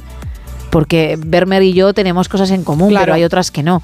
Y ahí puedo patinar. Pero vamos, que no es eso, ¿eh? Carmen cree que falta el jarrón azul detrás de la cesta. No, porque está hecho y algunos me han acusado de, de mm, no tener ni tapa en él, de no dibujarle un, un tapón. Está perfecto, así que... Perfecto. Observad bien, de verdad, observad, hay tiempo, no os pongáis nerviosos. Nos dicen también por aquí que algún papel en la serie Aida o en la que se avecina. Hola, buenas noches, soy Chimo de Valencia y a mí me hubiera gustado eh, salir en la serie del gran héroe americano porque era súper divertida y estaba totalmente loco. bueno, pues nada, muchas gracias, muy buenas noches y felices programas. Gracias por participar y también por estar al otro lado. Mira, Vermeer Isa también fue comerciante y tasador de arte. Y ojo, porque invirtió tanto tiempo en cada pintura que no terminó muchas. ¿Ah, no? Y sin embargo, ahí somos diferentes, porque yo por darle al público lo que necesita, lo hago con demasiada velocidad y, al- y a veces hay fallos, a veces hay cosas que no están. pocos. Muy pocos, eso es verdad. Pero hay uno por obra, ¿eh? O dos. Y no, hemos dicho pocos, es uno por obra. y bueno, a veces, pues corre, corre, corre. Y uy. Y, uy, y te pilla. Uy, casi uy. se me cae el ruiz original. Cuidado, ¿eh? Uf, es que lo tengo, ¿eh? Ya empezamos. que no es una bandera, Gemma. ¡Qué viento! Ay, y así todas las noches. Sigue. El otro día entramos en mi casa, quiero recordarlo, no sé si estará por ahí la psicofonía, si le puedes indicar a Monforte porque él estaba de vacaciones, dónde se encuentra Isa, te lo agradecería, pero es verdad que entramos en mi casa, creo que fue la madrugada del jueves al viernes, porque tenía que coger el abrigo para irme al cine. Sí, sí, en esta sección en la que hablamos de todas las noticias mm, sobre la gran pantalla. Y bueno, como cada noche, abrí mi caserón, fui a por la prenda y cuando estaba a punto de salir, pues se produjo ese momento. Ya nos ha pasado una ocasión con una voz que decía, creo que buenos días o algo así, pero esta psicofonía es diferente, porque es como si viniese del otro lado de la galaxia.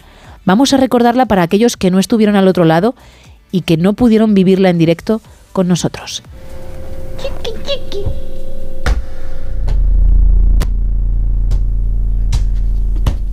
¡Wow! ¡Qué ondas, eh! Está Sergio alucinando, claro. No me extraña. El chiqui chiqui es mi perchero. Es el efecto de sonido a la hora de coger el abrigo. No sé si se puede volver a poner, Sergio, pero las ondas, las ondas no son de este planeta. Algo se metió en la onda de esta radio, en la onda herciana. Vamos.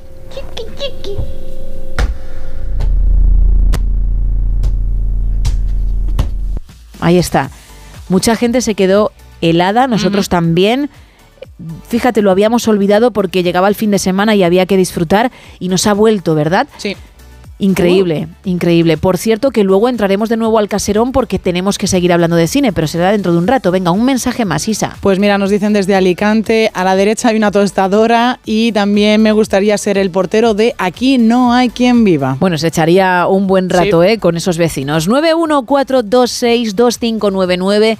682-472-555, nuestro WhatsApp para mensajes de texto y notas de voz, y también X y Facebook, arroba NSH Radio. Y volvemos a coger el DeLorean con Carlos, volvemos a viajar al pasado para saber qué fue de un artista o una artista que durante muchos años estuvo en nuestros televisores. Todo tuyo, Carlos.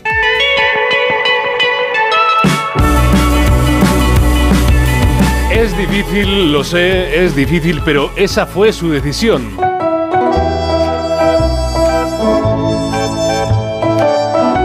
Es complicado porque casi nunca el sueño de la gente que está en la fama más absoluta, con éxito de público, con el respeto de sus compañeros, es harto difícil ver hoy en día que alguien lo deja todo, se marcha a su casa a vivir su vida, la que ella ha decidido, una vida normal, ser una persona normal. A veces qué complicado es ser eh, normal, vivir una vida normal después de haber tenido una vida anormal desde bien pequeñita. Porque nunca fue normal tener su talento, su carisma, su don, sus dotes para la música, para la actuación, hasta para la publicidad. Hay gente que nace de pie y luego está ella, guapa a rabiar, inteligente, encantadora, currante, llegó a la gloria y un día decidió bajarse del camino, volver a su Málaga natal. Dijo nunca y ha sido nunca. No ha vuelto a tener presencia pública. Ha mantenido su deseo de tranquilidad, de privacidad. Ha escapado de los medios y eso ha aumentado aún más la intriga. El deseo de saber más sobre ella. ¿Su nombre? Josefa Flores González. Marisol. O sencillamente Pepa. Han pasado casi 40 años desde que Pepa Flores, la eterna Marisol, decidió dar un paso al lado, apartarse de la vida pública, del teatro, del cine, de las series, de la música, de todo lo que había sido su vida desde bien joven. Nacida el 4 de febrero de 1948 en el céntrico barrio malagueño de Capuchinos, en una familia humilde, tuvo desde bien pequeña un ángel en su voz. Se apuntó a los coros y danzas de la sección femenina de la Falange y fue en un viaje a Madrid cuando saltó la chispa con el nombre de Manuel Goyanes, productor de cine. El hombre tuvo la mirada clara para ver que en esa pequeña, niña rubia, que no era tan rubia como después lo serían las películas, porque la tiñeron, tenía un talento que no se podía desaprovechar y empezó entonces el proyecto para hacer de ella un estrellón.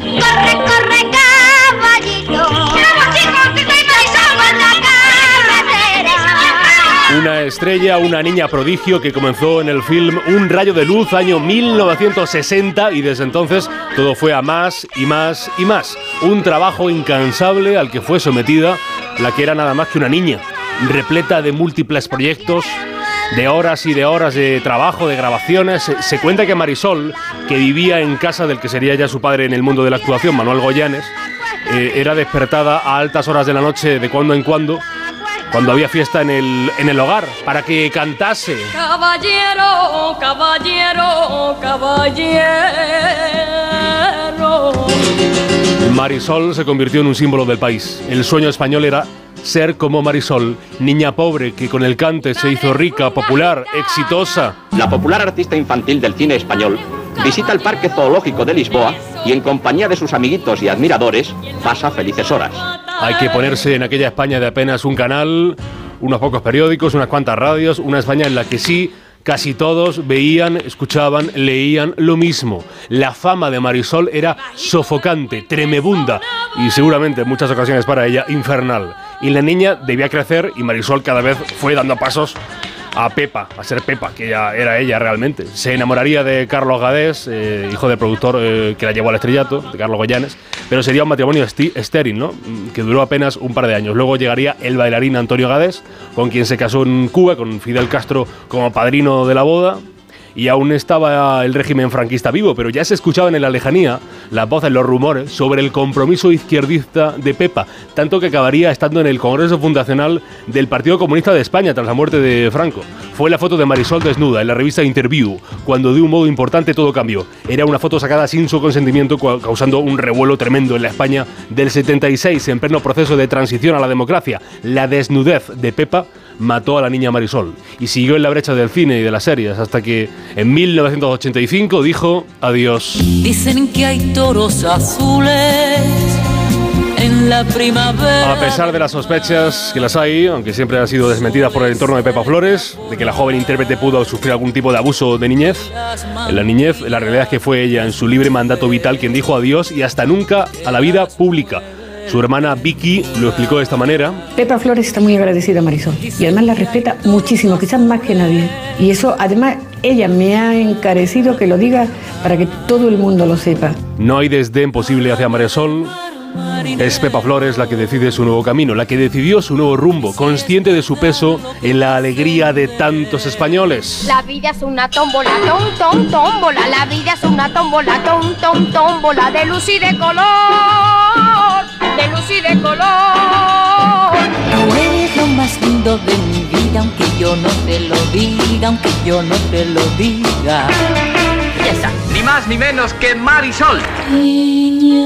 Ya decía al principio que es difícil. Aspirantes como somos todos al elogio, al aplauso, debe ser difícil huir de los premios, lo- los, homenajes, los agradecimientos, el dinero, el abundante dinero que da la fama. Pepa Flores, Marisol huyó de eso, pero sin necesidad de correr ni de gritar. Desde la calma se mantiene alejada de eso. Sigue queriendo a Marisol, sigue viviendo de manera sencilla en su Málaga natal, rodeada del cariño de sus tres hijas, con el dolor del triste fallecimiento de Máximo Esquetino, su, su última pareja. Podría haber ganado mucho más dinero, podría tener muchos más seguidores en redes sociales, podría, podría haber hecho muchísimas cosas, pero hizo la más importante, mandar sobre su vida, elegir la normalidad, su manera de ser feliz. Y por ello, por vivir fuera del foco, de cuando en cuando, alguien se sigue preguntando, oye, ¿y qué fue de Marisol? Tiene los ojos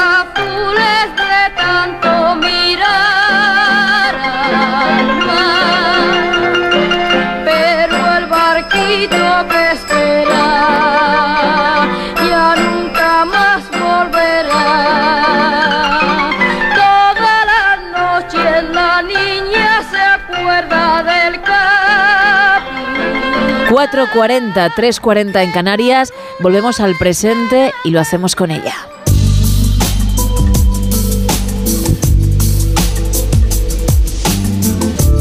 Con Esther Ruiz y la vuelta a la rutina. Muy buenas, Esther.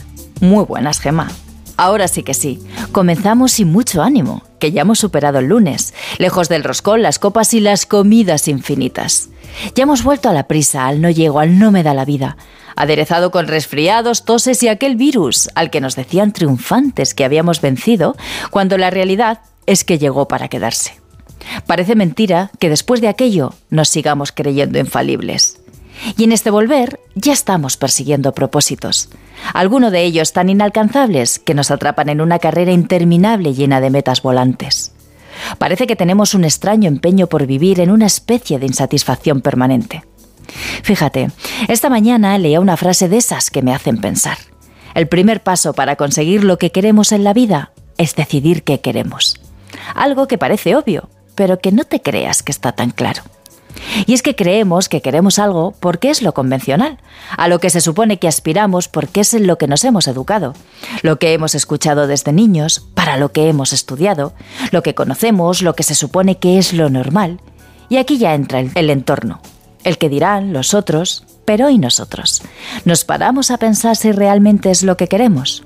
Bueno, quizá no lo hacemos porque eso es lo realmente difícil, pararnos y pensar y mucho más si el resultado supone salirnos de lo establecido. En fin, Gema, que igual esto es mucho pensar para empezar la semana después de unos días alejados de la realidad. Pero ya sabes que lo mío es compartir lo que pienso en voz alta. Y ahora te pido que me permitas terminar acordándome de un amigo, un oyente que nos ha dejado, que disfrutaba estos momentos a contraluz desde el otro lado del Atlántico. Cada martes lo esperaba y yo esperaba su comentario. ¿Qué frase destacaba? ¿Cuál era su reflexión después de escucharlo? Se ha ido uno de mis referentes, del que aprendía cada día, el que creía en mí más que yo misma. Un regalo de la vida, mi querido y admirado Omar Marchand. Estoy segura que nos seguirá escuchando desde su balcón de la gloria y que hoy le habrá gustado ser él quien cierre este a contraluz. Desde luego, muchísimas gracias, Esther. Seguimos en No Sonoras.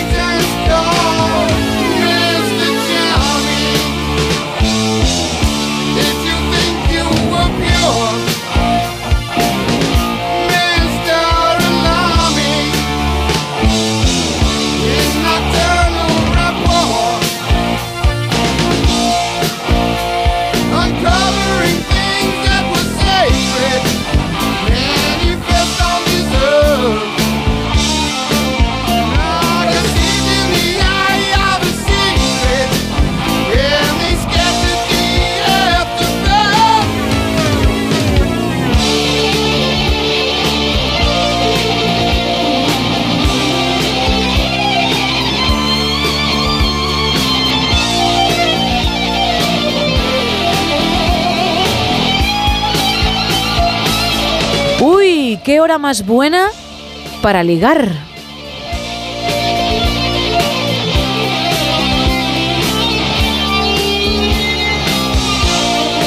But I don't hablo español.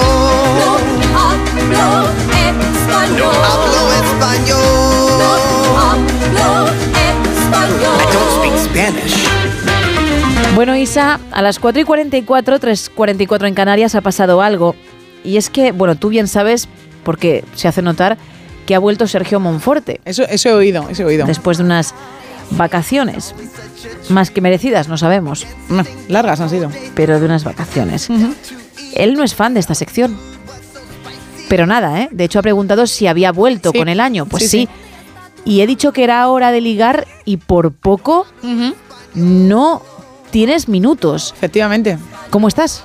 Bueno, yo estoy bien porque sé que la audiencia le gusta la, la sección, la recibe con mucho cariño. Hay gente que incluso se ofrece a, a mandarnos sus Sí, opciones eso es de, cierto, ¿eh? de ligoteo, además en otros idiomas. Así que, pues a lo mejor hay alguien que se equivoca. Alguien. No sé quién. Una única persona, Una ¿no? única persona. Que casi, bueno, pues te hace un, un pequeño boicot. Menos Sí. mal que, que bueno. he entrado yo. Efectivamente, Que gracias. tampoco Gemma. es que sea especialmente fan. No pasa nada. Pero por lo menos respeto tu Eso trabajo. es, ¿no? Aquí sigue. Vamos a ligar porque sí, tú tienes la fórmula del éxito, eso llevas diciendo siete años, Y aquí casi sigo. ocho. Sigues aquí, pero no hay éxito ninguno porque nadie nos dice, oye, hemos seguido tus consejos y hemos triunfado. Seguimos esperando ese mensaje, ¿eh? 682-472-555. Quizás sea en esta ocasión. Primero, ¿con qué idioma vamos? Con sueco. Bien, el, el sueco, bueno, te defiendes, está bien. No sé si empiezas muy venida arriba como Eva, Galvez o no.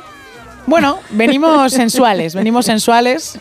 Bueno, Con- pues con- ya es algo, ya es parte de Eva. Con un nuevo compositor, Sí. un gran compositor, una gran canción que yo creo que ha- habremos escuchado alguna vez en nuestra vida. Vale. Él es Luis, Luis Fonsi. Por favor, tiene temazos. Y la canción es Despacito. Sí, buah, claro. Entonces, he sacado dos frases, dos frases de esta canción para que cuando esté sonando mientras estás bailando en un bar o en una terraza Sí. y vaya a sonar esta frase, tú te acerques y sueltes la frase en sueco y bueno, ya Dejes a esa persona Claro, eso es- que obviamente es sueca, pues mm, admirándote, ¿no? Porque, Sí. oye, no tienes ni papa, pero has hecho este esfuerzo por mí. Perfecto. Primera parte de esa canción o de esa parte de la letra en castellano. quiero respirar tu cuello despacito. Oh, madre mía. A ver, Carlos, que no es de la era despacito, es posterior, dice que bueno, que no está mal. También es cierto que lo dice Luis Fonsi, no lo dices tú, Claro, ¿eh? no, no, Tú un gran aquí estás, compositor. por lo que estoy viendo, mm, has querido repartir el éxito. Sí. Tú lo llamas éxito, el resto fracaso, con otros artistas, ¿eh? Aquí lo que aportas es, el idioma, ¿no? Es el ingenio al final. Ya. Y buscar vale. las frases, y buscar las frases perfectas para ligar Bueno, eso es ¿eh? verdad. Claro. ¿Cómo se diría en sueco? Ya vila andastin nakke lonson. Lobsone es canción de amor en, en- en inglés, ¿no? Pues fíjate. ¿Vamos con quién? Con una amiga. ¿Qué tal? Muy bien, muy pizpireta viene ella. Así me gusta. Jag vill andas din nacke, långsamt. Uf, pues yo veo que habla rápido pero cabreada, como que ¿Sí? termina Lobson, ala, fuera. Sí, y con un poco de gracia, No la he sé yo si es la mejor forma de acercarse a alguien, pero bueno, ¿cómo cerraríamos? A ver, ¿qué segunda parte? Quiero respirar tu cuello despacito. Deja que te diga cosas al oído. ¡Ah! Madre mía. por ejemplo, Isa, no sé si tenemos por ahí cuando ella pues dice ciertas cosas, decir cosas al oído. Isa, ¿cómo? ¿Cómo qué? A ver. Esto. En la opinión de Murcia, la Confederación Hidro- Hidro- Hidrográfica del Segura, madre es mía, difícil con las también la R. palabra. Toma ya, ¿eh? Toma ya. Decir algo así. Lo que pasa es que no me, no me separo de su oído durante un rato, ¿eh? Los tres tristes tigres, ¿no? Algo así. Bueno, pues tendría su punto. ¿Cómo se diría en sueco? Låt mi berätta ska kiri mitt ora. Toma ya, ¿eh? Despistado lo otro, ¿no? Bueno, vamos con tu amiga. Låt mig berätta saker i mitt öra. Toma ya. Un poquito más amable. Se le ha pasado el cabreo. Bueno, pues seguimos esperando, insisto, ese mensaje que diga, eh, que funciona. 682-472-555.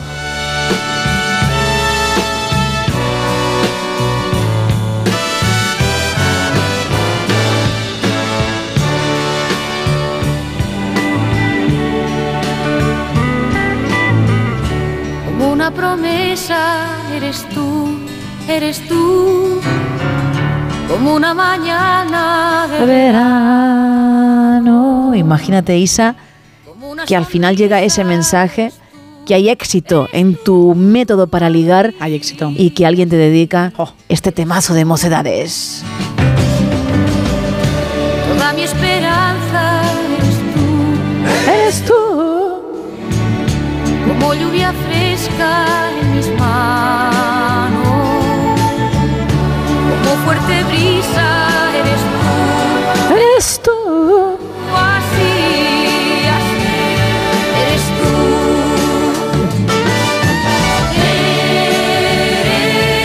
Eres Wow, ¿eh? Ese Tom Cruise mirándote a los ojos. Mientras tú untas la mermelada de pera. De pera, ¿no? De fresa. En la tostada, ¿no? De pera. Y luego te dice, eres tú la única persona que echa mermelada de pera Efectivamente. a la tostada. Bueno, quedan 10 minutos para alcanzar las 5, las 4 en Canarias. Enseguida seguiremos con más oyentes para saber qué nos van contando, pero quedaba algo en el tintero, así que vamos a entrar de nuevo en mi caserón, vamos a coger las pertenencias necesarias para ir al cine.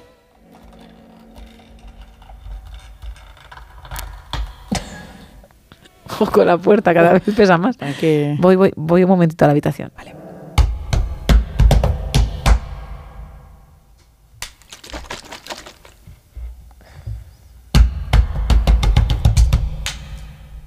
Uy, ole.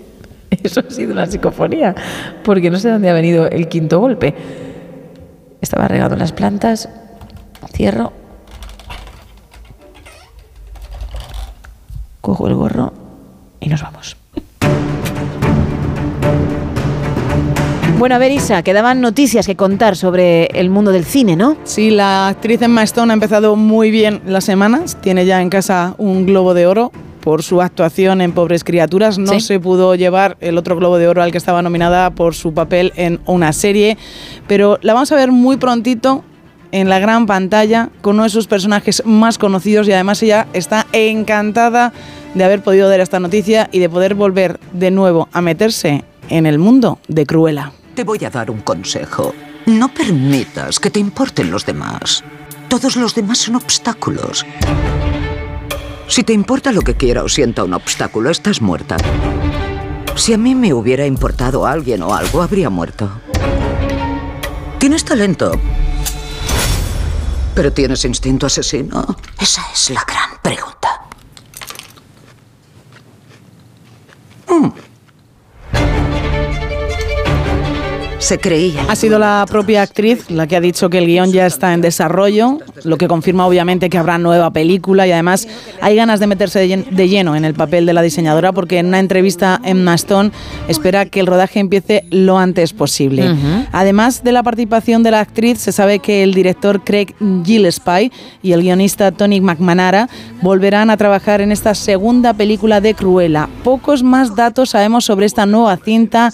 No sabemos si seguirá donde se quedó la primera, y no voy a decir nada más por si alguien no la ha visto, o si irá la historia por otro lado.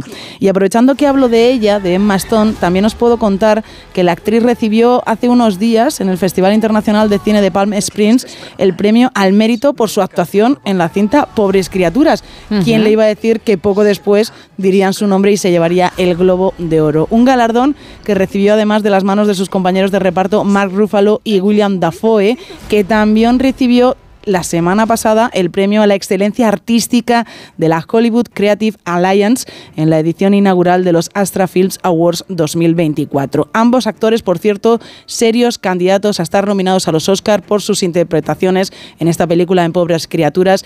Creo que a finales de este mes conoceremos ya las nominaciones finales a los Oscars, así que habrá que ver si realmente están ellos dos, que yo creo que sí que van a estar. Y sigo con más noticias del cine, en este caso con un remake en acción real que la verdad tiene muy buena pinta porque la original es muy divertida. Viene, vuelve, cómo entrenar a tu dragón. Bienvenidos al entrenamiento de dragones. Hoy vamos a aprender a luchar contra los dragones. Dolor, me encanta. ¡Vamos a empezar! Podrías pasarte algún día a hacer ejercicio. Tienes pinta de hacer ejercicio. Bueno, solo quedamos tú y yo, ¿eh? No, solo tú. ¡Concéntrate, Hippo!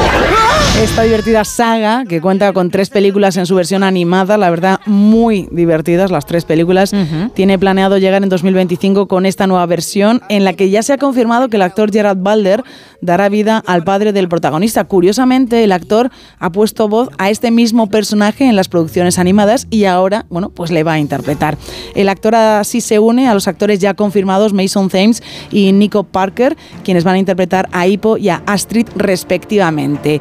Dean DeBlois, guionista y director de las tres películas de la trilogía animada, también va a ser el guionista y el director de este remake en acción real, que la verdad es que tiene muy, muy buena pinta.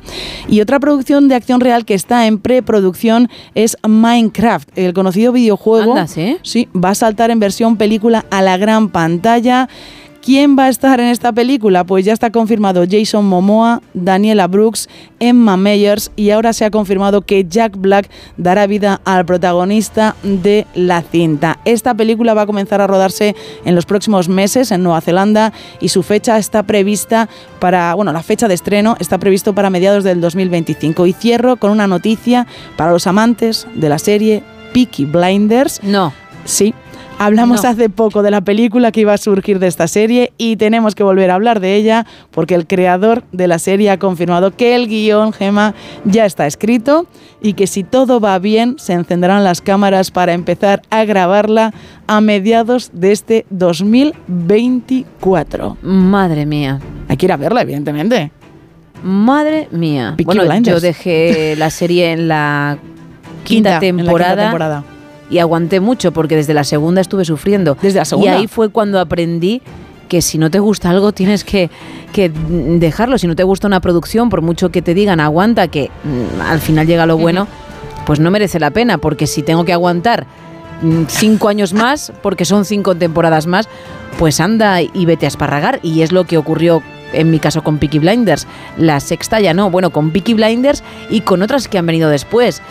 Al tercer, cuarto capítulo, si, si no me engancha, bueno, quizá un poquito más, porque hay que dar un poco de tiempo, digo, hasta aquí, por favor. Yo Peaky Blinders me encantó hasta la cuarta temporada y la quinta me obligué a terminar de verla. Claro, pero es que eso es tan absurdo Sí. y, y lo hemos hecho muchos.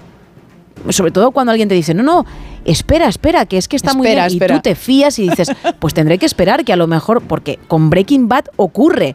La primera y la segunda, ojito, Sí. especialmente la primera, ¿eh? Madre mía. Sí, sí, sí. Terribles para mi gusto. Y sin embargo, luego es un serión. Entonces, claro, piensas eso y dices, ¿y si en este caso pasa lo mismo? Y aguantas, pero que va, que va, que va, que va. A mí, yo no soy nada fan de Peaky Blinders, A mí, nada. a mí me pasó esto con la primera temporada de Perdidos. Me costó muchísimo ver la primera temporada de Perdidos y dije, voy a seguir, voy a seguir, voy a seguir. Y nunca, ¿no? Y, ah, no, no, y Ah. terminé la, la serie. La primera temporada me pareció Muy larga porque lo muy era. larga y muy lenta para explicar toda la historia, pero oye, al final mereció la pena. Es que era cuando los capítulos, Sí. cuando las temporadas tenían como 26 24 o 24 capítulos. capítulos. Una barbaridad. Y, y larguitos. Sí, sí. Y bueno, eso... De eso se tomó muy buena nota y se aprendió con Juego de Tronos, donde ya empezaron a ser 10, ¿eh? Oh. Sí. Menos mal. Bueno, gracias. placer. Seguimos en No Sonoras con un poquito de música, con información y a la vuelta escuchamos vuestras voces y todo lo que nos vais contando también en redes sociales. Your cruel device, your blood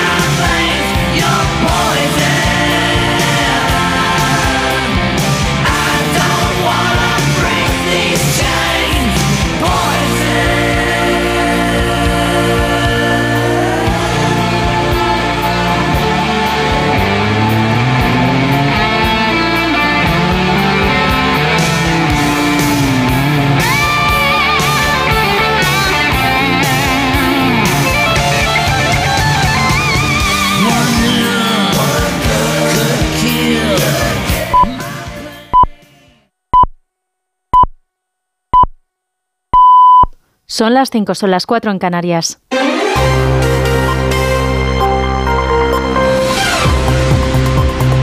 Noticias en Onda Cero. Buenos días. El Comité Ejecutivo Nacional del Partido Popular se va a reunir hoy martes para fijar las prioridades del curso político marcadas por tres citas electorales, empezando por las elecciones gallegas. Además, en esta reunión se va a abordar la aprobación de la ley de amnistía, que este miércoles afronta en el Congreso el debate de totalidad con las enmiendas del PP y Vox, y los tres decretos del Gobierno. El PSOE ha llamado al Partido Popular para que le apoye en la aprobación de los decretos después de la negativa de Junts. Si este partido se mantiene en el no, los votos del PP son imprescindibles para que no decaiga el paquete antiinflación, la reforma del subsidio de desempleo y las reformas pendientes para fondos europeos. Más detalles en la crónica de José Ramón Arias. Que no ha sido una, que no han sido dos, que han sido hasta tres las llamadas que los populares recibieron por parte del gobierno en menos de 24 horas. Dos veces el ministro Bolaños a Cuca Gamarra y una tercera de Yolanda Díaz a Borja Semper. Todas para pedirles que apoyaran los tres decretos que se votan el miércoles ante la negativa de Junts. Y todas para solicitar adhesión y ninguna para negociar. Así que. Nosotros vamos a estar toda la legislatura poniendo soluciones a disposición de los españoles, pero no le vamos a arreglar los problemas internos del desgobierno. Núñez Feijóo cree que Sánchez está en un permanente salto al vacío porque cinco semanas después de la investidura su ejecutivo hace aguas por todas partes, incapaz de gobernar, atrapado además por sus socios del Pacto de Progreso. En Galicia, el presidente de la Junta, Alfonso Rueda, ha acusado este lunes a los socialistas y al Bénega de hacer un uso electoral de lo ocurrido con el vertido de pellets de pequeñas bolitas de plástico que ha llegado a las costas gallegas tras la caída de un contenedor de un barco frente a las costas de Portugal. El presidente de la Junta ha criticado la falta de información que está recibiendo por parte del Ejecutivo. Además, la Fiscalía de Medio Ambiente ha anunciado que va a investigar lo ocurrido. Onda Cero Santiago, Marta Rodríguez. La cofradía de Noya inspecciona hoy si hay afección a los bancos marisqueros. La Fiscalía de Medio Ambiente ha abierto una investigación, mientras ecologistas en acción y Podemos presentan denuncia contra la Junta en el juzgado de Noya. Los gobiernos central y gallego se responsabilizan mutuamente de la falta de acción y decisión en los primeros días. La Consejería de Salud del Principado de Asturias establece desde hoy el uso obligatorio de la mascarilla en todos los centros sanitarios y en farmacias. Lo va a hacer durante 15 días. También a partir de hoy es obligatorio su uso en Canarias, en todos los centros sanitarios, pese a que el Consejo Interterritorial de Salud, celebrado este lunes, ha acordado posponer al miércoles la toma de una decisión general en todas las regiones tras acabar sin acuerdo. Hasta entonces tienen las comunidades autónomas para presentar sus alegaciones al documento. El Ministerio de Sanidad impondrá entonces el uso obligatorio de mascarilla en centros sanitarios pese a la oposición de la mayoría de las comunidades. También se ha abierto un debate planteado por el Ministerio de Sanidad que se pueda autojustificar una baja por enfermedad leve en los tres primeros días de la enfermedad con una declaración responsable. Esto para evitar que se colapse la atención primaria y para quitar trabajo burocrático. La Sociedad Española de Medicina Familiar y Comunitaria apuesta por la autorregulación. Esta medida, sumada a otras que ya se han tomado durante el año pasado, pretenden desburocratizar la asistencia sanitaria y evitar visitas innecesarias en los centros de salud y en el resto de los centros de atención urgente. Y según un barómetro de las familias en España de la Fundación de Family Watch de la empresa GAT3, el 62% de las familias españolas estaría a favor de aprobar una ley que regule el uso de pantallas en menores de 16 años. Más detalles con Mercedes Pascua. Seis de cada diez familias está a favor de aprobar una ley nacional que regule el uso de pantallas en menores de 16 años. Son datos del informe de The Family Watch que refleja también la soledad que sienten muchos jóvenes. Un 58% lo confiesa. Un tercio de los encuestados, se ha testado la opinión en 121 hogares, considera perjudicial el uso abusivo de las redes sociales. El 35% de los jóvenes aseguran que el consumo de ansiolíticos va en aumento. Y en la actualidad deportiva, el mundo del fútbol llora la pérdida de Franz Beckenbauer a los eh, 78 años, uno de los mejores jugadores de la historia del fútbol alemán, que fue campeón del mundo como jugador en 1974 y también como entrenador en 1990. Eso ha sido todo por ahora. Más información a las 6, a las 5 en Canarias en más de uno con Miguel Ondarreta. Síguenos por internet en ondacero.es.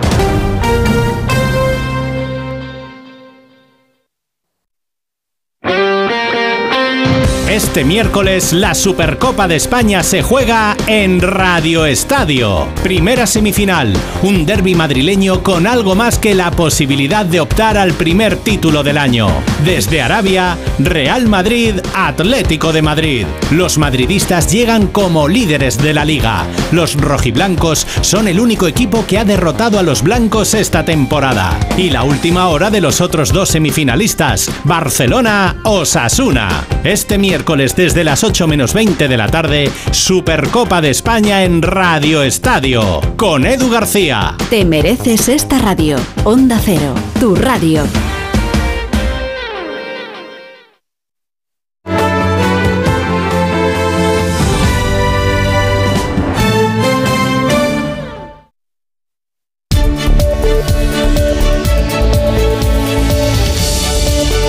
No sonoras. Gemma Ruiz.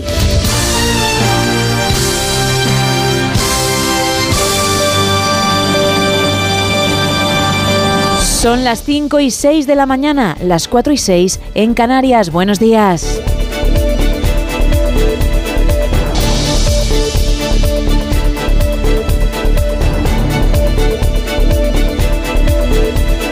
Arrancamos esta última hora del No Sonoras, ya la edición Buenos Días, porque sé que muchos os habéis puesto el despertador, no queda otra, y estáis comenzando ya este martes 9 de enero. Y en la primera media hora vamos a continuar con la parte de entretenimiento, es decir, vamos a continuar con el tema que nos ha ocupado toda la noche. Y ya en la segunda mitad vendrá nuestro coach, Sebas Villalón, para hablarnos como siempre de deporte, qué es lo que podemos hacer para mantenernos en forma y lo más importante, para cuidar nuestra salud. Además, también hablaremos de la pequeña pantalla y mucho más, porque tendremos el avance de más de uno con Miguel Ondarreta. Pero como decía, en esta primera parte seguimos con el tema que hemos venido preguntando toda la madrugada. ¿En qué serie o series te hubiese gustado tener un papel? Sí, sí, sí. Bien, un personaje protagonista, uno secundario o uno inventado, pero tener tu trabajito en ese rodaje. Entre todos los que estáis participando vamos a regalar una entrada doble para la película Beekeeper que llega a la gran pantalla el 12 de enero, pero también un lote conrado de ricos chocolates. Y hay otro lote extra para alguien que averigüe qué elemento he pintado en la versión, en mi versión de la lechera de Vermeer, es decir, algo que no se encuentra en el cuadro original. Esto es como lo de las siete diferencias. Pues así, si lo sabes, igual te llevas ese lote. Vamos a recordar las vías de comunicación. Pues vamos a empezar con las redes sociales, con X y con Facebook, arroba NSH Radio. En ambas redes sociales podéis participar tanto en el tema de la noche, en la, esa serie que te hubiese gustado participar, como podéis disfrutar de ese Ruiz original. También tenemos un teléfono, el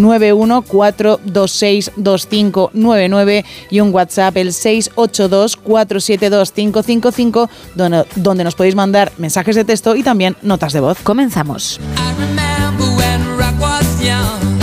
Me and Susie had so much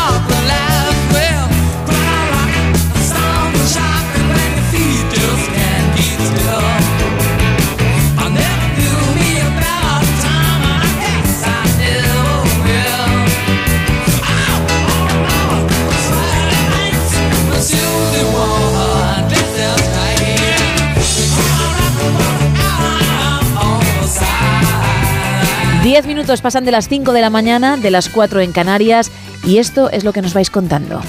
Hola, buenas. Soy Félix desde Logroño y la serie de la que me hubiera gustado ser protagonista, la verdad es que era, yo era muy niño, era un crío, entonces no me acuerdo del nombre de la serie, pero sé que era un, un señor que hacía de ángel. Iba por ahí arreglando los problemas de la gente. Sí. Eh, tenía pelo largo el hombre estaba muy bien, la verdad. Era una serie muy emocionante. Yo cuando era niño, pues oye, a mí me tocaba. Me tocaba el alma. Y eso, pues, no sé cómo se llama la serie. La intento buscar por internet y no, y no la he encontrado. Ahora ya te digo, era cuando yo era niño, no sé, igual tendría 13 años o así.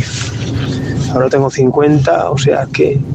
Y el cuadro estás haciendo muy bien, ¿eh? Gracias. Que, que dentro de un siglo lo harás mucho mejor. Venga, un saludo. ¿Cómo jugáis conmigo? ¿Cómo me he venido arriba? ¿Cómo he sonreído de felicidad? Y ahora cómo estoy aguantando el tipo por no llorar porque hay que estar en directo. Ánimo. Pues fíjate, yo soy buena persona y no te la voy a devolver. No, te voy a hacer un favor. Sí. Creo que te voy a dar, creo, ¿eh? El título de la serie que llevas tanto tiempo buscando.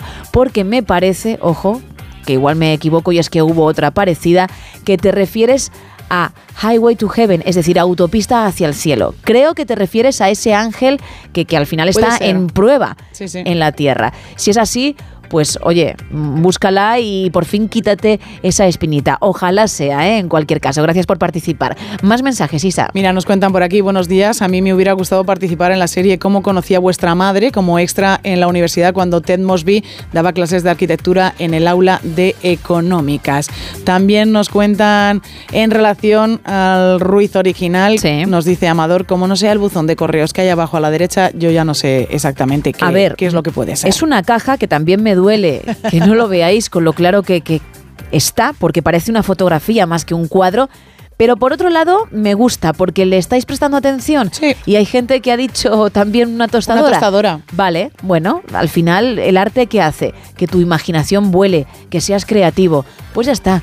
Misión cumplida de esta artista que os habla. Sí, sí, con, con los Ruiz originales la, la imaginación vuela muchísimo. Que por cierto lo tenemos en nuestras redes, en X y en Facebook, en arroba NSH Radio, pero también en la foto de perfil del WhatsApp, ¿eh? del 682-472-555, porque igual no tienes ninguna red social o ninguna de esas dos y lo quieres ver, que sepas que lo puedes encontrar también ahí. A Pedro le hubiese gustado igual que a ti, Gema, hacer una pequeña aparición en Perdidos. Bueno, pues pa'lante los dos ahí en la selva. Todos juntos.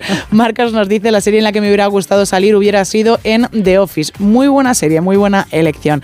También, mira, nos dicen también rápidamente otro oyente que la serie, como bien apuntabas tú, se llama Autopista hacia el cielo, de la que hablaba el oyente que acaba de eh, hablar. Hola equipo, Has buenos dicho días. rápidamente porque no mires la pauta, creo que sabes lo que viene a continuación, no tardando.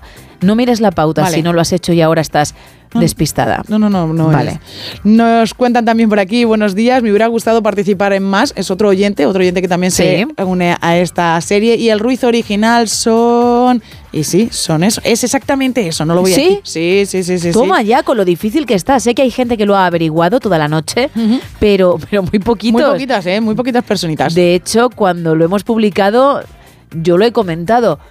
Dadle, intentadlo, Eh. pero está la cosa difícil. Bueno, bueno, cuánto me alegro. Juan Ramón nos dice, buenos días, en el cuadro hay una cajita negra en la pared arriba a la izquierda, justo encima de la canasta, que en el Ruiz original no está. Lo ha hecho al revés. Lo ha hecho al revés, sí, efectivamente. Vale, siempre he dicho que como tengo que pintar a la velocidad de la luz y a la vez hacer un directo, pues es posible que cuando recree un cuadro haya cosas que se me pasen, pero por, por, poco. la rapidez con la que lo tengo que hacer. Pero por ahí no hay que seguir, ¿no? Porque no es lo que falta, nunca va a ser lo que falta, es siempre lo que hay de más, lo que desde luego no vas a ver en la versión original. Ese es el camino correcto. Mira, en redes sociales nos cuentan por aquí, Gema, Sí. cuando des golpes con la mano avisa, que pensaba que era un terremoto y no veas el susto que me he dado. Es verdad, es que la fuerza es increíble. fuerza, ¿eh? Para tuya. quien nos acaba de sintonizar o nos, nos está escuchando por primera vez, tengo que hacer el programa con las manos en el aire porque desde que estoy entrenando, especialmente la parte superior Sí. del cuerpo, apoyo un dedo índice. Uno. Claro, ni siquiera las dos manos, ¿eh? ni, ni todos los dedos. Uno y suena que, que es una barbaridad. Y sé que es incómodo y tengo que disculparme cada dos por tres. Tanto es así que por eso estoy ahora mismo como una gallina, es decir, mm, como si tuviese, como si estuviese aleteando mis brazos en este caso sin poderlos apoyar. Lo atestiguo, ¿eh? Quieres, es que me da un poco de cosa, pero bueno, puedo poner el ejemplo, puedo hacerlo. Cuidado que Gema va a dar un golpe. Sol- no, no, un, golpe, no. Va a dejar la ¿De mano qué sobre la vas, mesa. Isa? Va a dejar, bueno, va a ser un golpe, Gema. al final. No, no, Para no es un golpe, es gente. lo que para ti sería apoyar, insisto, solo el dedo índice. Perdón. Ahí está Julio. Levanto otra vez las manos y me tengo que aguantar. Venga, un mensaje más. Pues nos ponen también, hablando de manos y de extremidades, me hubiese gustado ser Dexter. Bueno, 91-426-2599, que ahí hay, aún hay tiempo de participar, unos pocos minutos. 682-472-555 y X y Facebook arroba NSH Radio. Y hacía mucho, hacía mucho.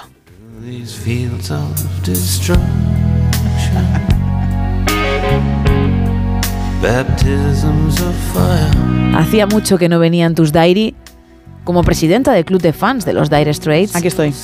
Pero no de España, ¿eh? A nivel mundial. Eso es. Todos los países tuvieron su club y luego hubo uno de todo el planeta y ese es el que presidías tú. No sé si continúa en activo. Sí, claro. Y muy, muy fan, sobre todo de, de Marky, de tu Mark Knopfler, ¿verdad? Sí, mucho. Bueno, pues mm, de verdad que hacía mucho tiempo que no sonaban en el show y por eso te lo quiero regalar. Además, con uno de sus temazos, con el Brothers in Arms, que creo que es tu canción favorita. ¿Cuál? Brothers In Arms. in Arms. Podría ser, ¿eh? Se parece bastante a las otras dos. ahí Su- va, Sultans- ahí va. Sultans of Swing, ¿no? Ahí va en lo que acabo de caer. ¿No es Sultans of Swing? No, es que te voy a. Es que es el destino, Isha. Qué bien. Vamos a ver. ¿Es un destino bueno? Tú, si coges la inicial de tu nombre y de cada uno de tus apellidos, ¿Vale? Obtenemos IVA. Correcto. Bien.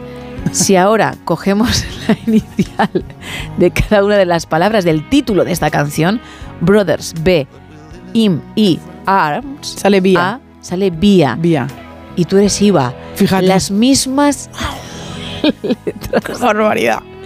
estáis conectados Hasta ese punto, ¿eh? hasta ese punto. Qué barbaridad, oye.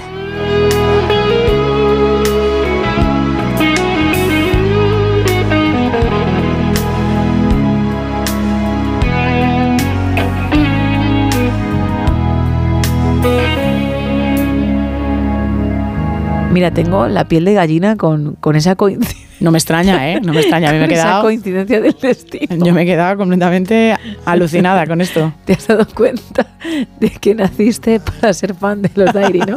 Sí. Que tú lo fuiste porque sí, pero que ya estaba destinado Sí, a ser. efectivamente. ¡Wow! ¿eh? Increíble. Ahí está.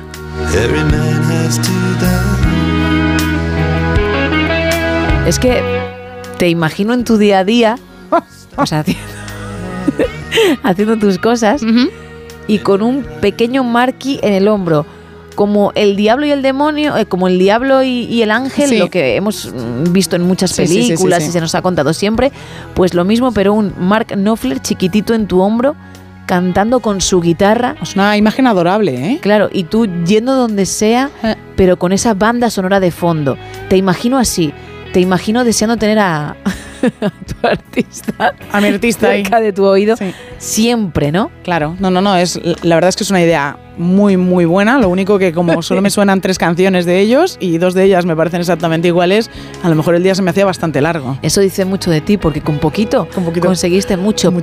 presidir Ahí el estoy. club de fans mundial. Los mejores.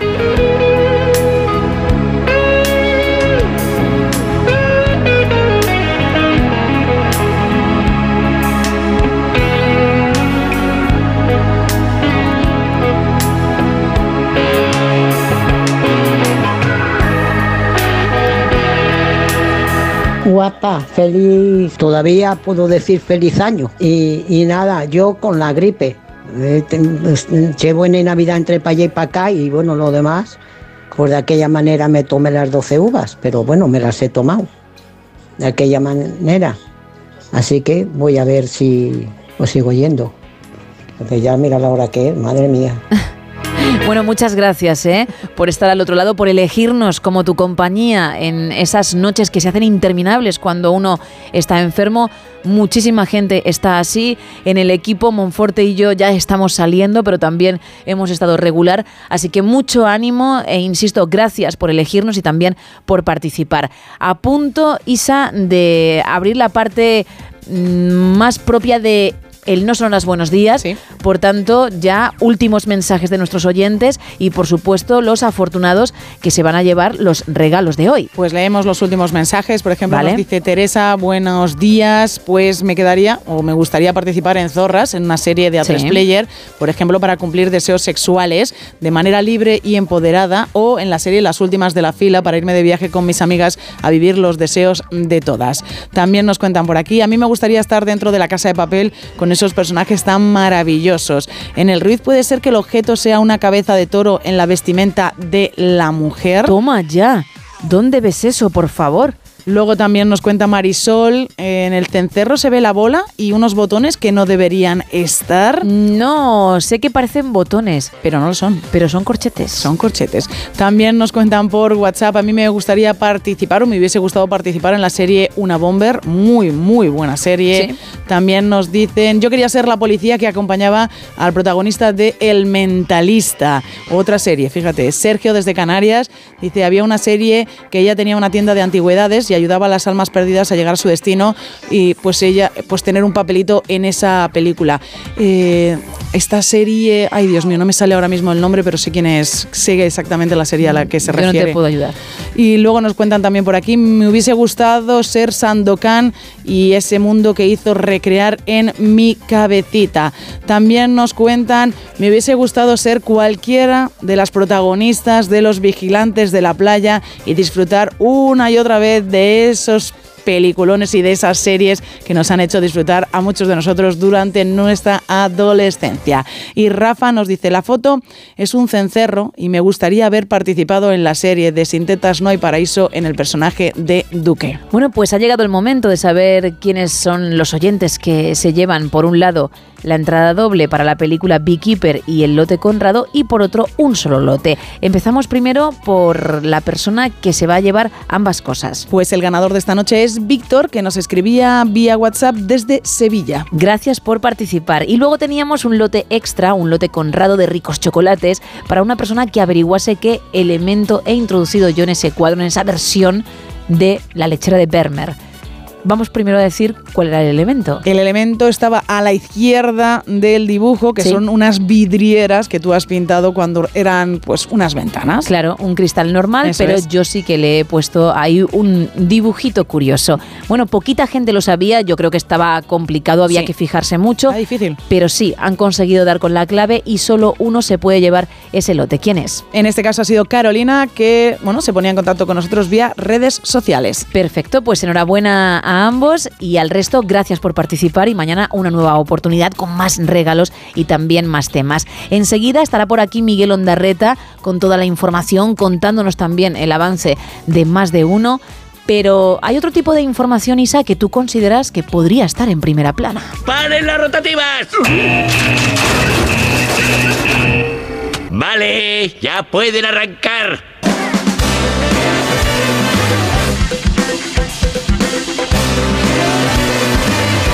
Tú dirás. Bueno, pues hablamos de los globos de oro Sí. ayer. Hemos hablado hace un rato también de los globos de oro, de cómo Emma Stone se llevó uno para casa. Así que los datos curiosos de hoy va sobre eso, sobre los globos de oro. Ayer uh, tuvimos algunas anécdotas de lo más curioso. Tuvimos ese momento en el que uno de los eh, actores ganadores subía y decía, bueno, Killian Murphy era el que subía y preguntaba, eh, ¿tengo algo en la nariz? ¿Tengo pintalabios en la nariz? Porque Sí. él le había dado un beso. Y bueno, han pasado muchas cosas en los globos de oro desde, bueno, desde que se inauguraron. Al principio, por ejemplo, no existían las estatuillas como entrega de premios, sino que los galardonados se llevaban consigo un pergamino representativo del galardón.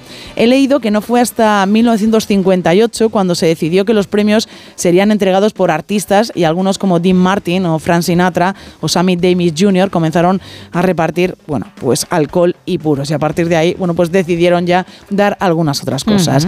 Ya después llegó la famosa estatuilla, que pesa como tres kilos y medio aproximadamente mide cerca de 30 centímetros y está bañada en oro de 25 quilates.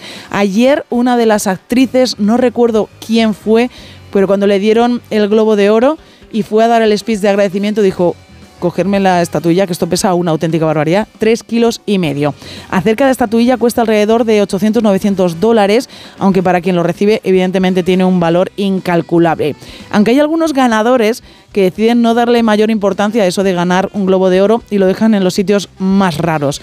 La actriz de la serie, la maravillosa señorita Maisel, Rachel Brosnahan, que ayer también estaba nominada, no quiso poner su estatuilla cuando la ganó en el despacho o en el salón de casa para contar la Sí. historia cuando vienen los amigos, no, lo tiene directamente en el baño. Algo que también tiene Kate Winslet, Kate Winslet tiene en el baño de su casa uno, un Oscar, porque dice que, bueno, pues la gente Ahí entra... siempre lo va a ver, ella es. y cualquiera, claro. Y la gente dice que ya que va al baño, dice, bueno, pues ya Sí. le ven ahí, tiene una charla con él. Y muchos, si tarda mucho, es que si- se están haciendo una foto con el amigo Oscar.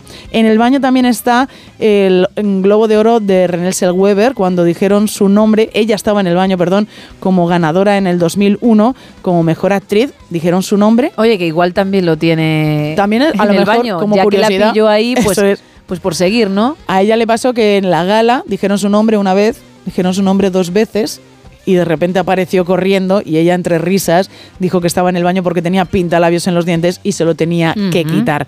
Dos años más tarde, Jack Nicholson ganaba un globo por a propósito de Smith y su discurso sorprendió a todos porque hablaba como muy despacio e hizo algunos comentarios de lo más curioso sobre la nariz de Nicole Kidman.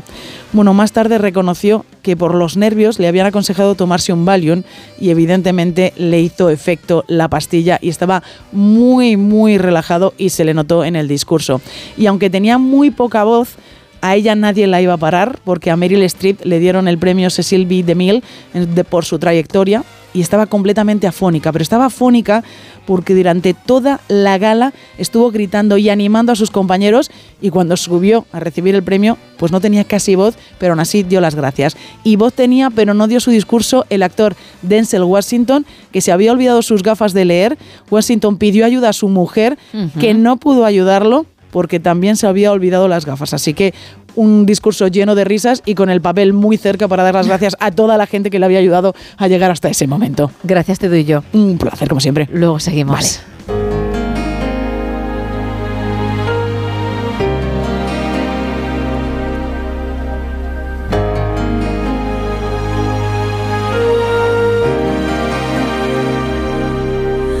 When I think back on these times and the dreams we left behind, I'll be glad cause I was blessed to get to have you in my life. When I look back on these days, I'll look and see your face.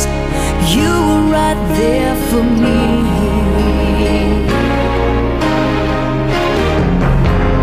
In my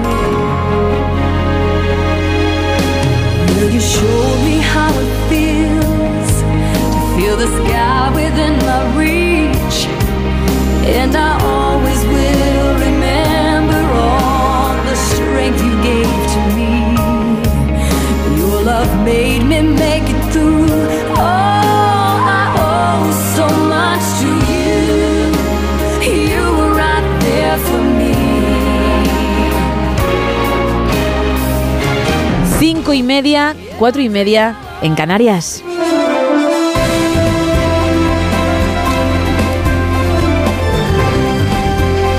Miguel Andarreta, bienvenido de nuevo, muy buenos días. ¿Qué tal, Gema? Buenos días. Qué energía, ¿eh? ¿Cómo se nota que nos reincorporamos? ¿Todo bien? Tenemos la energía a tope, a tope, para irla administrando, ¿no? En los, próximos, en los próximos 12 meses. Bien, bien, todo, todo en orden, la familia bien, los amigos también. Y, Genial. Y de vuelta, de vuelta a, a la actualidad. A las ondas y deseando escucharte, ¿eh? Bueno, bueno, muchas gracias. Eh, bueno, y venimos además ya con una agenda bastante nutrida, ¿no? De, de temas. Tenemos una semana muy política, muy política, en la que, fíjate lo que han cambiado las cosas o lo poco que han cambiado, porque otra vez estamos hablando del debate de mascarillas y con todo lo que vivimos con, con la pandemia. Esta vez no tiene como eje central eh, la COVID-19, sino los casos de gripe A. Llevamos ya bast- bastantes semanas hablando de cómo se han disparado los, los casos, no cómo ha ido la incidencia hacia arriba y cómo se están saturando algunos centros. Bueno, dicen los expertos que lo peor en cuanto al pico, porque todavía no, no ha habido ese decalaje ¿no? de esos encuentros que se han producido en la Nochevieja y en Reyes, va a llegar más o menos en dos, tres semanas. Ayer se reunió la ministra de Sanidad, Mónica García con las comunidades autónomas para pactar una serie de medidas, entre otras el uso obligatorio de las mascarillas en los hospitales y en los centros de salud. No hubo acuerdo y anoche lo que subimos es que se va a tirar de ley, mm, de ley para obligar a todas las comunidades a que apliquen eh, esta obligación para que en todos los centros de salud se utilice la mascarilla de forma obligatoria. Esto no gusta a algunas comunidades que dicen que ya estamos bastante aprendidos en esta materia y que debería ser una recomendación y no Ujú. tanto una obligación, lo consideran un abuso. Bueno, el debate está ahí, pero en principio, a partir del miércoles va a ser obligatorio el uso de las mascarillas en los hospitales y centros de salud. Ya en las residencias y en las farmacias será una recomendación. Lío tenemos por ahí, también lío tenemos, sobre todo el gobierno, que tiene que convalidar en poco más de 24 horas tres importantes decretos. Es, digamos, eh, el termómetro ¿no? con el que inicia este año el gobierno en poner a punto cómo están sus apoyos y visto lo visto, pues no parece que estén engrasados eh, lo suficiente porque Junts de momento en este momento concreto, cuando quedan más de 24 horas para ese debate de los tres decretos ley, de momento se mantiene en el no. Eh, bueno, es curioso porque eh, el gobierno, a través del Partido Socialista y también de, Sumar, pues está intensificando las conversaciones y no solamente con los independentistas, ha llamado también a la puerta del Partido Popular. Ha habido tres llamadas. Félix Bolaños ha hablado en dos ocasiones con Cuca Gamarra y también Yolanda Díaz ha hecho lo propio con el portavoz, con Borja Semper para que tengan a bien pues eh, convalidar estos decretos. Uno de ellos es importante, desde luego lo es, el resto también, pero ahí van todas las medidas anticrisis, ahí van, por ejemplo, todas las rebajas eh, en materia de IVA para los alimentos, los descuentos en el transporte, eh, todo eso va en ese paquete. Si no sale adelante, todo eso decae. Y, en fin, eh, la cosa está complicada, pero claro, el gobierno ya le dijo y el propio Fijo le dijo al gobierno que no vengan a llamarme cuando ustedes se vean en la necesidad, cuando el independentismo le cierre la puerta. Y eso parece que es lo que está pasando. Pero ya sabes que en esta legislatura lo que hoy parece una cosa, en apenas 24 horas parece lo, lo contrario. Así que va a ser muy interesante saber cómo van las negociaciones en las próximas horas para ver cómo acaba. Y nos quedan 40 días solo, que es una eternidad para las elecciones en Galicia y tenemos lío también. El lío es la palabra que nos acompaña en el día de hoy, en esta semana, a cuenta de ese vertido de pellet, de Sí. esas eh, microbolitas de, de plástico. ¿no? Es algo que ocurrió hace algo más de un mes. Un barco con bandera de Liberia, eh, de armador alemán, perdió seis contenedores. Uno de ellos llevaba pues miles y miles de, de bolsas de, de estas micropartículas de plástico, de los pellets, y con el tiempo y con las mareas, pues lo que ha pasado es que han ido llegando ¿no? a las costas de, de Galicia, también Asturias, y aquí lo que hemos visto ya sobre todo es que se han enzarzado, se han enzarzado los partidos políticos, las administraciones. Es obvio también que el componente político está con la campaña gallega a la vuelta de la esquina prácticamente. La Fiscalía de Medio Ambiente también se ha metido de por medio, quiere investigar también ese vertido e incluso sumar. eh, donde tenemos a un portavoz que también es ministro, ha dicho que están estudiando también si este asunto lo llevan a, a la justicia, ¿no? la vía contencioso-administrativa. Así que tenemos todos los elementos para que todo esto se enturbie mucho más. Están, bueno, peleando sobre quién lo supo antes, qué es lo que se hizo. La Asunta que dice que de momento no va a elevar el nivel 2 de alerta medioambiental. Esto haría que el gobierno central pueda llevar ayuda. Asturias lo va a estudiar en el día de hoy. Como te digo, muchos elementos en la actualidad informativa. Hoy tenemos una interesante entrevista a partir de las 9. Alberto Núñez Feijóo va a estar sentado aquí en este estudio. Responderá a las preguntas de Carlos Alsina. Eh, hoy además tiene convocado al eh, la Ejecutiva Nacional. Tiene reunión con sus varones para hablar de todo lo que tiene previsto esta semana como digo, esa convalidación de los decretos y también el debate de las enmiendas de la amnistía, que es otro de los elementos que están ahí, en lo más alto de la actualidad. Así que elementos, Gema, no está mal ¿eh? para este No, 9 desde de enero. luego. Y del tiempo ya hablamos mañana porque lo peor viene el miércoles. Sí, desde luego también. Bueno, pues gracias Miguel y a partir de las 6, las 5 en Canarias, todos pegados a la radio para escucharos. Mañana más. Ahí estaremos. Chao, Gema. Chao. Y seguimos con más actualidad, con la deportiva.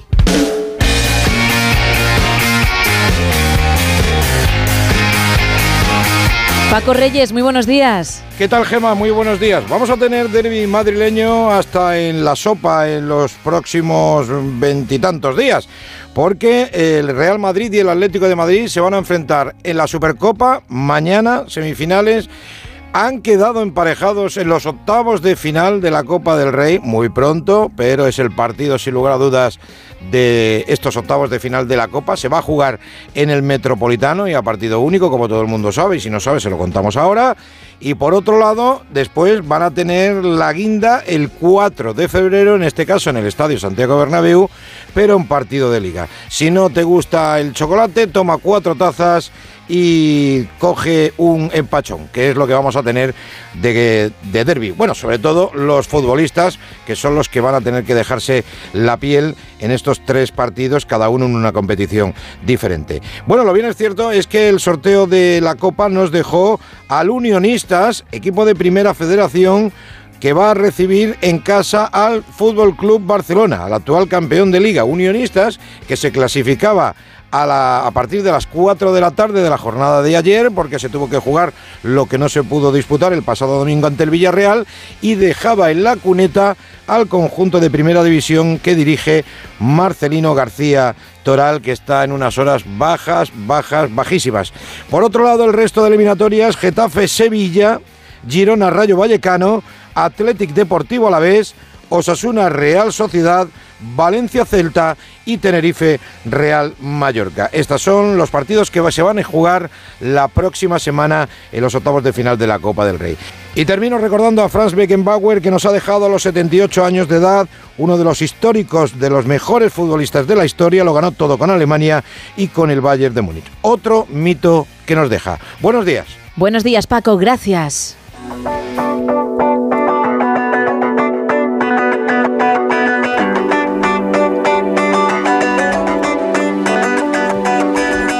Cinco y 37 de la mañana, 4 y 37 en Canarias. Seguimos en directo en No Sonoras y hablamos ahora de la pequeña pantalla, Isa. Sí, voy a empezar hablando de premios y no, no voy a hablar de los Globos de Oro, sino de los Emmy, unos premios que se centran en la pequeña pantalla y que se entregan el próximo 15 de enero. Sin embargo, hace unos días se entregaban los Emmy a las artes creativas, porque como son muchas categorías en estos premios y para evitar que la gala sea eterna, que nosotros lo agradecemos, los espectadores, los Emmy se dividen en tres ceremonias, dos de ellas centradas en los premios creativos o los que ellos consideran de menos interés para el público, que no es así, y luego la gala principal, que es la del próximo lunes. Pues bien, centrándonos en los premios creativos y solo en los creativos por ahora, la gran triunfadora ha sido ella, The Last of Us. Si el mundo está perdido, ¿para qué seguir? Tú no has visto el mundo. No lo entiendes. Sigues por tu familia. ¿Yo no soy tu familia? No. Eres mercancía. Yo he empezado a verla, bueno, empecé cuando se estrenó, tres capítulos. Oye, bien, ¿eh? Lo que pasa que luego mm, tiré por otro lado y, y la he dejado empantanada, pero los tres que vi me entretuvieron. Yo recuerdo que venías a la redacción como diciendo, "Oh, me ha gustado mucho Sí, este sí, sí, capítulo, sí. me ha gustado mucho este capítulo. lo he-". Y bueno, yo evidentemente no es una temática que a mí me llame nada Sí. la atención, pero sí que conozco mucha gente que se ha hecho muy fan de la serie, que se ha visto la serie en un PIS Plus y el éxito está ahí. Es increíble lo que ha movido esta serie. Bueno, pues el drama protagonizado por Pedro Pascal y Bella Ramsey se ha alzado con ocho premios, incluidos el de Mejor Actriz Invitada para Storm Reed y Mejor Actor Invitado para Nick Offerman, así como los efectos especiales, edición de sonido o de imagen. Tampoco le fue mal a otra serie que aquí en esta mesa gusta mucho, principalmente a la que está con, hoy con un poquito de tos, porque The Wild Lotus, la segunda temporada de esta miniserie, se ha alzado con cuatro Emmys. Al mejor estilismo contemporáneo, a la mejor composición musical para una serie, a la mejor supervisión musical y al mejor elenco para una serie de drama. Hablaremos mucho de esta serie la próxima semana, Anda. cuando haga- hagamos un adelanto un poco de lo de los Emmys, porque es increíble la presencia de esta serie en casi todas las categorías, actriz, actor, elenco, es- está en todos sitios. Pensaba que me ibas a dar buenas noticias por la próxima temporada. Tú sigue aquí conmigo que a lo mejor te doy una buena noticia. Pero aquí dices Sí, sí, a ahora- martes 9 de enero que ahora- no me levante ahora mismo. No te levantes, no te Vale. levantes, no te levantes. Es que mm, disfruté muchísimo con las anteriores, de verdad, me encanta y, y tengo muchas ganas de que llegue y con la huelga de actores y de guionistas todo estuvo en el aire, también esta, esta serie y se hablaba de, de un estreno muy, muy lejano. Y claro, eso me produjo lágrimas como peras de agua. Bueno, todavía a lo mejor de el tiempo todavía queda, pero bueno. vale, la magia ahí no la puedes hacer, ahí, ¿no? ahí yo no puedo hacer nada. Vale. Pero mira, antes de hablar de The Wild Lotus y darte la gran alegría, te voy a decir que The Last of Us y The Wild Lotus van a competir el próximo lunes en la categoría de mejor serie de drama y lo harán junto con otras seis producciones. Otra de ellas es Succession, que ya hemos dicho que viene de arrasar en los Globos de Oro. Totalmente. Y que es a priori la favorita en las quinielas, pero veremos si es sorpresa o no. En una semana, pues lo contaremos. Y sí, sigo hablando de ellos. Sigo hablando de The Wild Lotus. Aquí llegan. Sonreíd todos. Saluda, Lani. Eso es. Pero con más ganas, Lani.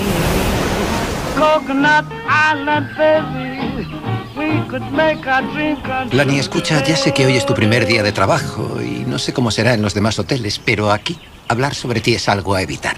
Qué serie tan diferente a todo lo que habíamos visto en la pequeña pantalla. No sabías si era una comedia, si era un drama, no sabías exactamente qué es lo que estaba pasando en la serie. Y Decías, siempre que le veías los capítulos, pero ¿qué les pasa a esta gente? Están loca. Y al final, justo al final, Se en el, tan cort- bueno, es que es muy cortita. es cortita la serie, es cortita. Necesitas más, pero, adem- pero los capítulos que tienes se te hacen nada. Porque disfrutas mucho viendo mucho la serie. Bueno, pues hablo de ella, de The Wild Lotus, porque tenemos nuevos nombres para el reparto de la tercera temporada. Vale. Se unen al elenco Michelle Monaghan, reconocida por su participación en la saga Misión Imposible. También está Jason Isaacs, famoso por ser el padre de Lucius Malfoy en Mm, Harry. Potter. Y también la actriz Parker Posey. Además tenemos a Natasha Rothwell, que retomará su papel como Belinda Lindsay, directora del spa en la primera temporada. No la vimos en la segunda, pero es un papel muy reconocible en la primera temporada.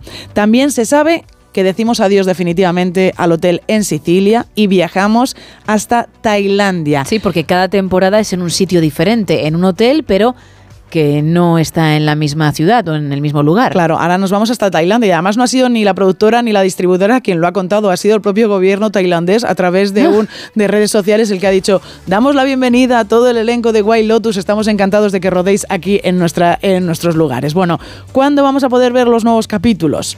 Te acerco los clines porque HBO ha dicho que no la esperamos antes de 2025. Hombre, tenía pinta porque el rodaje aún no ha comenzado, ¿no? Claro. Ya saben la localización, pero hay que ponerse en- a ello. Hay en que ponerse marcha. a ello. Y además es una serie que también hay que ver un poco el guion por dónde va a ir. Y dicen que a lo mejor aparece algún otro personaje de la segunda temporada que mucha gente piensa que no debe estar, pero que a lo mejor sí que aparece. Hasta ahí, Hasta ahí lo vamos a lee, dejar. Isa, porque nunca hacemos spoiler, jamás, en esta sección, porque además no nos gusta ni un pelo. Nada de nada. Oye, que tú disfrutas con algo, pues disfruta para ti. Claro.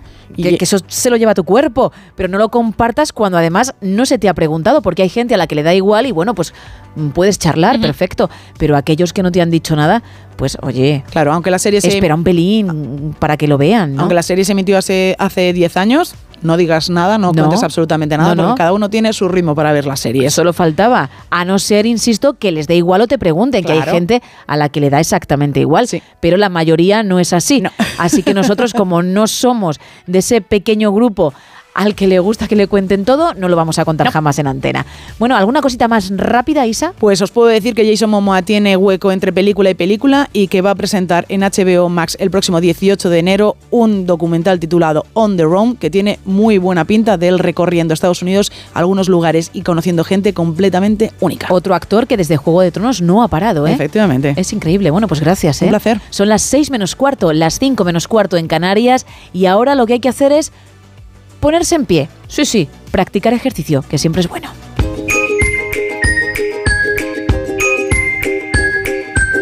Y ya me está esperando para ello nuestro coach, nuestro entrenador personal, Sebas Villalón. Muy buenos días. Buenos días, Gema. Buenos días a, a todo el mundo que, que comienza su día ahora mismo. Y que lo hace encima con deporte, porque hay gente que es así y a ti te fascinan, claro. Sí, la verdad que sobre todo por esa fuerza de voluntad que tienen y por las ganas de retarse a uno mismo, pero sobre todo para descubrir los beneficios y como digo muchas veces, eh, los beneficios eh, a nivel emocional que tiene la práctica de la actividad física, el deporte, eh, el movimiento, en resumidas cuentas. Efectivamente, de hecho, los psicólogos en muchos casos recomiendan el ejercicio físico como complemento a, cualquier terapia a la hora de tratar la, la salud mental. Pues vamos a comenzar, si te parece, y lo vamos a hacer con una consulta de un oyente. Luego recordaremos tus canales para todos aquellos que se quieran poner en contacto contigo. Pero uno de estos oyentes que ya lo ha hecho te pregunta si es más que suficiente hacer lo que él hace. Bici estática, 30-40 minutos en casa única y exclusivamente, eso sí lo destaca, por temas de salud. Tiene 50 años y lo hace todos los días. ¿Es suficiente por el hecho de hacerlo los siete días de la semana o debería complementarlo con algo más? Bueno, lo primero decir, decirle a este oyente que enhorabuena, porque la verdad que la constancia que demuestra y la fuerza de voluntad de hacerlo cada día, porque estoy seguro que no le apetece todos los días, estoy Seguro. segurísimo, segurísimo. Entonces, eh, cuando desaparece un poquito esa motivación, aparece la disciplina y los hábitos. Entonces, partiendo de la base de que esa parte la tiene completada, pues sobre todo enhorabuena. Pero tenemos que intentar dar un paso más allá. No solo porque este pueda estar bien o pueda ser suficiente eh, lo que hace, que bueno, que eso deberíamos de tenerlo en cuenta y, poder descifrarlo si supiésemos todo su contexto. Pero eh, aparentemente no nos dice que tenga ninguna patología, lesión o ninguna dificultad física, así que se me hace raro que eso sea suficiente. Volvemos a incidir de siempre, el entrenamiento de fuerza y como tú nombrabas antes a los psicólogos, pues también hago referencia al mundo de la medicina en los que ya recomiendan como tratamiento el entrenamiento y van un poquito más allá, Eh, hacen referencia siempre, siempre, siempre al entrenamiento de fuerza. Por lo tanto, ya está dejando pues, eh, a un lado ese punto de vista del entrenamiento como algo puramente estético, ¿no? O puramente social, sino que ya tiene algo más, eh, un aspecto curativo. Entonces, lo que le recomiendo a este oyente es que se informe un poquito y sobre todo se deje ayudar. ¿Por qué? Porque al final subirse en una elíptica, en una bici estática, en una cinta de correr, casi, casi, casi es eh, intuitivo. Le das al botón verde y empiezas, y le das al botón rojo y paras. O das y cuando paras de dar pedales, pues se acabó. Y hay muy poco riesgo, es muy poco problemático a la hora de, de ejecutar. Es una tarea súper sencilla. Nada lesiva, tanto, ¿no? Dicen. siempre- eso es, casi siempre eh, nos vamos a ir en los comienzos a algo que no nos cueste trabajo, ¿no? Que no nos requiera saber cómo funciona. Por lo tanto, el entrenamiento de fuerza en este caso pues queda apartado. Al final, ¿cuál es la solución? Pues acudir donde un entrenador, donde, bueno, un profesional de la práctica deportiva y que nos aconseje, dejarnos aconsejar para comenzar esos nuevos retos. Y en este caso el oyente, lo que tiene ganado, el camino que tiene andado y, y recorrido es esa fuerza de voluntad y esos hábitos. Así que eh, sería muy interesante cambiar algunos días, pero por supuesto no abandonar esa bici estática, esa elíptica, como nos comenta, porque también es un gran complemento. aparte de eso, lo que tú comentas, ¿no? Siempre un profesional te va a ayudar a incrementar poco a poco el ejercicio en función de lo que también vaya pidiendo tu cuerpo y de esta manera no solo vas a obtener resultados, sino que tú tampoco te vas a aburrir y por lo menos ese ejercicio no va a ser en balde. Que ojo, ya hacer una rutina de bici estática está muy bien, menos es nada, pero tu cuerpo te acabará pidiendo más y, y tendrás que dárselo y ahí estáis los profesionales como tú, claro. Así es, y a veces, bueno, a veces no, siempre tenemos que intentar hacer eh, más lo que nos conviene y no tanto lo que nos gusta. Claro. Porque en este caso vamos a poner eh, su ejemplo, que imaginemos que lo que más le apasiona es la bici estática. No se lo pasa genial, se divierte y con ello ayuda a mantener una adherencia en el deporte que es básico, ¿no? Para no dejarlo en unas semanas. Genial. Pero eh, tenemos que tener en cuenta qué es lo que más nos conviene. Teniendo en cuenta que ya estamos en una edad adulta, ¿no? Que no somos niños, acabamos de empezar, tenemos que ser conscientes de que muchas veces lo que más nos conviene puede ser lo que más nos aburra, lo que más nos, lo que más tedioso nos resulte, lo que más costoso. Pero al final, cuando me vuelvo a hacer referencia al correo que nos han mandado, pongo hincapié sobre todo el punto de, vista en el, en única y exclusivamente en la salud.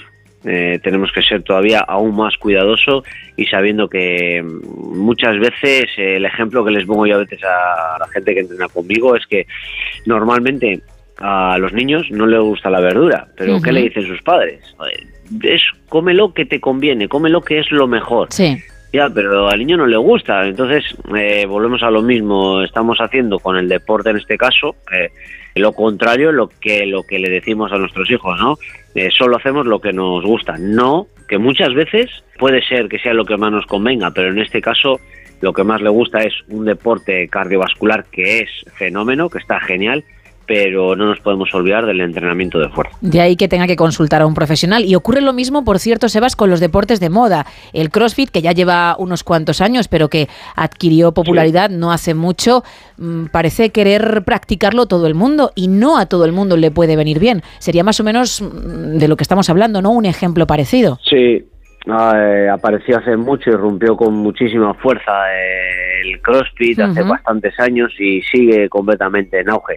Eh, suelo decir que no existe un mal deporte, sino un mal educador, sino un mal profesor o un mal entrenador. Y me reafirmo en estas palabras porque el CrossFit eh, es una excepcional arma para evitar el sedentarismo ¿no? y sobre todo crea una especie de comunidad en la que entrenas con otras personas eh, y con diferentes niveles, pero rara vez se consigue mantener bueno una especie de, escala en la que ir superando pequeños objetivos para conseguir entrenar como tu cuñado, como tu vecino o como esa persona del box que tanto admiras, ¿no? Al entrar en este en este mundillo.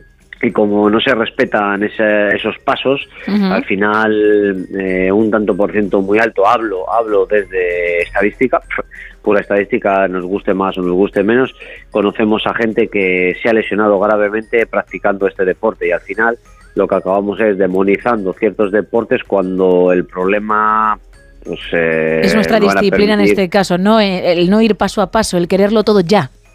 Así es, y también un poquito pues acompañado de, ese instructor, de ese, de ese coach que no te, pues bueno, que no tiene esa paciencia y que al final, entre comillas, te deja hacer. Sin más, en vez de guiarte en ese proceso de, de reeducar para decir, mira, esto es eh, muy poco a poco, eh, CrossFit no es sinónimo, no debería de ser sinónimo de hacer burradas, y tiene que ser un trabajo muy limpio, muy bien hecho, porque nunca has practicado deporte y se trata de que entrenes, de que te muevas, no de que te lesiones. Eh, te cuento un- una anécdota muy rápida.